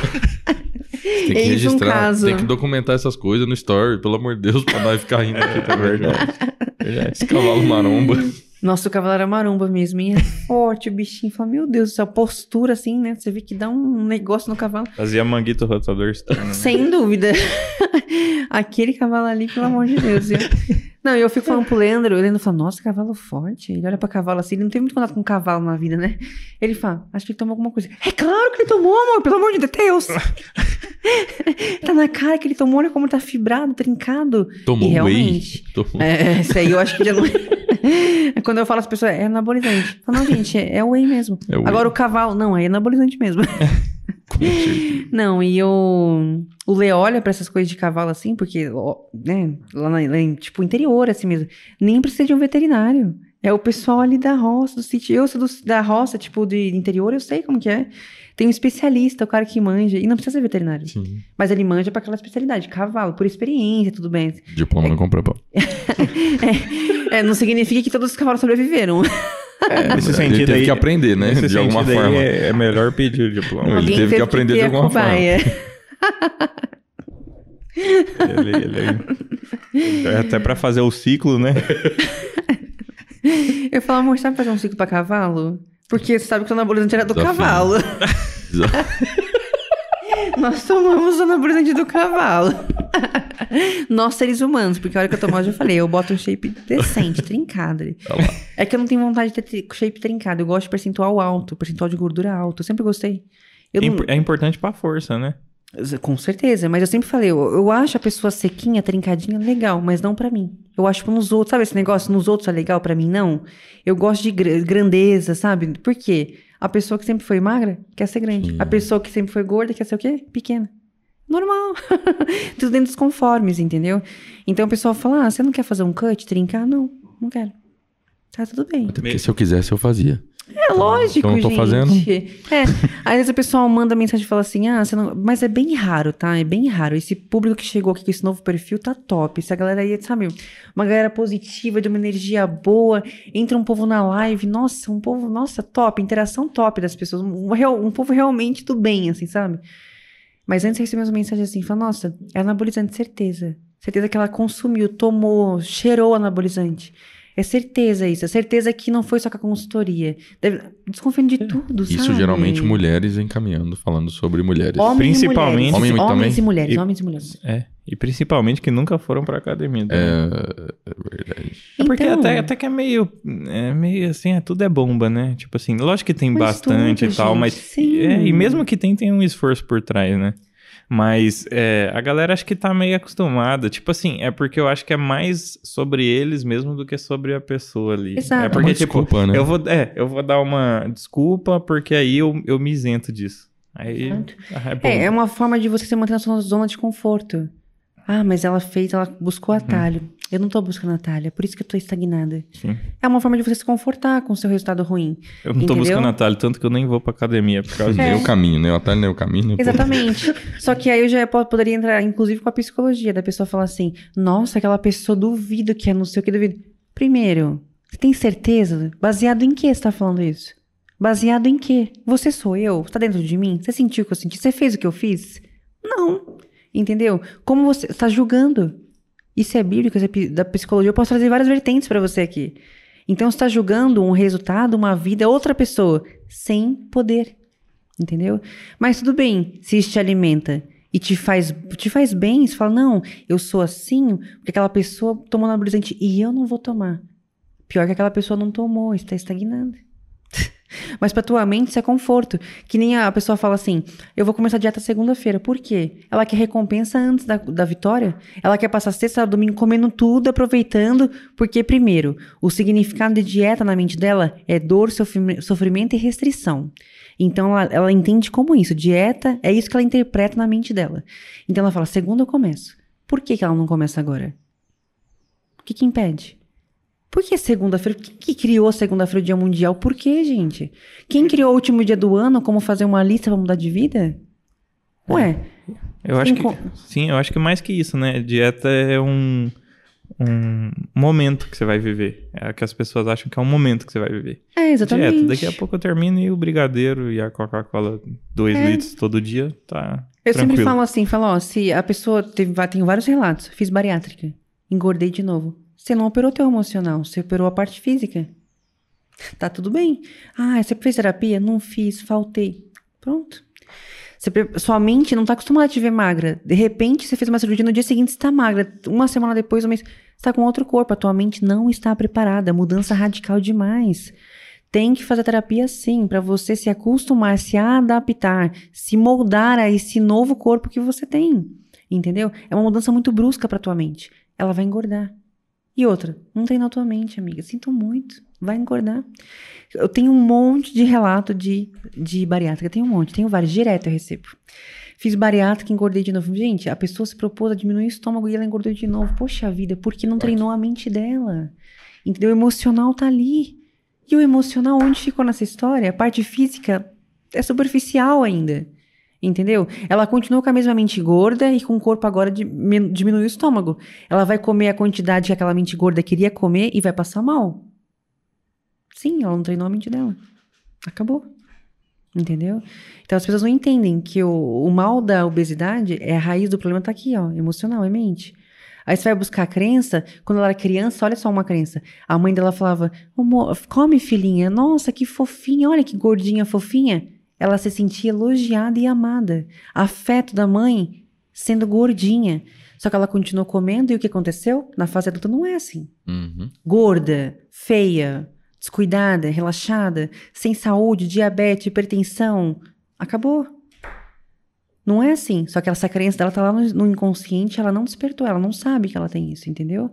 Por exemplo, o almoço de domingo. Todo mundo é acostumado a fazer uma mesa maravilhosa e sem dar pra comer. Uma família de pessoas que estão acima do peso. E de repente só ela quer emagrecer. Ela não vai conseguir. Enquanto ela não despertar, não tiver consciência de que esse objetivo é dela e cada um tem uma vida e uma escolha, ela não vai conseguir. Entendeu? Porque isso aqui é o quê? Afeto através da comida. Sim. Ela vai ter que falar, mãe, eu te amo, mas eu tô com o objetivo de emagrecer. Tudo bem? Na- é uma fase, assim que eu puder, eu como. E a mãe vai ficar chateada. Com certeza. Ela tem que falar, mãe, eu te amo do mesmo jeito, tudo bem? Ela vai ter que sentar e ter um diálogo, com a comunicação com a mãe dela. Entendeu? Então tem várias, olha, tem vários sabotadores do emagrecimento que a maioria das pessoas que estão acima do peso, elas passam, elas vivem e elas nem imaginam que elas estão vivendo isso. E só tem como emagrecer quando a gente tratar isso. Porque senão não tem como. Não tem como. É físico só, não é superficial, entendeu? Não tem como. É, por isso que a gente toma cerveja low carb. É que, é, Resolvendo é que- todos não, os é que problemas. agora, agora me veio a cabeça assim, a gente falando aqui, não sei o que é brigadeiro e Coca-Cola. Não, mas é porque é, a gente tá falando aí da, da, da mente e de dieta. Acho que depois que eu coloquei na cabeça que não é algo que eu. Porque eu já, já fui esse cara que, que achava que dieta eu ia fazer ali uns seis meses, depois ia meter o louco e ia tá tudo bem. Olha só. Mas depois que eu entendi que é, ou você é, se reeduca. Ou você vai ter que ficar vivendo no alto e baixo, no alto e baixo, com o risco de, de acontecer isso que você falou, de, de não voltar e de, de dos problemas irem criando raízes na cabeça. Para mim, sair da dieta, porque na maior parte do tempo eu tô fazendo dieta, é muito mais tranquilo. Não, não, não sinto culpa. Não, não, é igual quando você tá num, num, sei lá, num período de dieta que você acha que tem início e fim. E aí você, ai, com, com, tomei, comi, sei lá, um doce que eu não poderia comer. Aí você fica culpado, aí vai dormir mal. Aí acorda triste, aí depois quer compensar em outras coisas. Aí faz jejum aí, 24 é, horas. Faz jejum 24 horas achando que vai Agora, depois que você, eu entendi que, que o jogo é um só, é daqui para sempre, eu faço as coisas sem culpa. Exatamente. Sem culpa. E... Eu, eu, vou tomar cerveja, porque, tipo, assim, faz parte do, do contexto aqui do, do podcast. Acho que é legal. Acho Não, que é uma semana que nem ele, tá, ele falou da semana do lixo semana que a gente faz. Lixo. Semana do lixo. é, antes, eu bebia muito mais. Muito mais. Agora, eu lembro que praticamente da última vez que eu vim aqui até aqui, eu bebi uma, duas vezes. E aí a gente tá aqui, essa cerveja aqui é low carb de verdade. Ela tem, sei lá, 70%. Isso é verdade, então. É? Você pode Parte é verdade. É que assim, vai tomar cerveja de qualquer jeito. 70, então já escolhe tem, uma. Acho que ela tem 70% menos calorias. É 79 calorias uma garrafa Sim, e 80% menos carboidrato. Exato. Aí eu posso beber o dobro. Mentira. Eu vou beber o que eu bebia e vou. o triplo. Vai ter 70% menos calorias. É, é uma escolha. Mesmo que eu gosto dela, mas mesmo que eu não gostasse, é uma escolha que eu ia estar tá fazendo e ia estar tá sendo inteligente de alguma forma. São é, isso é importante, porque você sabe a sua rotina e você, a, você tem que saber o quê? Existem estratégias e você tem que ficar bem com isso. Se você ficar bem com o estilo de vida que você está tendo, perfeito. Ah, eu tenho que ir pra academia todo dia, eu tenho que me matar, eu tenho que estar tá lá, eu não posso beber, eu não posso. Depende. Isso aqui é o teu prazer de vida? Você tem que respeitar isso. Porque se você tirar isso de você, você vai ficar feliz, vai ficar triste. É isso aqui que vai me vai ajudar ficar a, ficar, a ser consistente, né, ao longo do tempo. Exato, porque, ó, Toda privação, quando você puder ter liberdade, já era.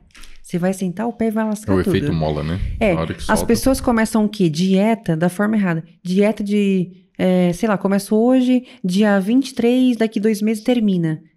Ela vai ser, ela até, muita gente até consegue fazer durante esse período. Depois do dia 23, acabou. Efeito sanfona ainda. Né? E por que, que ela conseguiu? Ela é, é, exato. Não, ela chuta o balde e engorda o dobro. por quê? Porque ela se propôs a uma coisa super restritiva de prazeres e não adianta. Assim que ela, ela em mente entender que agora pode, estava restrita, agora pode.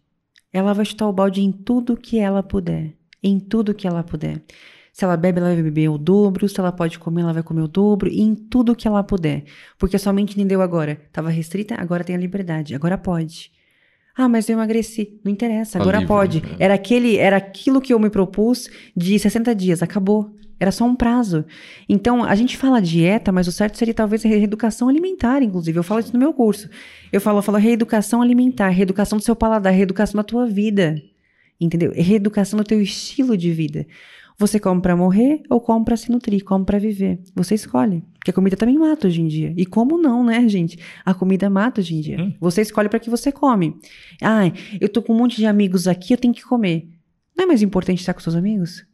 Na escala de prazer da vida, a comida tá no topo, então? Você precisa comer para ter prazer com seus amigos? É isso? E os seus objetivos? Ah, se você ficar bem com o seu corpo, beleza. Mas se você é uma pessoa que fica murmurando, tô gorda, coloca o biquíni, não dá, fim de semana tô triste, tô gorda, namora com a luz apagada. Eu tenho vários relatos assim. A mulher prefere né, ter relação sexual com a luz apagada, porque ela tem vergonha dos colotes, da celulite, do que. Isso é viver?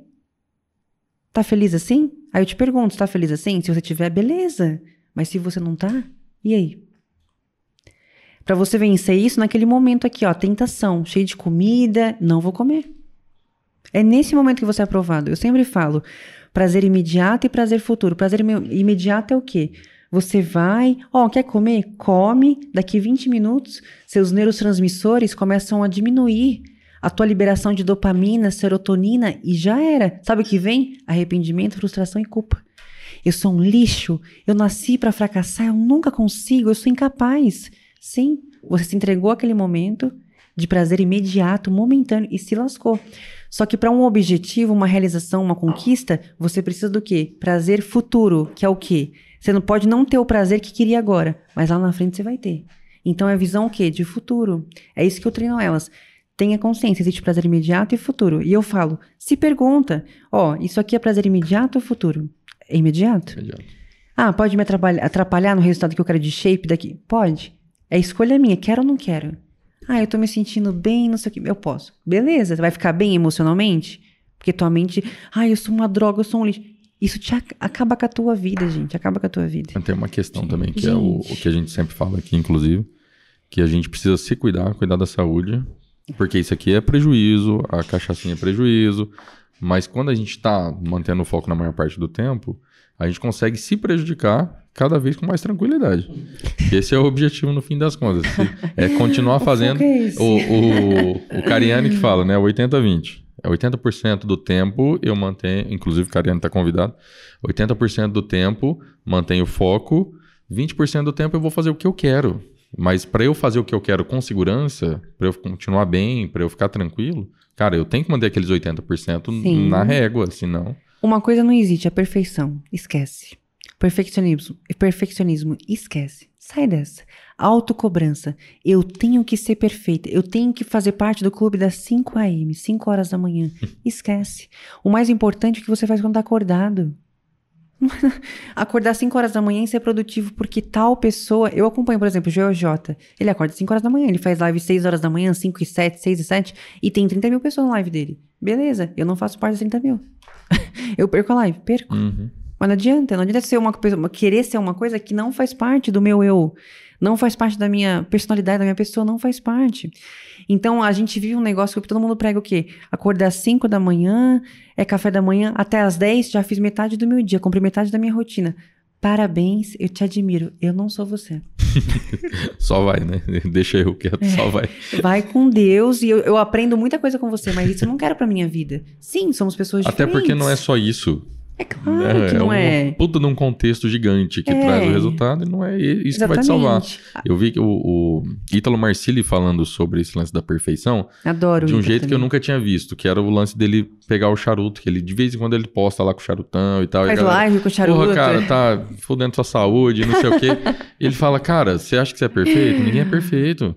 E não adianta eu mostrar uma vida perfeita, que não existe uma vida perfeita. E outra, se você se cobrar também a perfeição, uma hora você vai pisar na bola e aí você vai meter o pé na jaca. Exatamente. Então, cara, você tem que. A primeira coisa da vida é se aceitar que você não vai ser perfeito. Cara. Exatamente. Você não vai fazer o seu melhor. ninguém perfeito. Mas não adianta querer. Não vai. Exato, e cada um tem aqui as suas habilidades. Aí eu, eu olho pra você e falo, admiro essa habilidade, queria em mim. Talvez eu possa desenvolver. E talvez eu só queira, mas não faz sentido pra minha vida. Eu tenho que ver o que faz sentido pra minha vida. Qual é a minha gestão do tempo? A gente acorda tarde, eu Leandro, mas a gente dorme três horas da manhã. A gente dorme três horas da manhã. Três e meia tem dia, entendeu? Dia de semana, normal. Então eu acordo mais tarde, eu não acordo cinco horas da manhã nem por nada. Entendeu? Nem que eu queira. Mas aí que tá. O que, que eu faço depois que eu acordo? Só um parênteses que dá pra ter o shape dormindo 3 horas da manhã. Pronto. Exato, exatamente. não Não, é eu, a mais minha desculpa refeição. Pra registrar aí. né? É, a minha janta, por exemplo, ah, não posso comer carboidrato à noite. Respeito. Eu como 500 gramas de arroz antes de dormir, meia-noite. não dá pra comer carboidrato à noite, eu como ao amanhecer, então eu como na, ma- na madrugada. Então eu como lá 500 gramas de arroz e 200 de proteína, 200 de frango, de carne, entendeu? 500 de arroz. Excelente. Às vezes eu como 700. Nossa. Entendeu? A pessoa fala, duvida que você come. Ah, sim, eu tiro foto de 500 e jogo metade no lixo. É, faz sentido Não, mesmo. onde vocês tiram isso, gente? Pelo amor de Deus. Tira a foto do prato, que... divide com o Leandro, metade. É.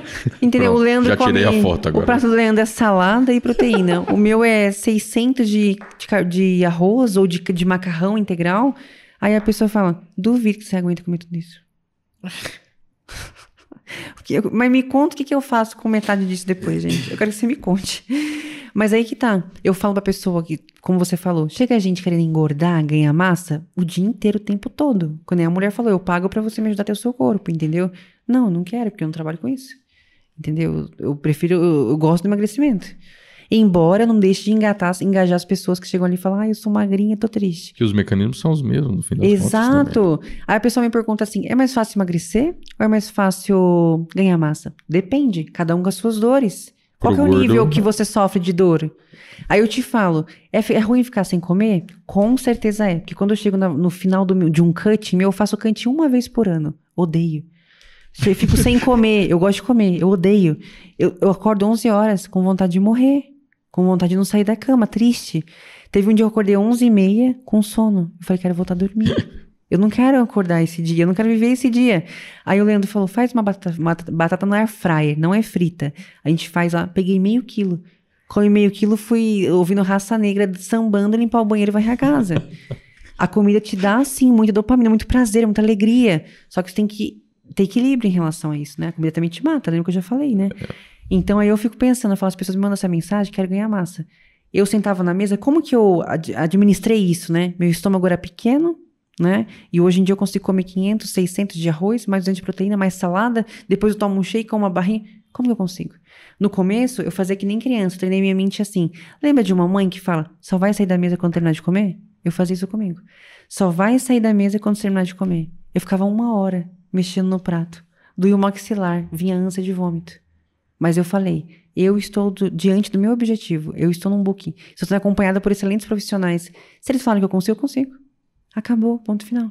Eu vou conseguir. Aí eu ficava lá, eu posso, eu consigo, eu posso. Assim eu consegui realmente ada- adaptar o meu estômago a comer muito e também a minha mente. Eu posso. Enquanto eu tô aqui preocupado com essa refeição, tem um atleta no palco. Enquanto eu tô aqui preocupado com essa refeição, ai, não consigo comer. Tem uma pessoa ganhando uma medalha pelo shape que a pessoa, meu, se ferrou emocionalmente, ferrou tudo pra estar ali. O corpo perfeito, perfeito dentro do que ela acha que é perfeito, dentro do que eu acho que é perfeito, né? Então, num corpo que eu admiro, por exemplo, aquela pessoa que eu admiro, ela tá fazendo 10 vezes mais que eu. Entendeu? Aí eu falo assim, ah, hoje eu tô com sono cansada. Será que o Mark Zuckerberg tá assim agora? Não, é uma coisa legal isso que você tá Você falando. entendeu? Não, você vai comparar com pessoas de altíssima performance. Isso é legal, entendeu? porque tem uma, uma máxima que é assim, não se compare com os outros, compare com você mesmo, né? Tipo, o Diego de hoje, ele deu um passo, ele foi adiante, e ele tá melhor que o Diego de ontem. Isso é importante. Mas isso é importante pra você não desanimar. Exato. Isso é importante pra você começar. Mas aí vai chegar uma hora lá na frente que você, cara, não- você não tem como não se comparar com os outros, tá? Você pode é, colocar uma, uma venda no- nos olhos e decidir ignorar isso. Né? Foi uma coisa que eu passei, inclusive. Porra, tô melhorando? Tô melhorando. Eu tô fazendo o que eu posso, tô fazendo. Um é maior que zero. Eu não preciso ser 10. Eu preciso Sim. ser um. Se der pra ser dois, eu vou. Se der pra ser três, eu vou. Tudo isso é verdade. Sim, com certeza. Mas aí, porra, eu tô melhorando numa taxa muito, muito, muito menor do que eu poderia estar melhorando. Se eu não estivesse me contentando com os resultados que eu tô tendo. E aí, porra, qual que é o, o tipo de resultado que eu posso ter? Aí eu vou me comparar com o Leandro, vou me comparar com a Bruna, vou me comparar com o Imperator, vou me comparar com a Thay, vou me comparar com o Thay, vou me comparar com o Dylan.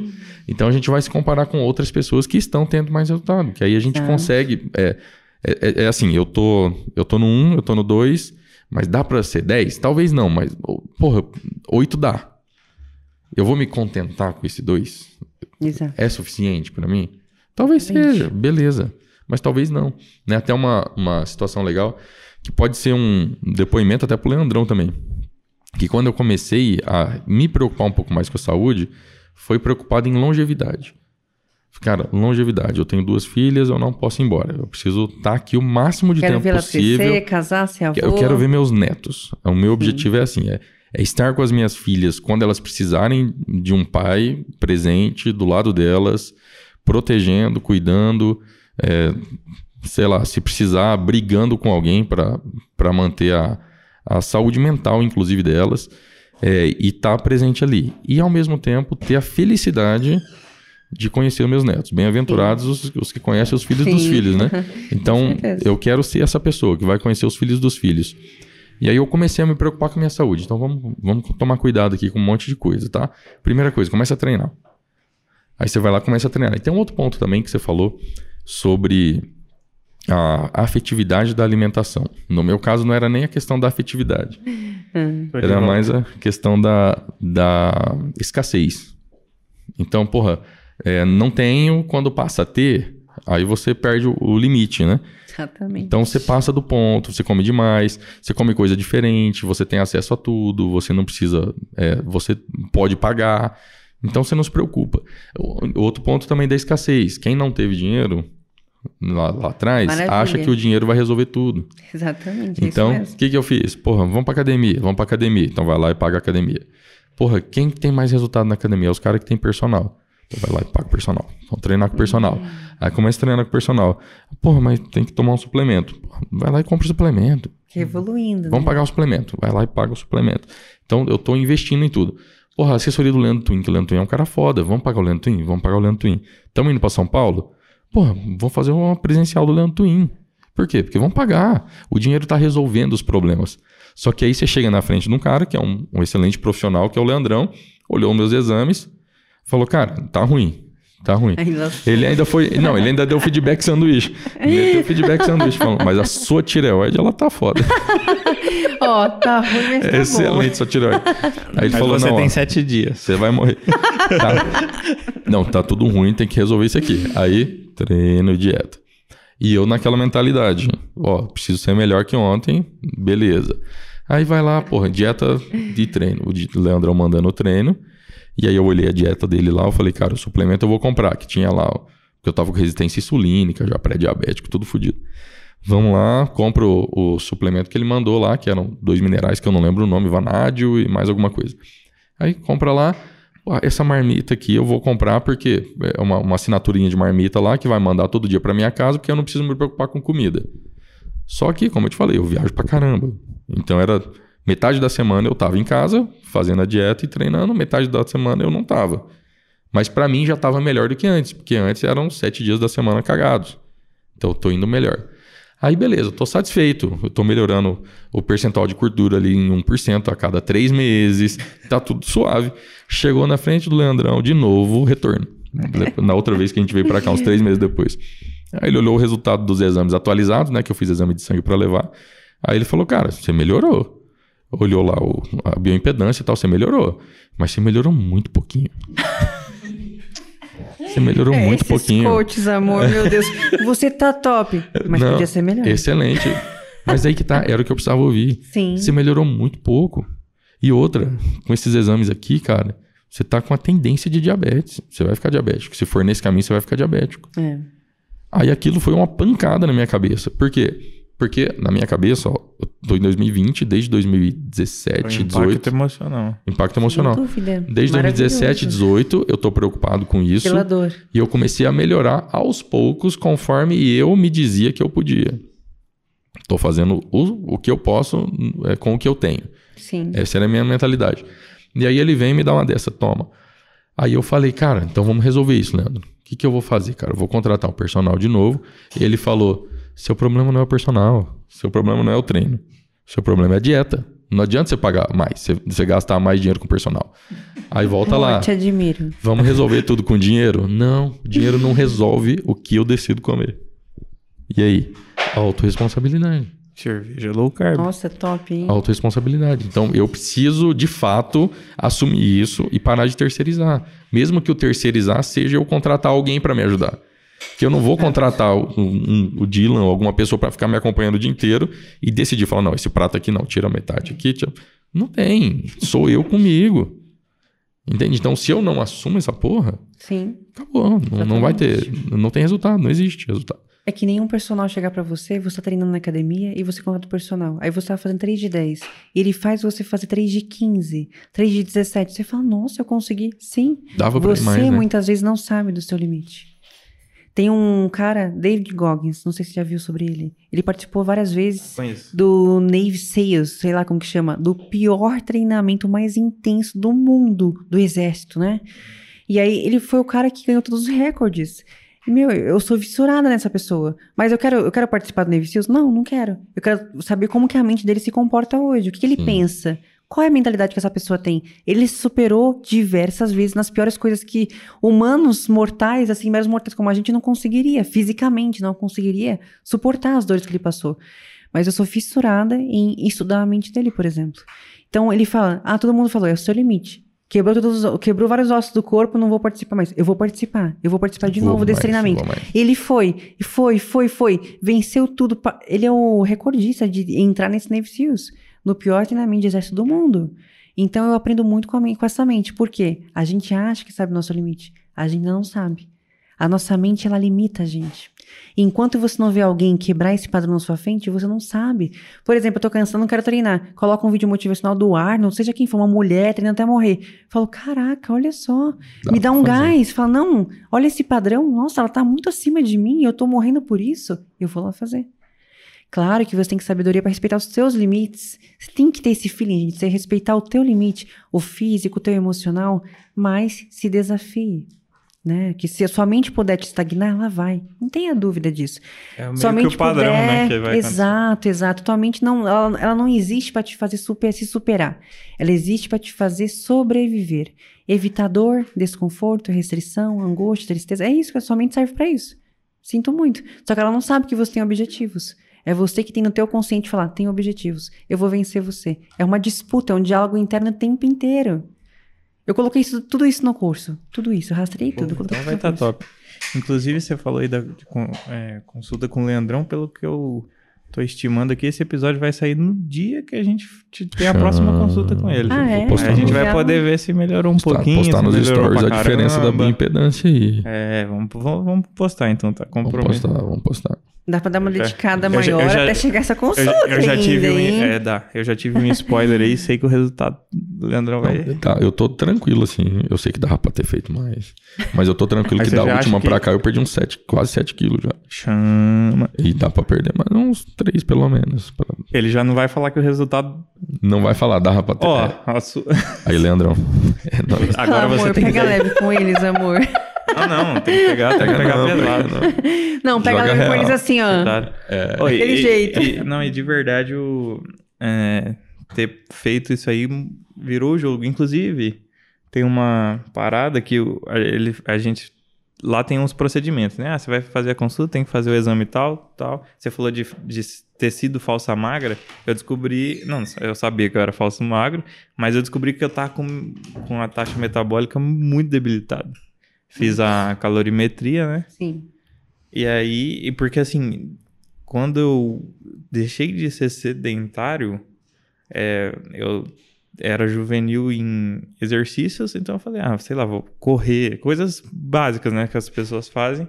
Só que eu restringi muito dieta, fazia muito jejum, que não, não é o problema, é o jejum, mas eu me colocava num contexto que eu ferrei minha taxa de metabolismo e aí eu não tinha. Eu- não importa o quanto eu tentasse emagrecer, eu tava estagnado, né? Aí eu fui no Leandrão, é, aí ele falou: a gente precisa arrumar isso. E se não fosse isso, eu não ia, eu não ia perceber. Né? Porque o lógico é pensar, pô, eu, conhecendo as coisas, ah, preciso fazer déficit, preciso, mas como que eu ia fazer se eu tava ferrado? E aí- Exatamente. rapidamente, porque assim, quando o Diego foi a primeira vez, na verdade, quando ele foi essa segunda vez que ele acabou de contar aqui, foi a primeira vez que eu fui. Hum. E aí, de lá pra cá, eu não quero dar spoiler do- dos resultados, mas, mas já tô, tô bem feliz. Mas principalmente o, a, a percepção mental, né, do que eu tinha que fazer, que era diferente do que eu achava que eu tinha que fazer. Então, a gente tem que saber uma coisa. É o meu campo, né, que eu entendo de entendimento, de conhecimento. A gente não entende, não é nossa área de conhecimento, não adianta. Eu, por exemplo, E a gente dieta... costuma achar que as variáveis são Exato. menores do que as que existem, né? Às vezes a pessoa fala assim, não tô tendo resultado. Pô, mas você tá fazendo tudo sozinho. Você trabalha com isso? Você manja? Não. Ah, eu fiz, vi dois vídeos na internet. Não que seja ruim. Você tá adquirindo conhecimento, beleza. Mas será que conhecimento nesse nível de você conseguir preparar, elaborar um cardápio alimentar, entender seu metabolismo, seu organismo, será que realmente nesse nível? Porque não adianta. O resultado vai vir com um acompanhamento que realmente seja é, validado, né? Um conhecimento realmente validado por um profissional de referência, por exemplo, né? Exato. Então, é que nem eu. Fazia tudo errado. Quando eu conheci o Leandro, fui lá na consultoria e comecei a ter resultado. Aí a pessoa fala anabolizante. Não, eu acertei no profissional, gente. Acertei ali no profissional de E conhecimento. às vezes, é, bem longe de anabolizante, né? Fiz o básico. Que O deveria ter sido básico feito. corretamente. O básico com estratégia, o básico com conhecimento. Realmente da forma correta. E outra, me dediquei. Além de ter um profissional excelente, eu me dediquei. Mas as pessoas não. Qualquer resultado que a pessoa vê, ela prefere julgar como facilidade, mais sorte, mais dinheiro. Será? Baseado em quê? Eu pergunto. Se fosse assim, tava todo mundo aí no, no shape. né? Não, eu olho pra academia, a academia tá lotada, não é verdade? A academia hoje em dia não é cheia, tem academia em cada esquina, tá lotada? Por que que tá lotada? Entendeu? As pessoas sabem o que tem que fazer, mas elas não fazem certo. Tá lotada, cheia de gente, mas elas não estão fazendo certo. Porque senão todo mundo tava shapeado. Todo mundo tava com um corpo bacana. É claro que cada um tem sua definição de shapeado, de corpão, não sei o quê. Mas todo mundo tava com um corpo feliz, por exemplo, né? Animado, alegre. Não é verdade? A academia tá lotada hoje em dia. Mas as pessoas não estão satisfeitas. Porque elas não, não- ainda não estão fazendo corretamente o que, o que deveria estar fazendo, que é o básico. Eu vejo o pessoal lá treinando assim, ó. Bisete com o celular. Assim, treina, bisete. Treina, bisete. Descanso de Bissete 3 com minutos e 40, né? É, entre- não, eu falo pro Leandro, eu falo, tem gente na academia que faz bisete com o celular. Que faz um exercício e vai lá, oi amor, não sei o quê. E lembra. quê." Aí depois faz a pausa. Exato, e aí depois pausa cinco minutos de descanso, pior que GVT. Esse é pior que GVT, meu Deus. Tô com uma curiosidade. O, você disse que trabalhou, trabalhava com marketing já. é, e até numa das conversas com o Leandro, não sei se foi no podcast ou se foi em consulta lá, ele comentou que você até incentivava ele para fazer curso, treinamento e tal. Como que você decidiu fazer? Entrar pro online, fazer mentoria, fazer curso? Ó, eu fui focada no desenvolvimento pessoal, mas eu falei, como que eu posso vender esse conhecimento? Porque eu não quero uma coisa com limite geográfico. Ah, aqui, ó, na cidadezinha que eu moro, eu vou atender cinco pessoas. Não, eu queria uma coisa grande. Eu quero alcançar mais pessoas. Porque se eu alcanço ela, ela me paga, mas eu tô ajudando ela. Ela me paga porque eu tô levando transformação. Então é um troco, é recíproco, né? Eu falei, quero alcançar mais vidas. Aí que eu fiz, comecei a estudar marketing digital. Entrei lá em estudo de tudo que você imaginar, de marketing, fissurei aí em marketing digital. Então, essa mudança pelo Instagram, o pessoal fala, foi uma agência? Foi um design? Foi... Não, gente, fui eu. eu fui buscar estudo e eu paguei, eu também paguei cursos de eh, marketing digital. Como vender, como criar um curso, como lançar um curso, eu fiz um monte de coisa. Gastei muito dinheiro? À toa, gastei. Gastei dinheiro à toa, infelizmente, né? Até você acertar, você pode sim quebrar sua cara. E eu quebrei várias vezes. Então, eu gastei uma grana boa em curso de marketing digital para entender como lançar um curso, como fazer, como criar módulo, como desenvolver Hotmart, não sei o que, lançamento. Eu fui atrás. E eu falava, caramba, o Leandro fez um negócio, ele tem ali a consultoria dele, mas eu falei, meu, ele pode ensinar as pessoas, inclusive formar profissionais. Escalar isso. Né? Exato, ensinar pessoas a, a ter uma consultoria, né? Ele, ele é a primeira consultoria do Brasil. Oxe, que experiência que ele tem. Ele passou por todos os percalços desde o início, onde não tinha ninguém para ensinar ele. Ele não tinha em quem se espelhar. Ele não tinha, por exemplo, em que- quem modelar. Vou modelar quem? Não tem ninguém. Entendeu? Então, os primeiros vídeos do YouTube de musculação são dele, né? E mais de uma outra, tem uma outra pessoa na época que fazia também. Mas ele, ele ainda é, sim, com certeza, um dos principais, né? Um dos primeiros, pioneiros do Brasil, né? Na área fitness e musculação. Então eu falei pra ele, falei, amor, você pode fazer um curso, por exemplo, gente da educação física. Eu conheço, já conheci diversos profissionais de educação física que estavam infelizes. Só montar ficha de treino estava infeliz. Personal presencial estava infeliz. Falei, por que você não cria um curso ensinando as pessoas, por exemplo, a montar dieta, organizar para tanto consumidor final quanto profissional? E aí ele decidiu entrar no mundo, né, de curso digital, curso online. Ele foi lá, ele lançou um curso dele, né, de suplementação e tal. E eu falei pra ele, eu comecei a estudar, eu comecei a falar pra ele, falei, faz. Está perdendo a possibilidade de alcançar mais pessoas com mais conhecimento. Porque eu sei que muita gente olha e fala assim, eu também já olhei e falei, ah, é dinheiro, como eu posso ganhar mais dinheiro? E todo ser humano, a gente quer ganhar mais dinheiro, é normal isso, né? É uma, é uma ansiedade, uma ambição humana. E não tem nada de errado com isso, né? Justo, inclusive, né? Sim, claro. tiver- Exatamente como eu falei, é recíproco, né? É. Eu entrego uma transformação, né? E a pessoa me retribui da forma, né? Com o pagamento. Eu ajudo ela a re- realizar um sonho dela e ela ajuda a realizar o meu. Entendeu? Então eu falei pra ele, foi lá e lançou. E aí já tem outros cursos que ele quer lançar, já tem outros, né? Engajados, engatados aí pra ele lançar, inclusive. E eu tô lançando, né? Preparei pra lançar o meu também, mas eu falei, eu falei, esse mundo, hoje em dia a gente a era, principalmente pandemia. Ninguém podia sair de casa. As, as lojas, né, e-commerce, nossa, as vendas subiram num nível altíssimo, é o recorde. Não sei quantos anos, 20 anos, 30 anos, é o recorde de vendas. Pessoas que nunca tinham comprado pela primeira vez compraram. Eu me aproximei do conteúdo dele por causa dos vídeos da pandemia, inclusive. Ah, e quando, é? logo quando estourou, ele fez, né, uma, ces- uma sequência, acho que tanto no YouTube quanto no Instagram, de exercícios em casa. Exercícios, Quando, exato. quando bateu ali. Foi É, nessa época aí que eu exatamente. comecei a consumir mais. Eu, assim, eu conhecia por cima, ali que eu me conectei de verdade. Que eu Você consegui. vê, é uma pessoa que ele foi atento à necessidade da atualidade. As pessoas academias fecharam, não tinha como treinar. E agora? Aí ele começou a postar treino em casa. Por quê? Porque todo mundo estava em casa. Ele se atentou a uma eh, necessidade, né, de pessoas que acompanhavam ele e de qualquer pessoa que treinava, até que não acompanhava. Ele aumentou seguidor, aumentou pessoas que acompanhavam justamente por isso. Ele se atentou a uma necessidade. É um mundo online, é digital, não sei o quê, mas são pessoas.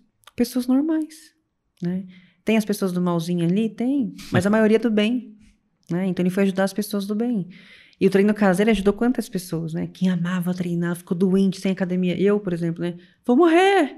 Meu Deus do céu, e agora? Odeio treino caseiro, não sei o quê. Odeio por quê? Porque eu amava academia, mas eu nunca nem tinha treinado em casa. Como que eu posso falar que eu odeio uma coisa que eu nem conheço? Aí eu fui lá tentar, testar, treinar, entendeu? Então a gente fa- é eu falando que eu não sabia, né? A gente tem mania de falar isso, né? Ah, eu odeio isso. Eu tenho, já tive alunos falar, eu odeio saladas. Você já comeu todas as saladas do mundo, com todas as variedades de temperos, com tudo que existe? Já realmente? Não. Então você tá falando de uma coisa que você não sabe. E não é ruim, mas eu quero te é, provocar em você uma necessidade de avaliação da tua é, definição, da tua pré-definição sobre isso, né? Entendeu? Então eu provoco em você que você reflita sobre isso. Será que você realmente odeia? Não um julgamento. É para você realmente refletir sobre isso, né? É igual, Despertar. igual Giló. Eu não gostava de Giló. Eu falei, pô, não gosto de Giló, não gosto de Giló. Aí a Naira, a Naira gosta pra caramba, minha esposa. Ah, mas você, vamos, vamos, vem cá, você nunca provou, vamos comer. Provei, não Exato. gosto. Mas hoje eu sei que eu não gosto porque é Exato, ruim. mas ó, mas Não você é? experimentou. Mas você Não é? experimentou. Exatamente. É importante. Mas todo mundo fala, Eu odeio também tô giló. nessa aí, mesmo, mesmo contexto. Todo mundo fala odeio giló porque desde criança você escuta odeio giló. Giló é ruim, coitado do giló, né? O giló é tão odiado. Todo mundo fala do coitado do giló. Porque é uma crença, você vai criando uma crença. Já ouviu aquela crença? Não deixa o chinelo vi- o chinelo virado, senão sua mãe morre? Pensou? Não, minha Não mãe é. já morreu e eu desviro o chinelo.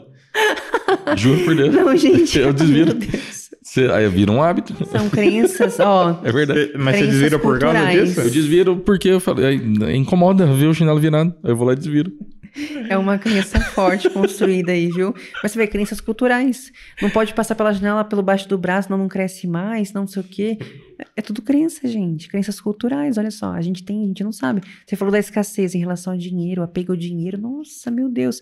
Aquela pessoa que foi privada de tudo quando era criança, quando ela, ela- hoje ela é descontrolada, ela vive endividada. Então, isso tudo é crença. Tudo é crença. Essa da escassez realmente é bem complexa. Inclusive, tava falando, do- tava falando do curso do Leandrão, a gente tá devendo um feedback pra ele, né? Tá devendo, mas já tem o. O rascunho tá preparado já. A próxima consulta eu vou levar. ó. Eu, eu sou aluno do, do suplementação, né? Legal. Aí eu falei, cara, eu acho que faltou um pouquinho de. Como a gente trabalha, né? É, tipo, tem- Sim, sim. da- da- algumas coisas eu teria organizado diferente e algumas coisas eu teria dado mais a minha visão sobre. É, Você tá olhando como Porque vi- aluno, né? É, como aprendiz o, ali, o né? conteúdo dele fica absurdo para quem é um profissional da saúde ir lá e aprender para poder passar para os alunos. Mas o aluno, que é o, o consumidor final da Consumidor parada, final. ele pega um monte de referência de artigo científico e não sei o que e ele buga. Sim, então, dependendo do aluno, o cara não acompanha aquele curso dele lá. Tá, tá muito denso. de É muito denso. Né? Sim. Então, a gente tá preparando umas dicas para levar para é o fi- feedback de juvenis, né? próxima. Exatamente. Não, mas é top, porque o feedback, a pessoa pode olhar isso É. como construtivo ou ignorar, falar, ah, não sabe. Não, é Não, então, foi construtivo. até, até- foi até legal, né? Isso aí. Quando você. É, eu comentei com Sugeriu, ele já né? algumas coisas. Aí ele ficou super feliz, né? De, de ter esse feedback. É por isso que existe, por exemplo, lançamento, semente e raiz. Porque o semente você valida o primeiro feedback do seu público. Você não investe tanto, você simplesmente pega aquele público que você tem atual e valida o produto. Validando o quê? Vende um, dois. Se vender dois, já validou. Pega o feedback desses dois, pega relato. Ah, precisa melhorar. Beleza. beleza. Conquistou o resultado? Me dá esse relato. Já validou. Aí você vai e investe no tráfego pago, aí você faz o negócio ficar grande. Você prepara um lançamento, live, aquela coisa toda. Porque daí você faz o negócio, tem validação já, entendeu? Porque se funcionou para um, para dois, para dez, pode funcionar para mil, para cem. Aí tá validado. Então, sem dúvida, o feedback é extremamente importante. Ele é construtivo, né? Sim, é que depende de como o receptor vai receber essa informação. Uhum. Mas o Lei com certeza vai não, é, é não, não, é à toa que ele é diferenciado. Né? É. Sim, com certeza. E outra, o curso pode ser ajustado a qualquer momento. Entendeu? Você vai lá, ajusta, modifica ali, é ajustável. Sim. E outra, eu não faço curso para mim, eu faço para pessoa. E tá no perpétuo, pelo que eu vi também. Sim, né? o dele tá no perpétuo. É, então vai chegar bastante gente aí. É, o dele é perpétuo. É. Exatamente. Não, com certeza, validação é muito importante, feedback é muito importante para melhorar esses pontinhos. E é por isso que a gente faz um lançamento de semente. Sim. Né? Para poder validar, né, pro próximo que é um lançamento raiz, uma coisa grande, né? Um lançamento mesmo. Isso aí. É, quais cursos você fez só, pra, só de curioso, assim, para começar a trabalhar com marketing digital? Quem que você acompanha? Com marketing digital, o principal, né, gente? Quem será que é? Você sabe? Vamos ver se você sabe. Ah, é Chuta aí. Hoje, hoje, em dia não, não é tão difícil. Para mim, é Érico Rocha. Érico Rocha, com certeza. É o pioneiro, né? Forma de lançamento é Érico Rocha. Qualquer pessoa que veio depois veio dele. Você vê tantas pessoas, fiz 6 em 7, 6 em 8, 6 em 9. Érico Rocha. Nossa. Essa pessoa com certeza fez forma de lançamento. Tem gente. muita gente que se, que se alimenta até da própria fonte lá, do, que é o Jeff Walker, que é tipo o cara que, o que do, criou do a parada. Do original, é, né? Do dono, proprietário. Que criou a parada, mesmo. mas marketing digital vai ramificar da fórmula Sim. de alguma forma, não tem como. É, o Érico pegou e trouxe aqui pro Brasil de acordo com os brasileiros, né? Sim, foi inteligente, sim. né? Ele foi Não. lá, pagou ali a propriedade do curso para trazer para cá e pronto. ele só. criou o, o, ambiente de marketing digital pro Brasil. Ele então, criou, mesmo quem é concorrente dele se alimenta dele de alguma forma, né? É por isso que eu vejo. Eu, eu não cheguei nele direto. Eu acompanhava tal pessoa, tal. Aí um dia eu falei, eu falei, gente, as pessoas têm muito concorrente, é difícil, né? Aí um dia eu vi Érico Rocha. Aí eu peguei uma foto do palco, final do ano de dezembro. Todas as pessoas que eu seguia estavam no palco. Sim. Ah, safadinhos. Tá, ou tá na mentoria dele, no Mastermind. Não, é, lógico, no Platinum lá, não sei o quê. Só que as pessoas, muita gente não comenta, né? Muita sim, gente não sim. comenta. Aí eu falei, então eu vou seguir o pioneiro. Fui lá, fiz uma limpa e falei, quero seguir o pioneiro. Eu quero seguir o especialista. Nossa. Entendeu? Então, já vou direto à fonte. Por que, que eu vou ficar ali, né? Tipo, já vou direto à fonte. Ele é o pioneiro de todos que eu acompanho, sem dúvida nenhuma. Eu sou aficionado em todos os vídeos. Aprendi muita coisa com ele. Também gosto bastante de outras pessoas aí Quem no... mais é referência? O Vitor Damasio, eu acompanho bastante. Gosto também do Endo Carvalho, ele fala bastante da questão também de, de empreender, se, se desenvolver, né? De lançar um conteúdo, ele tem lá os Cinco Liberdades, lá que é bem bacana.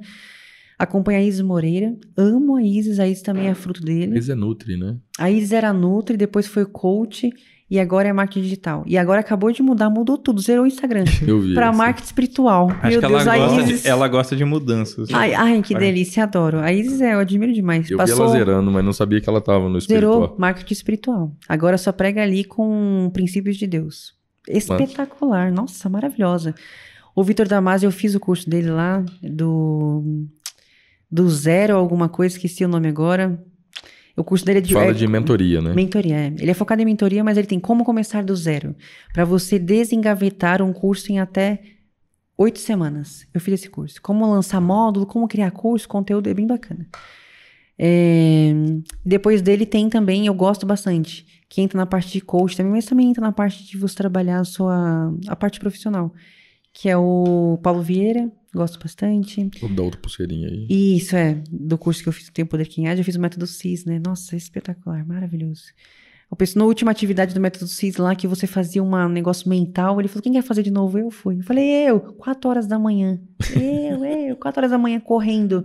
É, não sei quantos metros no ginásio que tem lá. Meu, é espetacular. Tem uma atividade nesse curso, rápido, um minuto. Fica à vontade. Gosto de falar. Até dois. então, eu vou aproveitar meus dois minutos. Eu gosto de justiça. Eu gosto de ser justa. Tem uma atividade lá que você faz, você se imagina, você fecha seus olhos, todo mundo. Lá no Expo Center Imigrantes, da, imigrante, da Imigrantes. É um lugar de evento que tem ali. Não sei se, vocês não conhecem muito bem São é Paulo, é São né? Paulo Expo, então. São Paulo Expo, isso, Chama. isso mesmo. Olha eu só. Não conheço, eu Meu, lá é gigante, gigante. não sei se você sabe. É. Mas olha, você fechava o olho e imaginava que você estava correndo em direção aos teus objetivos. E lá quando você chegava, no final de tudo estava sua família, as pessoas que você ama te esperando. E você fecha os olhos, não pode abrir. Aí começa a música e a sessão de hipnose ali pelo Paulo Vieira. E você faz, sem brincadeira, eu comecei com o meu grupo e correndo. Eu lembro que escorria suor aqui, ó. e correndo, que nem uma doida. Quando eu abri o olho, Eu tava numa ponta, eu tava na outra ponta. Eu não bati, não esbarrei em ninguém. Tinha um ciclo de pessoas ao meu redor. E, gente, eles nem encostaram em mim, mas foi uma experiência tão incrível, tão doida. Eu tava do outro lado, aquele negócio tão emocionante. Eu falei, meu Deus, eu, eu posso mudar minha vida, eu quero. Tem muita gente que olha isso com um preconceito, mas eu sempre falo uma coisa. É, antes de você julgar, experimenta. Você não pode falar daquilo que você não viveu. Como você pode falar? Você não pode. Simplesmente não pode. Se você tiver essa capacidade de se permitir, de experimentar para ver se é aquilo mesmo e como é o teu sentir com isso. Pode ser que seja mais forte do que aquele ainda. Olha só que incrível, né? Mas as pessoas preferem julgar, né? Mas foi espetacular. Tem uma outra do Rodrigo, Rodrigo Cardoso, que a gente tentou levantar um cara do seu tamanho. Você, quanto você pesa? 103. E de altura? 1,80. Bem é, mais alto que eu, eu tenho 1,75. Esse cara ficava aqui e do outro lado tinha uma mulher. Ela era baixinha, e ele ficou com o cotovelo duro, a gente tentou levantar ele assim, ó. Assim. Não conseguiu, claro que Imagina se endurecer o cotovelo e tentar te levantar, cada um de um lado. Não dá. A gente fez uma atividade, treinamento mental, de receber uma energia do, do universo e um raio alcançando a gente de energia, por energia, de força, força. A gente abriu o olho, levantou o cara lá no alto. Eu estiquei meu braço, um braço só. Eu falei, hã? Eu comecei a chorar, né? Eu estiquei o braço para cima. Eu e ela. Ela ficou um pouquinho mais caidinho, o rapaz, porque ela era menor que eu de altura. Mas ela com uma mão só eu, assim, o braço duro do rapaz, a gente levantou ele. Falei, gente, como que você explica isso na tua mente? Quebrar a madeira no soco, né? Do Rodrigo Cardoso, a gente quebrou a madeira no soco. A madeira realmente era grossa. Eu falei, ah, isso aí é só bater. Não, era grossa. Era dois dedos de madeira, era super grossa. No soco. Eu escrevi todas as minhas dores e amarguras da vida naquela madeira, a caneta, e depois a pessoa segurou. Eu fiquei com medo de dar um soco na pessoa, né? Eu falei, meu Deus. Eu fui quebrar, eu falei, meu Deus, o negócio é duro. Eu falei, nossa, é verdade, né? Aí eu fui quebrar, que eu quebrei, eu falei, treinando a mente, depois eu treinando a mente, né? Fui lá e quebrei. Eu falei, caramba então a mente é assim? É só treinar, então? É assim que eu fui descobrindo as coisas da vida, né? Eu passei por uma reprogramação mental também aqui, no do método CIS. Você vai lá no teu passado, lembra das tuas dores de quando você era criança, um negócio extremamente espetacular. Hipnose. Nossa, maravilhoso, sim, maravilhoso. Também amo hipnose, adoro. Eu juntei tudo isso no curso. Eu não acredito que é só uma coisa. Tá vendo como não é só uma coisa? É muita Nossa. coisa, gente. Mas é legal. É, é que é, tem esse tabu ainda em torno da, tabu e um pouco de preconceito e tal. Eu gosto pra caraca do, do tema. E, e, uma coisa interessante é que quando eu comecei na internet, é, tem uns, sei lá, uns três anos assim com curso e uns cinco anos com seis anos com conteúdo, é, era para falar de resultado negócios, basicamente. E aí você sempre esbarra porque não adianta eu te dar o caminho se você não acreditar que você vai seguir o caminho e vai Exato. ter o resultado, né? Se a pessoa não Sempre tem crença de crença. capacidade, já era. Não tem como. É. Você pode sentar para mim e falar, você consegue, você pode, mas se eu não acredito em mim, acabou. Não pode falar o que você quiser. Não tem poder sobre mim. Assim como eu posso falar, nossa, tô com uma vontade de fazer isso, você não vai conseguir. Se eu não sei quem eu sou e acredito em você, eu não vou conseguir mesmo. Por isso que eu falo no meu curso o poder de influência do grupo em que você convive. Essas pessoas te impactam diariamente. Diariamente. Aquela pesquisa que tem sobre aquele livro famoso, né? É, as cinco pessoas que convivem são as pessoas que você se parece, você fica semelhante a elas. A média né? das cinco Exatamente. Pessoas. E aí? Será que não é verdade? Tem gente que fala, ah, é mentira. Mas será? Você está reproduzindo o teu, o teu melhor amigo, a tua melhor amiga, não importa, a tua mulher, teu, não importa. Essas pessoas, elas têm influência sobre você. Se você chegar para sua mulher e falar, eu tô com uma vontade de empreender nisso, e ela falar para você, nada a ver isso aí. Na hora a energia baixa. Meu Deus, brochei. Já era.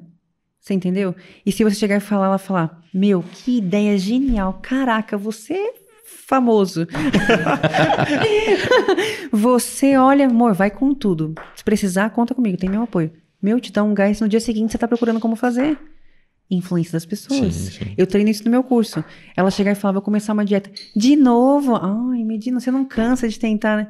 Acabou. A pessoa vai, vai fracassar, é certeza. Então eu treino isso também no emagrecimento. O poder de influência das pessoas, que as pessoas têm sobre você. O teu convívio. É, nossa, gente, é muito impactante isso. Eles têm poder sobre você. E você tem sobre as pessoas. Eu sempre falo isso. Eu quero ser uma pessoa que injeta sonhos. E nunca que destrói. Nunca, pelo amor de Deus, Senhor. Nunca. Alguém chega para mim e fala, quero fazer isso. Faça. É claro que tem coisa que a pessoa fala assim, eu quero ser o Roberto Carlos. Aí você olha e você fala, pode até tentar.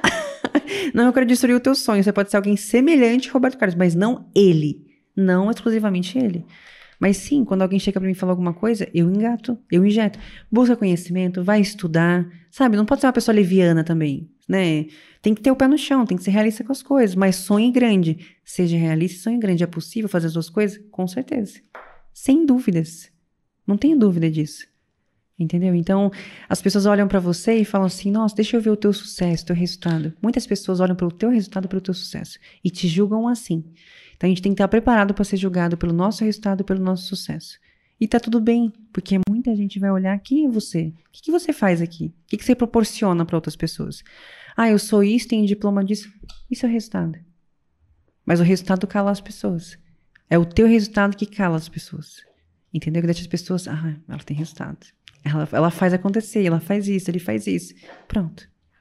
Entendeu? A gente fez o jogo virou aqui pra ter influência de pessoas. E aí que tem resultados. Excelente. E o É jogo virou.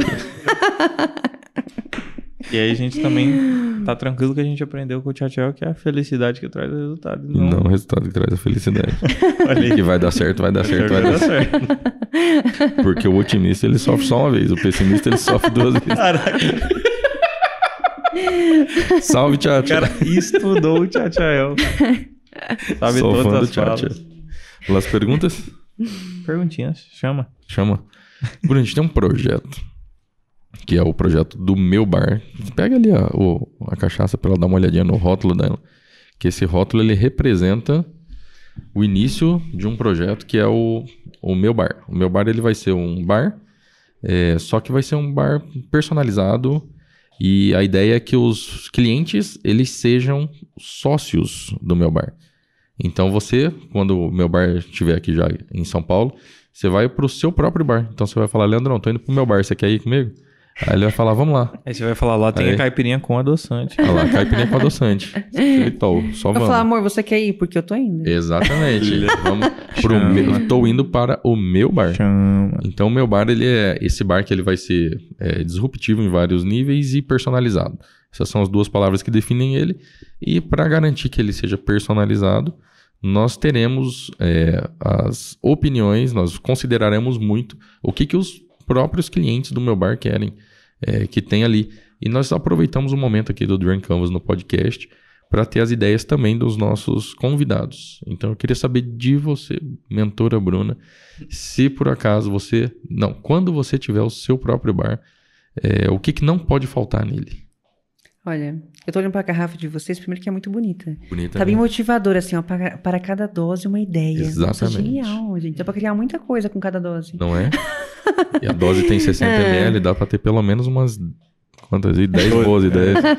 No 13, mínimo. né? 13. Olha, beba trincando. Nossa, Trincando. trincando, lembra de shape, assim, uma coisa incrível. Olha lá, olha só. Motivador Olha aí, isso, tinha pensado por esse lado. Também não, hein? Meu, motivador. Cachaça de ouro. Ouro é poder. Pronto. né? Olha aí, Olha, é ouro é uma coisa de- valiosa. De mensagens. Meu bar. Olha, meu bar é meu.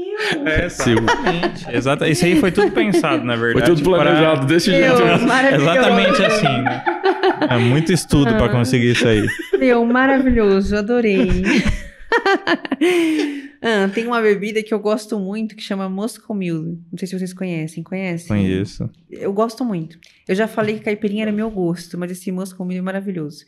Eu não sei se ele pode ser feito com cachaça, com essa, mas acho que sim. Sim. Cada um tem sua mistura, Esse né? Agora vai testar, poder né? ser. Tem que testar agora, né? Agora tem que testar. É porque é que vale difícil alguma coisa também não ficar boa com a seleta meu Então, bar, né? Especialmente se ela estiver Então, trincando. a minha sugestão, ó, lembra que é chip trincando. A minha sugestão, então, é experimentar com Moscow Mule isso daqui. Excelente. Olha, olha só. Ah, a gente o Leandro fazer um- agora falando, meu Deus, por que você falou isso? Eu falo, amor, é verdade. Fazer um, um, um drink especial. excelente. excelente. Sim, acho que é, é válida essa opinião, então. Boa, Boa. boa, boa. E o contrário também é importante pra gente saber. O que, que não pode ter no meu bar de jeito nenhum. O que, que não poderia ter no teu bar. Senão não pode vai. ter pessimismo. Olha lá, Eu imaginei que você ia falar o isso. Chama. Chama. Chama. A gente vai deixar um coach em prontidão lá no meu bar pra, pra Olha, mudar não o mindset. Vamos ter que fazer essa parceria com o Paulo Vieira. É, tem que colocar lá um ambiente acolhedor, relaxante. Não, mas o que significa ele já, já, já vai ser. Top. Vai já chamar a- o mundo a ser otimista, né? Continua Todo- com essa proposta construído. motivacional aqui lá no ambiente que fechou. Excelente. Show de bola. Beleza. Fechamos. Como é que o pessoal te acha aí na internet? Pode colocar lá, mentora Bruna Rafaela. No Instagram, em breve teria um canal no YouTube, né? Oi. E no Uau. final desse mêsinho agora, de setembro, vou lançar o curso. Vou abrir o carrinho pra receber as maravilhosas lá. Excelente. Serão mulheres emagrecidas e empoderadas pra sempre. Show de bola. Vai ser perpétuo ou vai ter período de lançamento? Então, a princípio, vou trabalhar com período de lançamento. Vou trabalhar Tá. com lançamento, vou fechar o carrinho, porque eu quero acompanhar elas, né, durante esse período. Tá, então, então vou acompanhar semanalmente para depois abrir o carrinho novamente para nova turma. Beleza. Se por acaso a, a pessoa perdeu a abertura agora no final de setembro, Vai ter que esperar a próxima abertura. Vai, com certeza. Em né? algum momento. Não? Sim, eu vou pegar esse pessoal, receber com carinho, segurar na mão de cada uma, ajudar elas, né, a chegar no resultado. Personalizado. Exatamente. Aí depois recebo as outras, né? Vocês que não- por um acaso venham a perder, eu recebo vocês depois. Perfeito. E serão sempre bem-vindas, com certeza, né? Excelente. Obrigado, Bruno. Obrigado. Obrigado demais. Durou Prazerzão. bastante, né? Eu falei pra caramba, gosto de Durou não, falar, foi adoro ótimo. falar. Eu falo pro Leandro, A gente falou, só tá encerrando pra fazer outro daqui. a tempo. eu falo pro a, Leandro. gente, a gente falou pro Leandrão, agora eu vou Hum. ver se você concorda aí, de fazer um vocês dois. Sim, ao mesmo sim. tempo. Chama. Amor, mas amor, a deixa eu gente- falar, né? Porque em casa você não quer falar. Olha lá. Ah, Então, quero falar aqui também. Eu falei pra ele, vou fazer 30 minutos de live hoje, tá, amor? Ele falou, ih, nesse golpe eu não caio mais. Uma hora e, e 37 ontem. Eu me empolgo nas Cara, eu lives, fiz gente, uma vez um Deus. lançamento que a gente fez 14 lives. Sério? 14 dias de live. Eu fiz um. 14 dias, olha, top. É, e era tipo 10 horas da noite. 10 horas da noite aqui de São Paulo, lá no meu estado, uma hora menos, 9 horas eu começava lá. E a, tinha, a galera começava 10 horas aqui, tinha dia que a gente ia até uma hora da manhã falando, cara. e Meu a galera lá Deus. engajada. E Meu, com- o pessoal que faz um lançamento assim é porreta, viu? Não é pra gente fraca isso aí, não. Não, e a galera que 14 acompanha, né? E a galera que acompanha fica até uma hora da manhã assistindo durante dia de semana, todo dia. Loucura. Mas aí a gente fazia Drunk Canvas, né? Drunk ficou Canvas. Um pouco mais. Exatamente. Não tinha seleta meu bar ainda, eu fazia Pra com dar uma vinho. relaxada. Mas né? agora vai ficar melhor o próximo lançamento. Quando eu vou fazer o meu lançamento aqui, eu vou Toma uma dose de Pode- seleta meu bar que vai, pode- ainda vai dar bom. Vai dar uma relaxada ali pra aguentar até uma da manhã. É. A Drunk né? Live. 14 dias. Valeu, Bruno. Obrigadão, cara. Obrigado. Obrigada a vocês pelo convite. O prazer foi meu. Vambora. Valeu, povo.